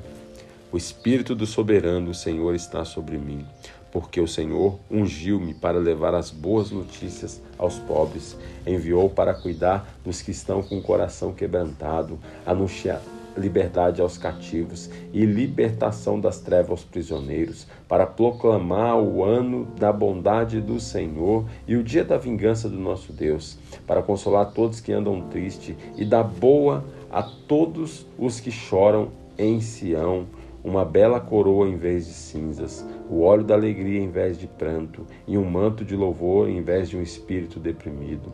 Eles serão chamados carvalhos de justiça, plantio do Senhor, para a manifestação da sua glória. Eles reconstruirão as velhas ruínas e restaurarão os antigos escombros, renovarão as cidades arruinadas que têm sido devastadas de geração em geração. Gente de fora vai pastorear os rebanhos de vocês, estrangeiros trabalharão em seus campos e vinhas, mas vocês serão chamados sacerdotes do Senhor, ministro de Deus. Vocês se alimentarão das riquezas das nações e do que era orgulho delas, vocês se orgulharão. Isaías 61, versículo 1 ao 6. Esse nível de chamada divina demanda uma mudança sobrenatural em nossos valores, direção e foco na vida. Se os valores de uma pessoa ainda são carnais, então você sabe que ela ainda não foi tomada pela glória de Deus. João, o revelador, teve uma experiência com Deus que mudou sua vida. As coisas que ele viu em sua visão dos céus ainda estão nos afetando nos dias de hoje. Algo acontece com as pessoas quando se encontram com Deus vivo. Chamo isso de vício glorioso. Uma vez que João viu a glória de Deus, ele ficou viciado. Uma vez que Moisés viu a glória de Deus, ele ficou viciado. Uma vez que Paulo viu a glória de Deus, ele ficou viciado. Cada um destes homens trouxeram uma parte da glória, governo e poder de Deus dos céus de volta à terra com eles. Uma vez que você provar o celestial, nada na terra poderá chegar perto de satisfazer a sua fome e sede pelo celeste. Creio que, de certo modo, é mais fácil vir a Jesus como um completo pagão e experimentar a sua glória do que crescer na igreja e buscar provar essa glória. Não raro, pessoas que passaram anos em uma igreja começaram a se a considerar a glória de Deus como certa. Repentinamente, os cristãos respondem aos relatos do derramamento da glória de Deus nas reuniões como algo normal. Ah, eu conheço isso, já ouvi falar a respeito disso em toda a minha vida e eu digo a eles: não, você não compreende. Você está falando sobre ouvir falar ou saber a respeito de algo histórico ou algum acontecimento. Você não conhece e não provou a maravilha da sua glória. Esse é o problema. Eu era um hindu quando de repente Deus apareceu para mim em uma visão do céu. Ele abalou minha alma e mente, transportou-me a um momento de completa escuridão para completa luz. Quando tive uma visão de Jesus, cujo brilho era maior que dez mil sóis. Quando, na manhã seguinte, eu finalmente acordei, estava completamente cativo por Jesus. Quando cheguei pela primeira vez na América do Norte, comecei a frequentar uma faculdade bíblica, uma igreja tradicional. As pessoas não conseguiam entender porque eu era tão fanático por Jesus e elas diziam: Você precisa ter calma, isso vai passar. Eles se compadeciam de mim porque eu era apenas um pagão recém-salvo. Se eles não fossem bondosos, teriam me mandado embora bem antes do que fizeram. Com o passar do tempo, porém, comecei a morrer por dentro. Apatia, dúvida, descrença começaram a drenar minha vida. Encalhara em um lugar em que o espírito de religião negava seu poder. De repente eu quase me senti envergonhado porque não tinha grande tradição na igreja. Logo descobri que não estaria perdendo nada se a medida padrão fosse a vida e a fé da maioria dos cristãos históricos. Eu tenho grande consideração pela verdadeira herança espiritual de famílias que tiveram um relacionamento pessoal e completo com Jesus. A maioria dos cristãos, porém, herda apenas a forma de religião que parece determinada a negar o poder de Cristo e sua glória. Entretanto, essa não é uma herança a ser apreciada, é uma enfermidade que necessita de cura. Deus oferece instrução em Efésios 6, versículo 10, para o qual este exército do final dos tempos precisa atentar. Finalmente, fortaleçam-se no Senhor e no seu santo poder. Vistam-se de toda a armadura de Deus para poderem ficar firmes contra a cilada do diabo, pois a nossa luta não é contra os seres humanos, mas contra os poderes e autoridades, contra os domínios os dominadores deste mundo das trevas, contra as forças espirituais do mal nas regiões celestiais. Por isso, vistam-se toda a armadura de Deus para que possam resistir no dia mal e permanecer inabalável dentro de terem tudo feito. Assim, mantenham-se firmes, cingido com o cinto da verdade, vestindo a coraça da justiça e tendo os pés calçados com a prontidão do Evangelho da Paz. Além disso, usem o escudo da fé, com o qual vocês poderão apagar todas as setas inflamadas do maligno. Usem o capacete da salvação e a espada do Espírito, que é a palavra de Deus. Orem no Espírito em todas as ocasiões, com toda a oração e súplica. Tendo isso em mente, estejam atentos e perseverem na oração de todos os santos. Efésios 6, versículo 10 ao 18. Vai lhe custar conhecer Deus e ver sua glória. Como Paulo, você terá que sacrificar todo o seu conhecimento e tornar-se como uma criança diante dele. Você terá que assinar o próprio atestado de óbito na cruz da obediência e diariamente submeter a sua vida, agenda, prioridades em oração e jejum. Então, quando você confiar nele e despisse dos seus trapos imundos de justiça e credenciais religiosos, Deus lhe dará sua justiça e novas credenciais que têm tudo a ver com a presença e nada a ver com a aprovação e prazer do homem. durante o período em que o Senhor me chamou para observar um jejum de 40 dias, em algumas vezes tocado pela glória de Deus. Naqueles momentos, quando estava consciente, não queria mais viver. Na verdade, eu queria morrer a fim de poder estar com Ele. Em um instante, Sua glória transformou meus valores e percepção de vida. Embora eu tenha fé para crer em Deus para ter uma Mercedes nova, uma casa nova, prefiro focalizar minha fé e energia em ver 100 mil pessoas vindo para Jesus em uma só noite. Bênçãos materiais e suprimentos são bons, mas o seu coração foi transformado pela glória de Deus. Anelo por Ele, anseio pela Sua presença e cresci para amar e desejar as coisas que o meu Mestre ama e deseja.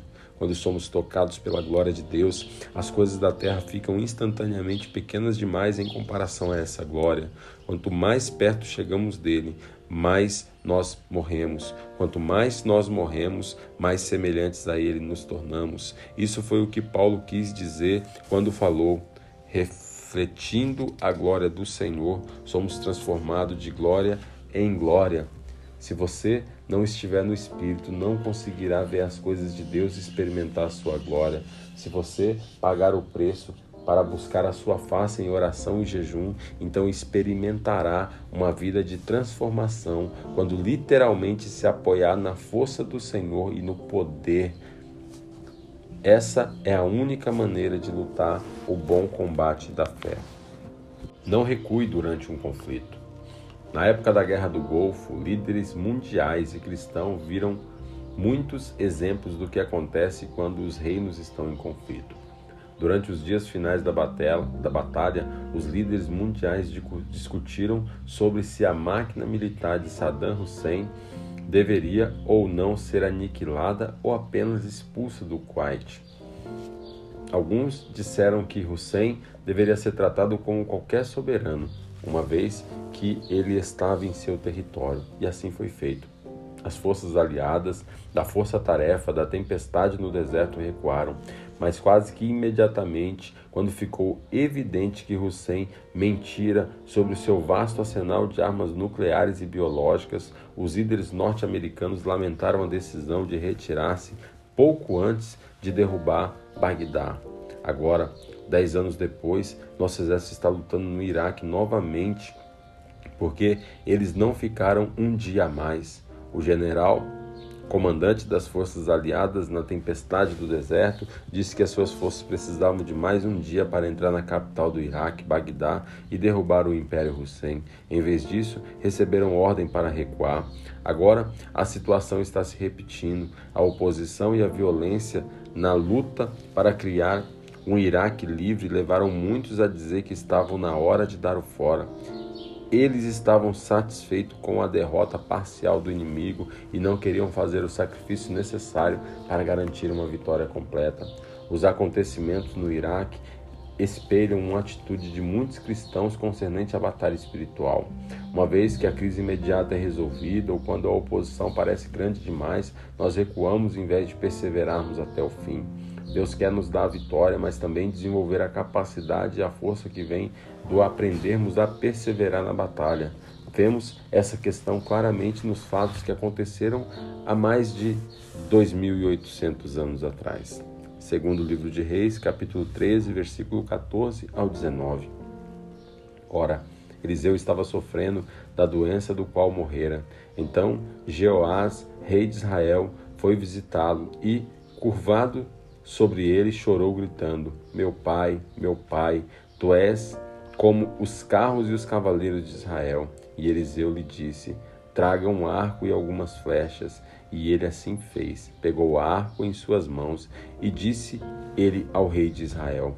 Quando pegou, Eliseu pôs em suas mãos sobre as mãos do rei e disse: Abra a janela que dá para o leste e atire. O rei assim o fez, e Eliseu declarou: esta é a flecha da vitória do Senhor, a flecha da vitória sobre a Síria. Você destruirá totalmente os arameus em Afec.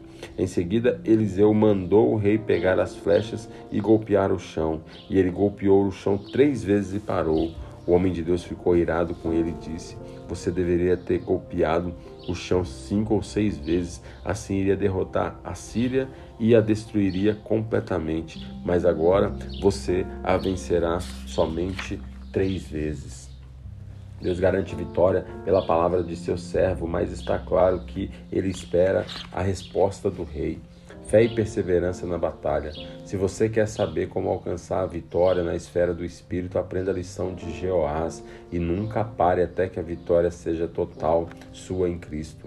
Nosso Deus deu algumas flechas poderosas ou componentes de vitória e precisamos impressionar a terra com elas até que a vitória seja nossa. Desenvolver um estilo de vida de oração e jejum dá oportunidade ao Espírito Santo de moldar essa determinada fé em nosso espírito. Oito flechas da vitória de Deus. Ser cheio do Espírito Santo mas receberão poder quando o Espírito Santo descer sobre vocês e serão minhas testemunhas em Jerusalém, em toda a Judéia e Samaria e até os confins da terra. Escolha sua batalha, então busque a direção de Deus para saber como entrar na batalha espiritual agressiva. Davi perguntou ao Senhor: Devo atacar os filisteus? Tu entregarás nas minhas mãos? E o Senhor lhe respondeu: Vá, eu entregarei nas suas mãos, segundo Samuel 5:19. 3. Analise o custo e comprometa-se com a vitória completa. Ou, qual é o rei que, pretendendo sair à guerra contra outro rei, primeiro não se assenta e pensa se com 10 mil homens é capaz de enfrentar aquele que vem contra ele com 20 mil homens? Se não for capaz, enviará uma delegação, enquanto o outro ainda está longe e pedirá um acordo de paz. Da mesma forma, qualquer de vocês que não renunciar a tudo que possui não pode ser meu discípulo. Lucas 14, versículo 31 ao 33. 4. Seja sóbrio, nem derrotas momentâneas e nem o sucesso deveria ser capaz de fazê-lo baixar a guarda e retroceder. Por isso, vistam toda a armadura de Deus para que possam resistir no dia mau e permanecer inabalável depois de terem feito tudo. Efésios 6,13. 5. Tenha o objetivo de ganhar a batalha. Não permita que a falta de coragem ou distrações dissipem seu comportamento de ganhar. Portanto, meus amados irmãos, mantenham-se firmes e que nada os abale. Sejam sempre dedicados à obra do Senhor, pois vocês sabem que no Senhor o trabalho de vocês não será inútil. 1 Coríntios 15, 58. 6. Não permita que os obstáculos inesperados o forcem a retroceder. Jesus respondeu: Ninguém que põe a mão no arado e olha para trás é apto para o reino de Deus. Lucas 9, versículo 62. Seja agradecido, já que na batalha está ganha, agradeça a Deus e louve pela vitória. Mas graças a Deus que nos dá a vitória por meio de nosso Senhor Jesus Cristo. 1 Coríntios 15, 57. 8. Seja vigilante, guarde a vitória até que a região esteja estável.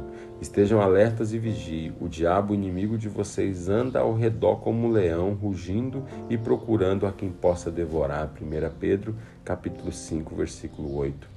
Essas oito flechas podem servir como nossa aljava de poder para a vitória.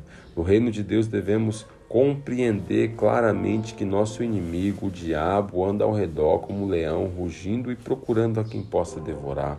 Nossos objetivos devem ser claros e determinados. É assim a nossa fé e recursos divinos sempre suprirão a força de que precisamos. Recordo novamente nos anos negros da Segunda Guerra Mundial, quando os grandes exércitos se reuniram por causa do bem e do mal, e tanto o Ocidente quanto o Oriente discordavam quanto o domínio do globo. Em meio ao conflito global, vimos grandes líderes se levantarem. Alguns foram inspirados pela encarnação do mal ao proporem o objetivo demoníaco de aniquilarem os judeus e imporem seu domínio sujo em toda a nação que alcançassem. Outros homens de propósitos mais nobres foram colocados pelo plano divino para evitar perigo.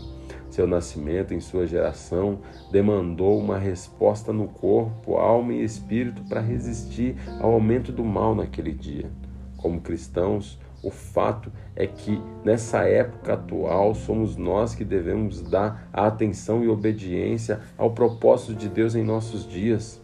Por meio daquele conflito, a tenacidade, a devoção, a vitória do general americano George Patton inspirou e facilitou algumas das maiores vitórias dos aliados contra o terceiro império de Adolf Hitler.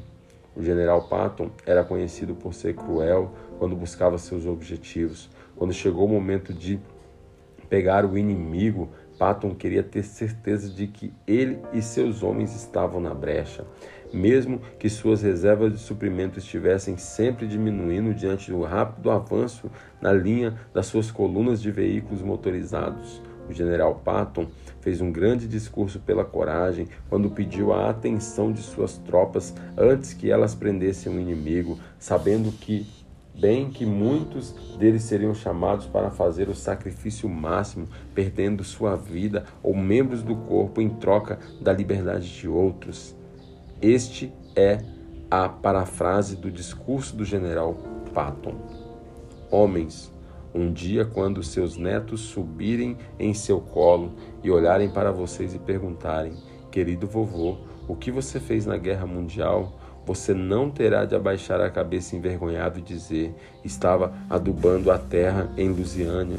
Você poderá olhar para ele e dizer: Querido, eu estava bem no meio da batalha, quando as nações do mundo estavam penduradas por um fio. Hoje Deus está preparando a sua igreja e reunindo suas águias para a guerra.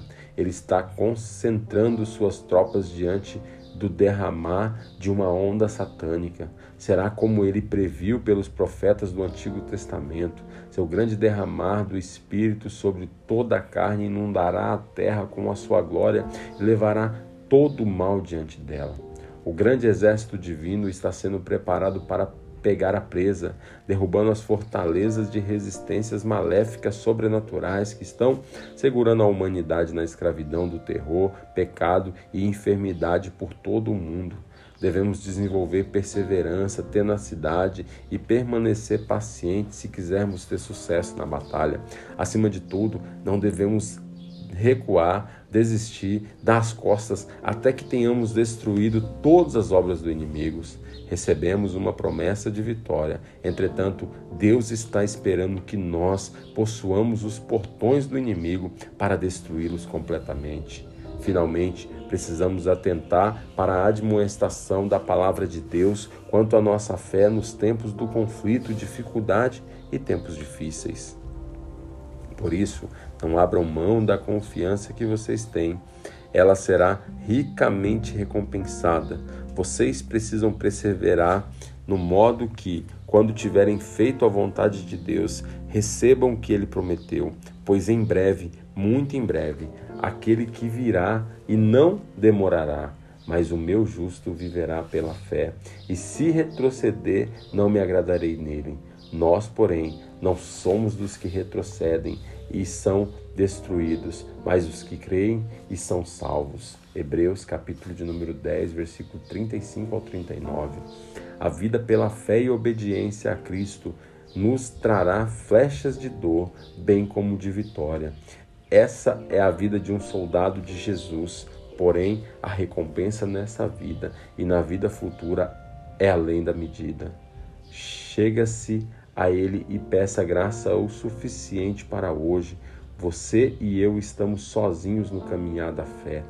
Há outros que se foram antes de nós e a sua vida brilha como um exemplo glorioso da fidelidade e do poder de Deus sobre todas as coisas.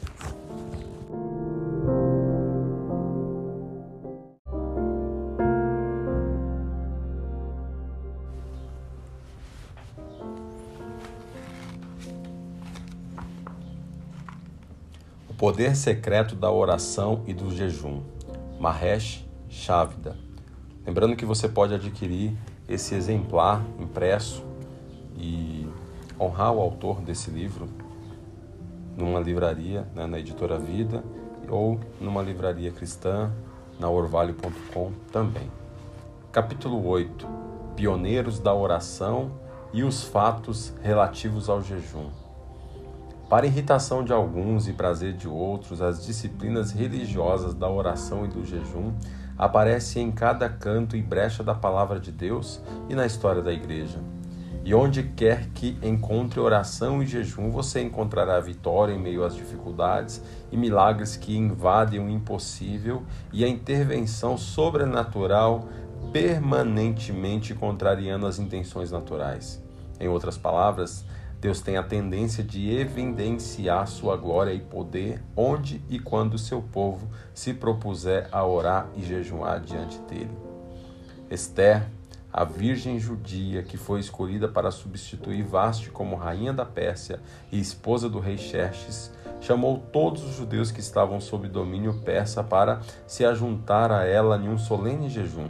Ela se absteve de toda a comida e água durante três dias, porque a vida do seu povo estava por um fio. Esté capítulo 4, versículo 16. A fiel Ana, uma viúva com aproximadamente 84 anos, que literalmente vivia no templo, devotou a sua vida à oração e ao jejum diante de Deus. Mesmo aqueles anos mais difíceis, ela foi reconhecida e honrada como profetiza. Como é bom e muito comum com pessoas cuja vida é permeada pela disciplina de oração e de jejum. Ana destacou-se, assim como o ancião Simeão, que profetizou sobre o infante Jesus. Tanto Ana quanto Simeão viveram conforme o tempo e a direção divina. Seus passos foram literalmente estabelecidos pelo Senhor.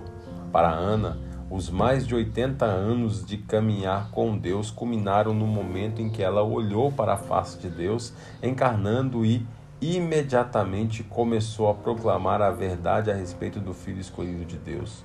Como aquela mulher pôde chegar diante de estranhos e de repente saber que estava olhando para o filho de Deus?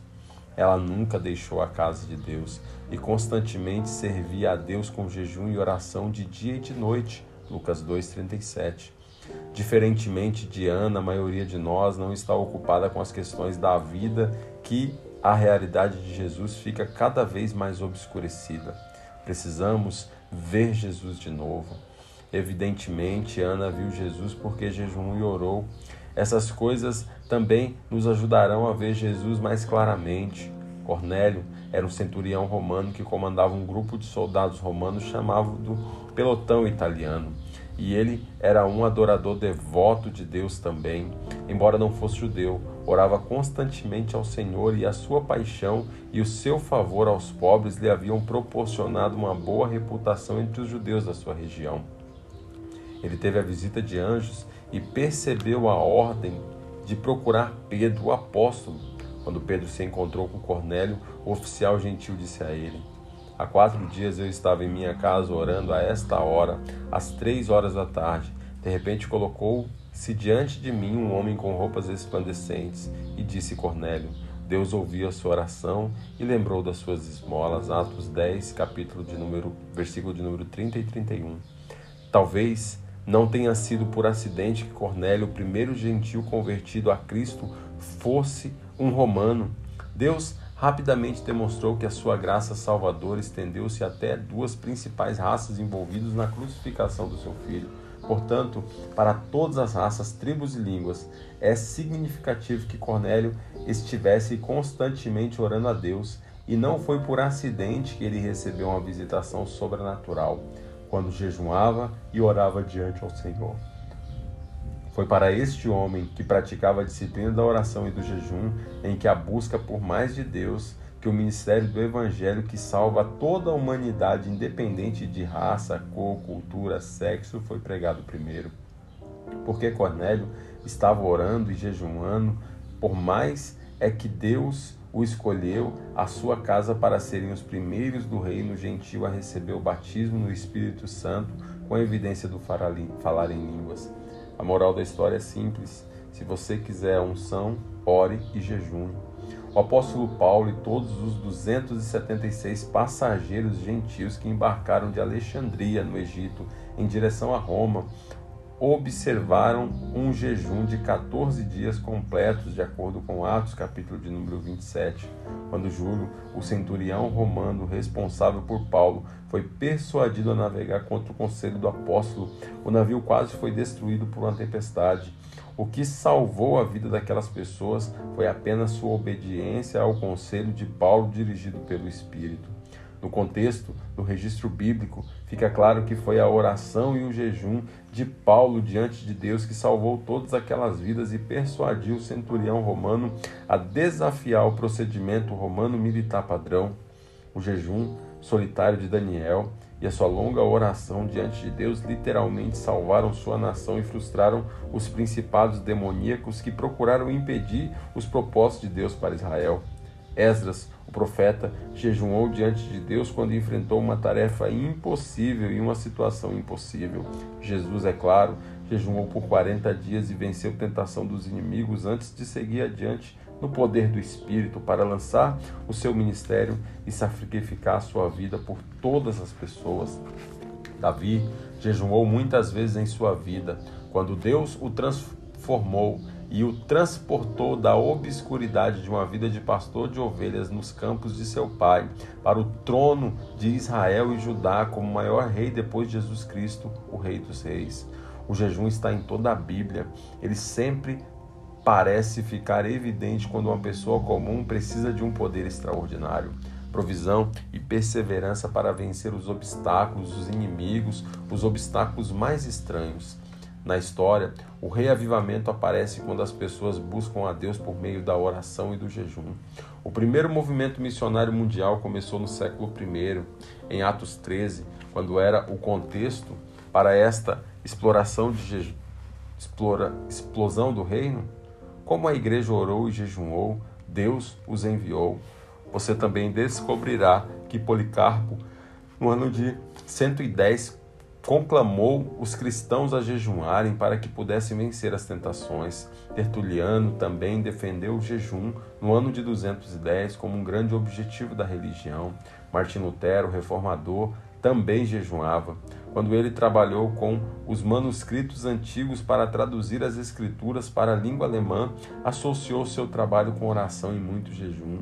Não é surpresa que a tradução de Martim Lutero seja uma das mais precisas e inspiradoras versões bíblicas que já percebemos. Quando estive na Alemanha, algumas pessoas leram a Bíblia para mim e traduziram palavra por palavra para o inglês. Foi algo muito especial. João Calvino também jejuava regularmente, assim como John Knox. Praticamente todos os grandes evangelistas oraram e jejuaram. Charles Finney escreveu em sua biografia que frequentemente jejuava em particular. Ele disse que quando a bateria do Espírito Santo se descarregava, quando sentia que a unção do Espírito Santo estava enfraquecida, imediatamente fazia um jejum de três dias e sempre terminava este jejum sentindo-se recarregável. Deixe-me descrever os resultados daquela bateria carregada. Quando Charles Finney entrava em uma cidade e começava suas reuniões, as pessoas que adentravam as fronteiras e limites daquela cidade começavam a chorar porque um espírito de arrependimento caía sobre elas. Quando Finney encontrava em um armazém, as pessoas daquela fábrica morriam da fábrica, morriam no espírito onde passavam, fossem elas santas ou pecadoras. Estes fatos estão registrados nos jornais e revistas da época. A presença de Deus estava com Finney quando tamanho poder que as pessoas que vinham e eram salvas. Quando Jonathan Edwards pregou seu famoso sermão Pecadores na mão de um Deus irado, as pessoas do auditório disseram que sentiram o chão se abrir e revelar as profundezas do inferno, fazendo com que chamassem a Deus por misericórdia e perdão. Edwards associou seu preparo e oração com jejum. John Wesley acreditava fielmente no jejum e jejuava todas as quartas e sextas-feiras. Ele era tão convencido de que jejuar deveria ser parte obrigatória do ciclo de vida de um ministro que disse que a todos os seus candidatos ao ministério que eles deveriam comprometer-se a orar e jejuar toda quarta e sexta-feira se quisessem ministrar com ele, evangelizar ou pastorear uma igreja fundada por intermédio daquele movimento.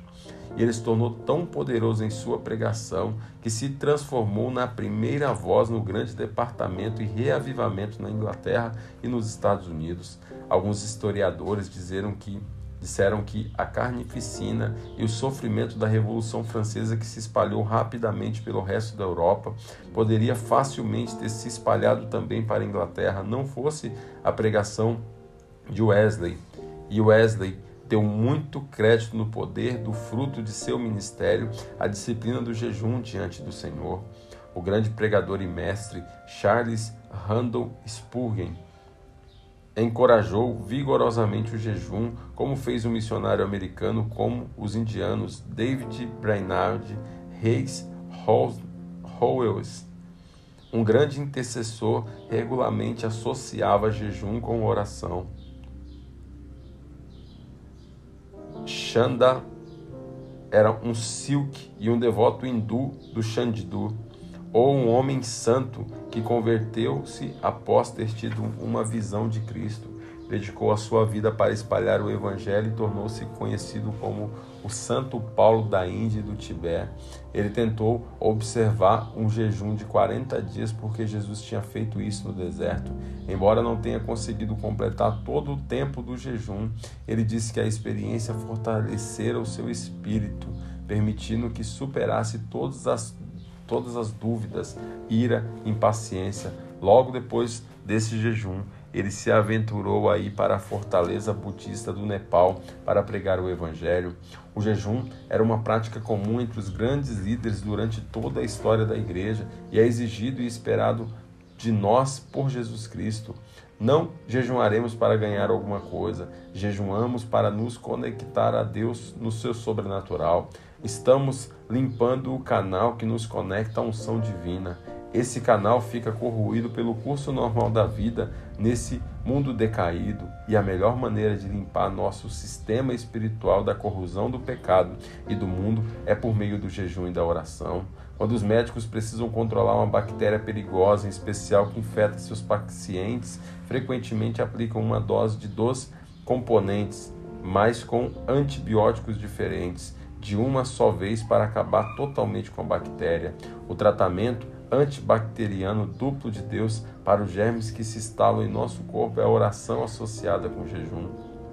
Deixe-me dar uma breve lista de benefícios do jejum antes de ir para o lado prático do jejum.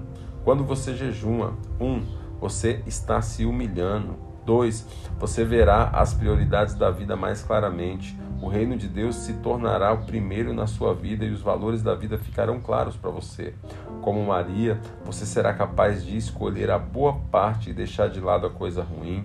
Lucas 10:42. 3. Você perceberá o equilíbrio nas áreas da sua vida onde existe o desequilíbrio.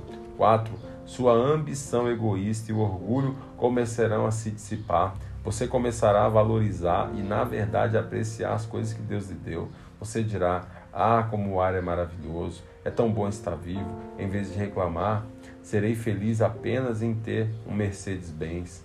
Você perceberá um prazer mais intenso pela sua família e pelas coisas básicas da simples vida, como a comida, a casa e a boa saúde.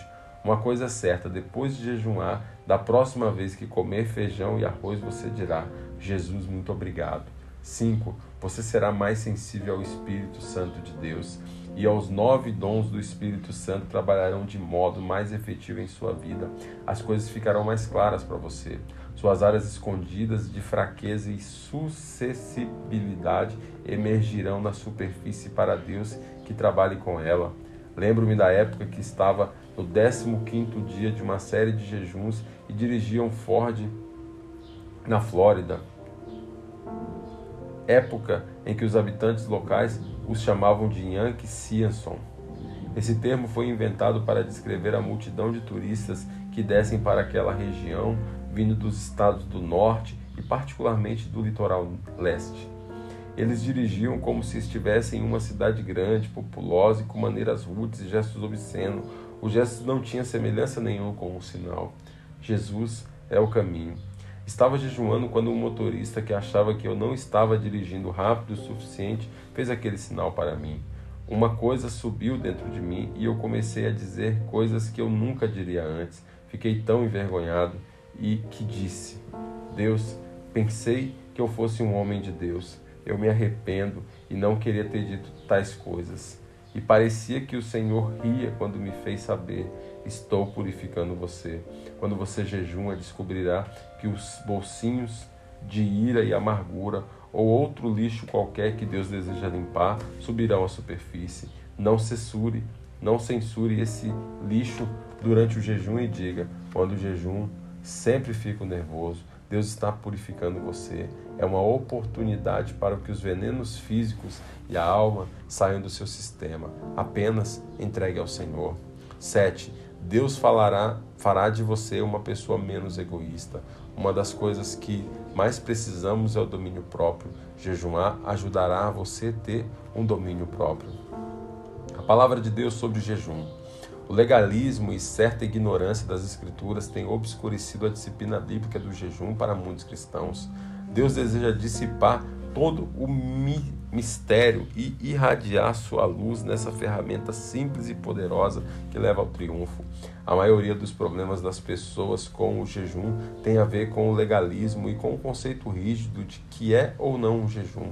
Muitas pessoas pensam, se não jejuar por 40 dias, como fez Jesus, não são espirituais. Se fosse o caso, poucas pessoas poderiam ser chamadas de espirituais no reino. Desde os dias em que Jesus andou sobre a terra, Deus nunca pediu para a maioria das pessoas jejuarem 40 dias e ninguém deveria se sentir culpado por isso. Quando você fala em jejuar, algumas pessoas pensam em jejum completo. Na cabeça delas, a única maneira de jejuar é abster-se de todo líquido e comida. Na realidade, esse tipo de jejum é mais raro que todos os outros jejuns, mesmo na Bíblia.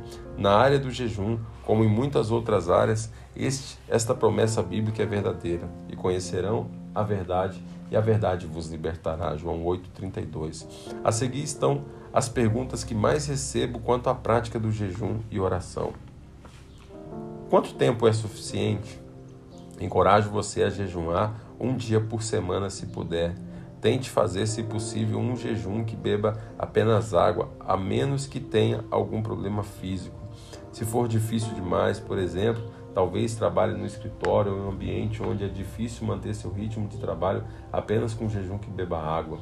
Então, beba um suco de frutas e de vegetais. Comece à noite após o jantar e jejue até o dia seguinte. Ou, se você tiver a graça, jejue o dia todo e pare depois de um dia inteiro, no café da manhã do seguinte dia. Faça do jejum uma parte regular da sua vida e permita que o Senhor trabalhe com as áreas que impedem de cumprir o seu destino nele.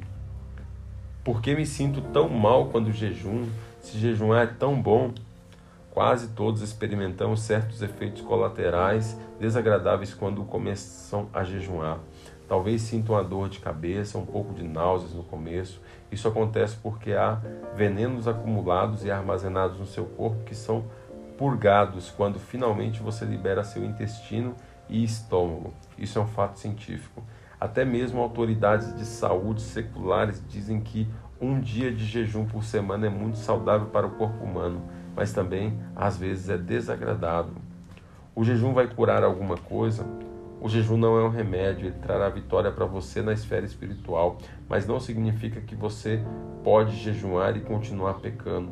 Se alguém que está adulterando jejuma e clama a Deus, Senhor, liberte-me, mas ainda comete adultério, aquela pessoa não viverá em vitória.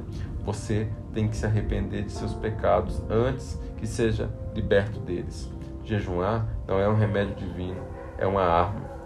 Nunca jejue para impressionar pessoas. Como mencionei anteriormente, o Senhor me levou a fazer 30 jejuns de 40 dias durante 18 anos.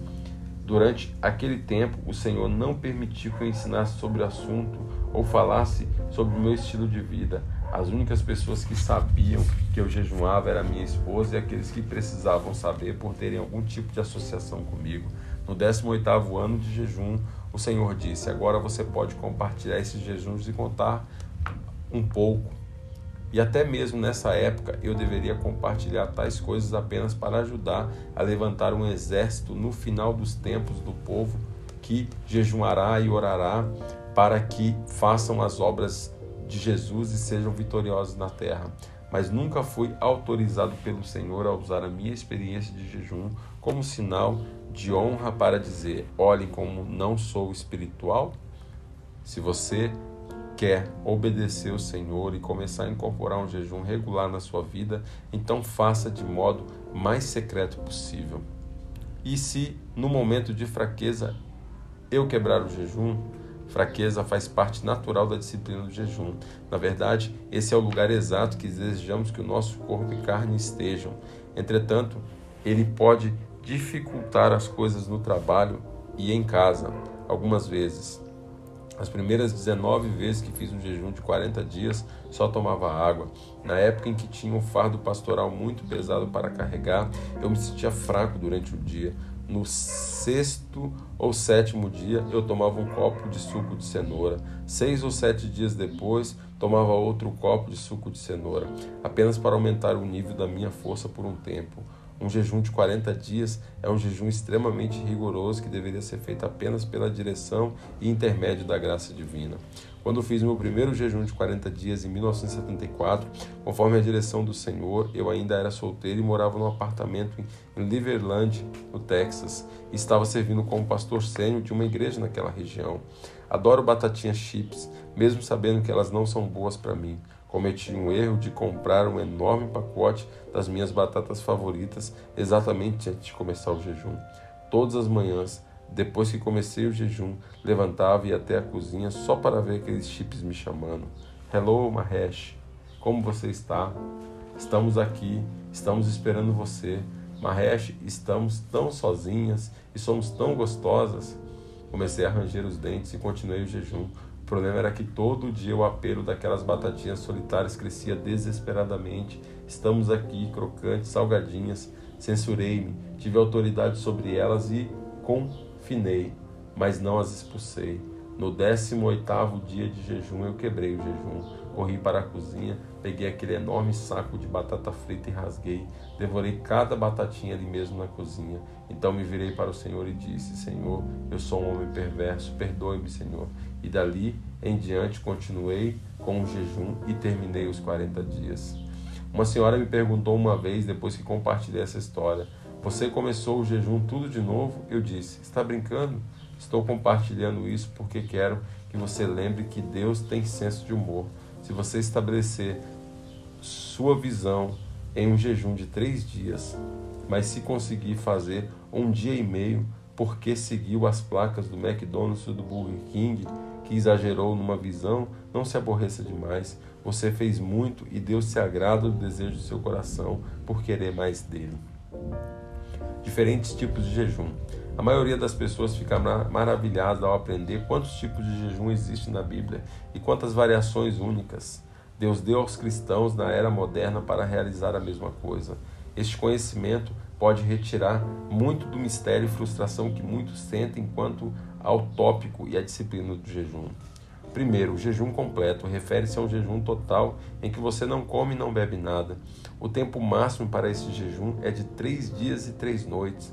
Se você ficar mais tempo do que isso sem água, somente na presença literal de Deus, você enfrentará sérios riscos à saúde, incluindo prejuízo permanente de seus principais órgãos internos, e células do seu corpo começarão a desfalecer rapidamente.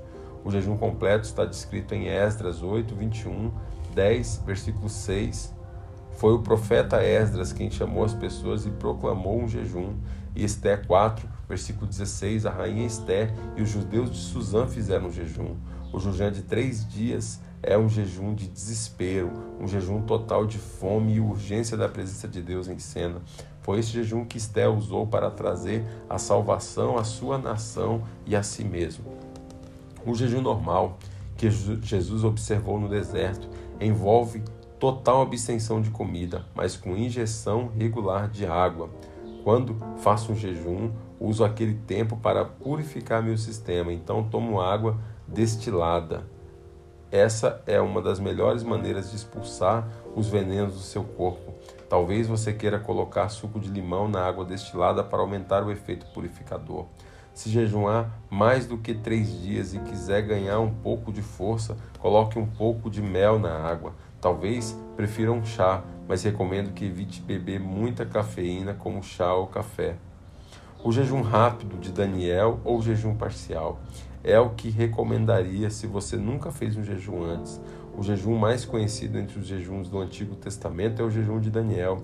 Ele descreve um de seus jejuns em Daniel 10, 2 e 3. Naquela ocasião, eu, Daniel, passei três semanas chorando. Não comi nada saboroso, carne e vinho nem provei, e não usei nenhuma essência aromática, até que se passaram-se três semanas.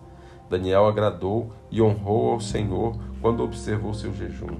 Ele não comeu nada saboroso, porém, em vez disso, comeu vegetais e bebeu água. Em 1 Reis, capítulo de número 17, vemos Elias fazendo um jejum parcial de bolos feitos de trigo e azeite.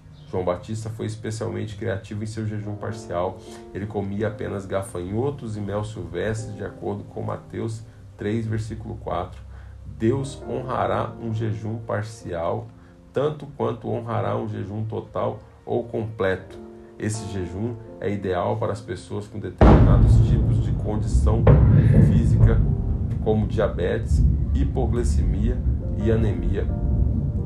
É muito prático para as pessoas que devem trabalhar com o físico ou com a mente enquanto fazem jejum.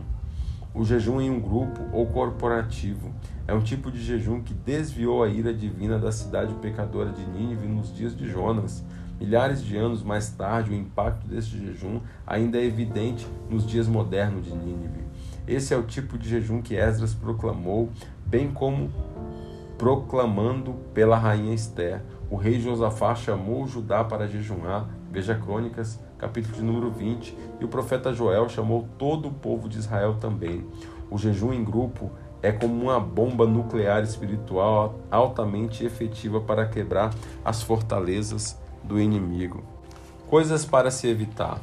Quando você está tomando sucos de frutas, evite os sucos ácidos como laranja ou abacaxi, porque podem agredir o seu estômago. Se estiver tomando suco de laranja de lua numa porção de 1 para 5, faça um quinto de suco e encha o copo com água destilada, a fim de deixá-lo mais suave. Suco de maçã é bom, mas cuidado para não sobrecarregar o seu sistema com açúcar, mesmo na forma natural da fruta. Na minha experiência, isso pode enfraquecer sua força e fazer com que você sinta fome. Por isso, deve diluí-lo.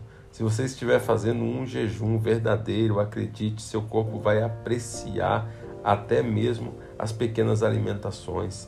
Talvez você diga: Poxa, para que diluir? Mas bem no meio de um longo jejum, coloque quatro colheres de sopa de suco de maçã em um copo de água e o seu corpo sentirá um alívio. Elimine carnes e sobremesas. Haverá momentos em que você sentirá o desejo de comer apenas frutas, nozes e vegetais. Haverá momentos, quando estiver em jejum, que, como marido e esposa, talvez tenha que combinar em se abster da relação sexual. Também é saudável que não assistamos à televisão da mesma forma com que comemos durante, não comemos durante o jejum. Gaste tempo com a palavra de Deus e oração é bem prático. Você pode jejuar por mais de uma coisa? Se você tem muitas necessidades em sua família ou igreja, talvez seja necessário jejuar e orar por aquelas de uma só vez. Faça uma lista com as suas preocupações e necessidades e ofereça ao Senhor em oração. Outra questão que ouço frequentemente é: como você gasta seu tempo durante o jejum? Existem lugares em que você não está apenas jejuando, mas você está se transformando em jejum você quase se torna como um com o jejum. Você pode orar, então ore. Se você não pode orar, então se torne um jejum diante do Senhor, porque você está vivendo essa verdade. E quando for a hora de orar, ore. Outras vezes, o Senhor lhe dará o seu tema para o jejum. O Senhor dará o tema aos pastores para o jejum de toda a igreja. Um momento pode ser de arrependimento, outro momento pode ser evangelismo, quando toda a igreja ora e jejuma por almas, quando nunca me esquecerei da época em que o Senhor me deu um tema muito especial para um jejum individual. Meu pai faleceu quando eu tinha cinco anos de idade e aquilo deixou um vazio profundo no meu coração. E o Senhor disse: Quero revelar a você minha paternidade e eu me tornarei um pai para você. Todo o tema daquele jejum de 40 dias em particular foi a paternidade de Deus e trouxe grande paz, conforto e realização para mim em uma área muito importante. Respeite o seu corpo quando jejuar. Há momentos e períodos no quais sentimos fracos durante o jejum e é muito importante que você respeite seu corpo. Não abuse do seu corpo, respeite-o. Meu corpo já levou o evangelho às regiões remotas da África e trouxe centenas de milhões de milhares para Jesus, porque é um corpo saudável. Se eu tivesse feito mau uso do meu corpo durante aqueles anos de jejum, não teria sido capaz de ter ido àqueles lugares. Quando o jejum é feito com sabedoria e cuidado, ele é uma bênção para o seu corpo, porque permite que seu sistema digestivo descanse e elimine resíduos venenosos e toxinas. Quando você respeita o seu corpo durante o jejum, se você se sente fisicamente fraco depois de diversos dias de jejum, Sente-se e descanse um pouco. Se você tiver que percorrer muitos quilômetros em um dia antes de começar o jejum, Deus pode lhe dar graça para fazer isso quando você jejuar. Entretanto, se você sentir fraco demais para continuar o trajeto por causa do jejum, respeite seu corpo e espere até terminar o jejum para retomar sua agenda. Uma das coisas mais importantes que fazemos durante o jejum é dizer ao nosso corpo quem é o patrão quando o seu corpo gritar, estou com fome, sua tarefa é dizer com firmeza, cale a boca. Entretanto, não seja cruel com seu corpo. Respeite, uma vez subjugado, ele servirá a você, bem como aos propósitos do Senhor. A verdade que faz toda a diferença. Gostaria de mencionar algo que é muito importante quando se faz um jejum e ora-se por algo específico ou milagre. Durante uma enorme conferência na Nigéria para 4 mil pastores, eu disse: Vou lhes dizer uma verdade que vai libertá-los. Ela fará total diferença em seu ministério. Eles começaram a imaginar que poderia ser. Então eu disse: Vocês não são Deus. Sei que esta verdade soa muito simples e óbvia, mas se atentarem para ela com cuidado, serão ajudados a se lembrar de que não têm responsabilidade de Deus. Eles têm determinadas coisas que não compreendo. Por exemplo, eu não sei porque todas as pessoas não são curadas quando oram, oram crendo em nome de Jesus, mas encontrei paz na verdade revelada em Deuteronômio 29, 29. As coisas encobertas pertencem ao Senhor nosso Deus, mas as reveladas pertencem a nós, os filhos, para sempre. Comece pequeno e vá progredindo para jejuns mais longos aos poucos. Derek Prince foi um dos meus principais professores. Ele me ensinou durante nossas viagens e ministérios em conjunto. Ele partilhou comigo que o jejum mais longo que fez naquela época foi um jejum contínuo de 14 dias. Eu poderia comparar aquele jejum com um jejum de 40 dias que acabaram? Não, Derek Prince era um dos ministros mais ungidos do mundo. Eu tinha e tinha uma vida disciplinada de jejum. Ele e a sua esposa jejuavam todas as quartas-feiras do ano e no final do ano haviam completado 52 jejuns. Estou compartilhando isso para mostrar que a disciplina do jejum é flexível e focalizada na intimidade com Deus, não em uma versão dirigida de performance rasa de gastar seu tempo com Deus. Deus lhe dará disciplina para responder o seu chamado ao jejum, mas comece com moderação, não comece imediatamente com um jejum de 21 ou 40 dias. É bíblico fazer um jejum de um dia. No dia do Yom Kippur, o dia da reconciliação judaica, os filhos de Israel observaram um jejum de um dia. Já olhamos o jejum de três dias feito pela rainha Esther e por Esdras. Daniel também fez um jejum de três dias, bem como o seu jejum parcial mais conhecido de 21 dias. O jejum mais longo de 40 dias foi observado por Jesus, Elias e Moisés. Se você planeja fazer um jejum e tem um problema médico como diabetes, está tomando remédios, está grávida ou amamentando, encorajo você a consultar um médico antes de fazer um jejum. Em geral, entretanto, todos podem fazer um dia de jejum sem comida e bebendo água ou sucos de frutas ou vegetais. Você também é livre para fazer um acordo de limitar a sua alimentação e ingerir apenas uma salada no dia do jejum ou comer apenas lentilhas ou vegetais, existe um grande valor em cada um desses tipos de jejum, porque você está colocando o Senhor e as coisas do reino em primeiro lugar e os apetites do seu corpo em segundo lugar. O que esperar? Eu já discuti os primeiros sintomas que a maioria das pessoas experimenta durante os primeiros dias de um jejum: dor de cabeça, náuseas, algumas vezes tontura e tensão no pescoço. Uma boa notícia é que depois que você consegue ultrapassar a barreira dos três primeiros dias, você começa a se sentir muito bem. Quando estiver no quarto ou quinto dia, atingirá um espírito de calmaria. Você descobrirá que não vai querer comer, mas logo que o jejum terminar, você sentirá fome novamente. Então, você precisará aprender como terminar adequadamente o jejum de maneira segura. Encorajo a ter um tempo disciplinado de leitura da Bíblia e oração durante o jejum, porque você também descobrirá que o diabo tentará atacar você naquele momento. Ele odeia quando os cristãos jejuam e oram, e a batalha espiritual pode às vezes ficar intensa, mas existe vitória à frente da situação. Geralmente, Satanás nos ataca durante o jejum, na esfera mental, na forma de depressão que se mantém num sentimento de opressão. Somente ore em direção à vitória. Não diga, Ai, o que está acontecendo comigo? Estou aqui buscando ao Senhor estou deprimido. Apenas tenha autoridade sobre o espírito do diabo que está te atacando. Espere que os ataques espirituais, porque você está cometendo um ato de agressão contra o reino do diabo quando jejuma. Ele tentará atacar, mas simplesmente amarre as coisas que ele enviou para o seu caminho e lute contra elas. Os filhos e o jejum. Tenho a experiência de que os filhos podem participar em jejuns moderados conforme eles aprendem e crescem na fé. Nossa igreja local jejuma em grupo regularmente. Essa prática tem proporcionado uma excelente oportunidade de disciplinar nossos filhos nessa graça. Em uma cultura em que o jejum faz parte regular da vida espiritual, os filhos ficam ansiosos para participar da comunidade.